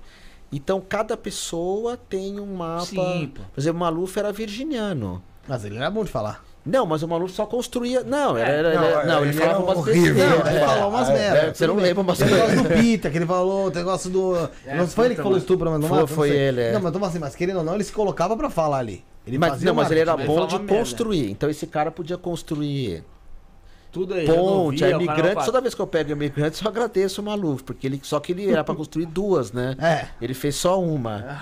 E- Umas 200, né? Então todo mundo, todo mundo tem, não dá pra saber o que a pessoa vai, vai, vai fazer ou não, né? E- Esse governador atual de São Paulo, você já não fez tem, dele? não alguma tem vez? dele, é. Não, Aí já não, E do Alckmin? também não sei. Também não? É Eu acho mais, que o- né? não, eu acho que o Alckmin é de virgem, então é para ele é médico, né? É, Então ele seria legal como aquele Serra que criou aquela coisa da, da Do genérico que ele trouxe. do né? genérico e da AIDS também. O Brasil tinha um tratamento de AIDS, ainda tem, graças ao Serra, que é referência no mundo inteiro. Ele era de pisciano. Então era bom para ajudar quem não. 7 de novembro, Alckmin. Então ele é. Ah, escorpião também é Escorpião. legal para medicina. Ajuda legal. Hum. Bom, ahn, já são 11 horas. Tá na Vamos, nossa hora, vamos né? já. É, dar as nossas considerações Quem tá bravo aí. comigo que eu tô falando? Não, Porque não, falou de maluco, política. Não, até, não. porque- não, até porque a gente tá conversando O sobre. pessoal só falou que tá te esperando aí embaixo, mas tá tranquilo. É. O pessoal do PT e do PL. Estranho isso. É. não, mas, Se mas, é, pra- mas, mas, mas pra não ficarem bravos, eu vou, eu, vou, eu, vou, eu vou insistir nisso. O pior era esse Collor de Mello. Era impressionante como o mapa dele era um mapa de guerra, De destruição mesmo. de destruição. Se tivesse poder essa figura. Tanto que dizem que lá na Lagoas ele aprontou um monte. Não Ali- sei se você. Ele é safado esse maluco aí. Então não pode falar assim. O dele sentou bala no cara dentro do. Matou um cara, É. né? matou errado ainda, né? Porque ativou um cara errado. É. É, Dentro do O Congresso. cara é muito É. louco, né, mano? É verdade. Se Pô, tem o também mapa do. Bolsonaro que falam que é agressivo, tudo, eu não sei. E o dele, comparando o mapa como astrólogo, sem julgamento de causas. Bolsonaro é um anjo. Não, não digo que é um anjo, porque ele é ariano, ariano é bravo, né? Mas esse daí, esse Collor, meu Deus, Supera era uma tudo. coisa. É. Ele, um- é, ele, é, ele é de né? leão, mas não é o fato dele ser leão. Eu não lembro bem o Marte dele, porque a nossa agressividade na astrologia a gente vê pelo Marte. Uhum. Por exemplo, eu tenho Marte escorpião. Eu, eu sou um cara que eu acabo comigo, eu não brigo com ninguém. Mas, Mas, você- nossa, mas eu me judio muito. Você sabe tá teu Marte? Não. não lembro. Provavelmente é escorpião ou virgem. Não, não, não dá pra dizer. Então, e esse Collor, eu não lembro o mapa dele, mas eu lembro quando eu olhei e falei, meu Deus, isso aqui é... Imagina, seríssimo, né? é... É que tem uma história, uma brincadeira, uma piada que fala assim que, por exemplo, se eu fosse presidente do Brasil, eu, eu declarava guerra à Inglaterra ou à França, eu. Hum. Já contei essa história Não. pra vocês? Não, declaro guerra, aí eles falam, então peraí, eu falo, perdi. Mas, Pô, você nem lutou, eu já perdi, mas toma conta, agora é teu. Ah, Já pensou os ingleses vindo administrar o trânsito de São Paulo? Sabe? Ou a Inglaterra tem toda aquela arte. É gostar da, da, Adorei essa. É. Perfeita. é bem pensado, bem Não, pensado, leva, leva. Lá na África tem muitos que foram colonizados por eles lá. Que não deu Ah, não, bem. mas, mas, mas agora. agora a gente já tá Agora, construído. agora eles são. ma- É, é não, mas já perdemos. ó, me rendo. ah, Os franceses aqui ia ter o que ia ter de arte aqui nessa uma cidade. É. tomar os ouros dos Mas, mas isso é uma mas boa parte, boa brincadeira, parte até do, acho que, brincadeira isso, mas não não, é não sei se, não sei, posso falar merda. Mas acho que boa parte dos países africanos que eram colonizados aí, vamos supor, pela Inglaterra, eles já tomaram independência, né? Já são Já, já, independentes. já. Não A- tem o mais. Quênia, por exemplo, era, né? Não existe mais, é. É que a gente, eu sou Otávio Leal, é. Né? É. Eu sou Otávio Leal, sou português leal. Aí eu falei Mas a gente foi colonizado por português. Então sai, faz uma guerra, sei lá, contra a Dinamarca. Dinamarca, vai- então vou mandar avião. Não, já perdi. Só que agora vocês. Melhor escola do mundo, melhor É verdade, segurança. não segurança. É, não. administra. Administra É, nós. administra. A gente podia contratar, né? É. Administrar nós. guerra, é Mas isso é uma brincadeira, isso é uma brincadeira. Porque a gente é. samba. É. Isso é uma brincadeira. Eles co- colonizaram os Estados Unidos e não deu muito certo com os americanos verdadeiros. Uhum. Ah, não deu nada certo. Mas isso é uma brincadeira que eu quis dizer assim. Eu acho que se cada, cada povo, né? Se a gente. Na minha. Por exemplo, eu não. Você eu não vai não- se arriscar a fazer isso com os Estados Unidos, porque vai que você declara guerra e fala, tá beleza. Não, não dá Ah, nem. é, é. Aí, aí não, aí não É sobrevive, que não. o, o Osho me ensinou uma coisa que pra mim faz muito sentido, o Osho. Eu não, me, eu não sou brasileiro, eu sou do mundo. Sim. Todos, né? Eu sou do planeta Terra. E se a gente, por exemplo, brasileiro é, é bom no quê? Eu acho que é bom em agricultura, é bom em arte, é bom em dança, é bom. E tem, tem outro Hospitalidade. povo. hospitali- hospitalidade. hospitalidade. Aí tem outro povo que é bom Em alegria. Em alegria. A gente é muito bom em alegria. muito bom. muito então, bom, se juntasse um pouco de todo mundo, né? Também. Não, tem povos que são muito mais corruptos. Na América do Sul tem Não, alguns que eu vou te a África, contar. né, É. A África, a América Central tem uma corrupção muito grande. É, também, né? mas Mas, mas eu acho que se cada um né, se juntasse e, e cada um fizesse a sua parte. Se a gente olhasse né? pro melhor que a gente tem, É verdade, isso mesmo. é, se a gente valorizasse o que a gente tem, É verdade, falou tudo agora. a gente ia muito longe. Ó, Mas a gente não valoriza o que a gente tem. Alessandro Camargo apareceu aí, pô. Alessandro que. Acho que é aluno lá Su- do... Saiu do grupo, pô. Mas ele é aluno do Otávio Ele, lá era também. aluno, ele tava fazendo com o Otávio, se eu não me engano. Um abraço para Alessandro Camargo. É, o nosso queridão.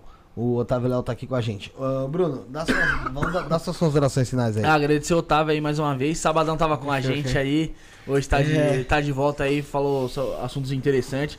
Todo mundo do chat. Mano, Vinícius aí sem palavras, já chegou animando. café, quero café. Quero café, café, café. E vou sair tomando café e pulando. Esperamos os dois na, na- em outras oportunidades aí também. Muito obrigado. É isso aí. Vem, Rafael, vem aqui dar suas considerações finais também, pra gente fechar. Enquanto isso, galera, não esquece de deixar o like, se inscrever no canal, é muito importante pra gente. A gente precisa aí da sua inscrição, precisa do seu comentário, do seu compartilhamento. Se inscreve se quiser ajudar a gente, tem o Pix também, 11 97764 7222.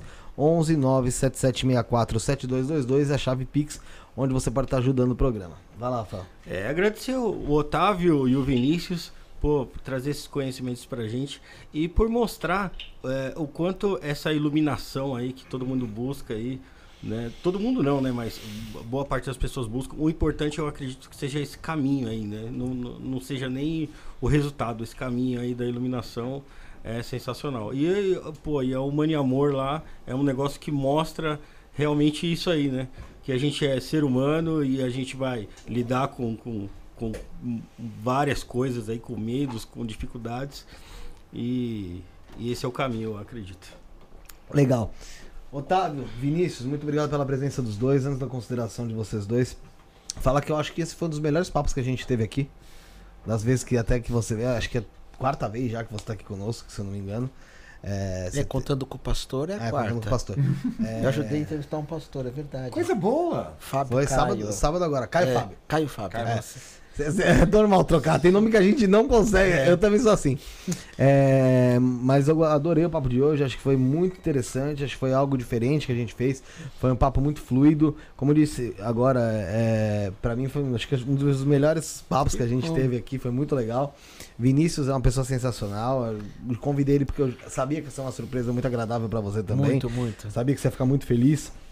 Ele falou que ia dar. que ia Ah, não não curso. foi culpa minha, tá? Ele que falou: chega lá e ba- bagunça que o Otávio vai ficar feliz. Fico, fico, fez, fez, fez bem. E eu sabia, ele falou que ia estar na Mãe Amor dando curso. Falei, saindo daí, vê se Verdade. consegue vir aqui e tal, que eu tava ficar feliz. E foi ótimo também, foi excelente. O Vinícius é uma pessoa sensacional. Teve episódio é, com ele aqui. Quem quiser acompanhar, procura Vinícius Rastrelo, dois L's. Isto na podcast você vai achar. Tem muita coisa interessante. Foi um papo muito legal. Foi num sábado aqui. Então, meu, a gente bateu um papo sensacional. E o Otávio Leal já teve aqui outras oportunidades, como ele mesmo disse. A última vez que ele teve aqui foi sábado passado, agora mesmo, é, conversando com o reverendo Caio Fábio. E teve outras oportunidades que o Otávio Leal passou por aqui também. Não só ele, como teve a Larissa Nanda, lá da, da Humane Amor também. E tem muita gente ainda pra vir aqui pra trazer um pouco desse conhecimento que o pessoal do Humane Amor traz. Ah, então é isso, Otávio. Obrigado pela sua Obrigado, presença. obrigado. Espero ter você aqui quantas vezes precisar e você Imagina. quiser também.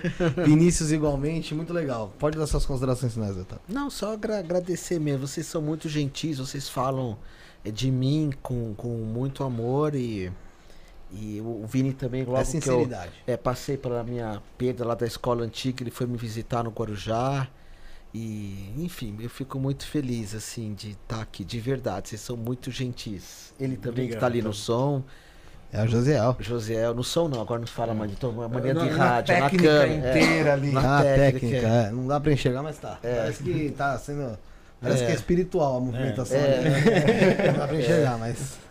Vinícius, por Muito favor. obrigado pelo, por esse convite. Foi de última hora, né? Mas na hora que eu li, eu falei: ai, que gostoso! Eu vou poder encontrar com essa pessoa encantada, porque de quartas-feiras ele é ocupado. E, é, e a quarta-feira é o meu horário livre que eu tenho para trabalhar lá, lá na Humane. Eu dou aula no Guarujá, né? Né? Ele dá aula no Guarujá, então a gente nunca se encontra. É. A gente nunca se encontra. Aí eu falei, ah, é a oportunidade de ir lá dar um abraço nele. e corri pra cá. Gente, não deixa de entrar na- no, no site da Humane Amor, ver um curso e segue. Um dia na minha vida eu falei, ih, eu quero ser igual a essa pessoa. Aí o que, que eu fiz? abrir o peito para encarar o conhecimento, para pegar conhecimento, para aprender, para ir, para avançar e fui para todos os lados buscando aquele objetivo de autoconhecimento da minha vida. E onde, Faz você, e onde isso, você se encontrou? Com ele aí do lado mesmo. Com ele, a gente tá era grudadinho no gente, final do é um ano. colega de turma me, É. me abriu um caminho para minha para minha, minha meu futuro. Isso é muito importante, gente. Legal. Isso é muito sério. Legal. Legal mesmo. Então, obrigado aos dois. Ah, amanhã nós estaremos com o Frater Terion aqui, Rafael. A gente vai estar falando. Vamos lá, ver se eu lembro, cara, porque é, minha cabeça, nossa, tá, tá uma, uma draga hoje aqui, cansaço. Mas vamos lá, a gente vai estar aqui com o Frater Terion. Até sei sobre algumas coisas que a gente estava falando, por exemplo, como eu falei da magia árabe, que a gente vai estar falando aqui. É, mas vai estar falando também sobre satanismo da- draconiano. Esse eu não conhecia. Goetia satânica e magia árabe. Frater Terion. Ixi, vamos lá, Então né? é pro pau lembrar. O bicho vai pegar amanhã. O pessoal que quiser já tá interessado, ah, poxa, vai ser um papo legal. É, com certeza eu quero estar participando, eu quero estar assistindo. Então, galera, você que quer, já deixa, já deixa aí no, já deixa confirmado aí no, no seu YouTube o lembrete. Eu vou estar colocando agora aqui no, no chat. Aqui, ó, tá aqui, ó. O link tá no chat, você clica, vai direto já pro vídeo dele. Já deixa o lembrete ativado, dá o like, que amanhã o Paulo vai lembrar, a gente vai estar falando aí sobre isso. Então, Satanismo draconiano, não sei o que é. Também. Vou aprender aqui, vou que, Também vou ter que, vou ter que dar mais, aqui. vou ter que dar uma estudada pra entender esse assunto. É Goetia satânica e magia árabe. Então vai ser uma noite de descobertas aí pra nós, tá bom? É, obrigado novamente, Otávio Leal, da Mãe de Amor, www.mãedeamor.com.br. Vinícius Rastrello, tá dando, tá dando curso de desenvolvimento mediúnico lá de Amor. Galera, vai logo lá no site, já deixa o seu nome na lista pra quando abrir outra turma, você já tá dentro e também desenvolver a sua mediunidade junto com pessoas sensacionais como as que compõem o time lá da de Amor, tá bom? Então é isso, estaremos de volta amanhã às 19h30. Somos o início, o fim e o meio. Fomos. Valeu.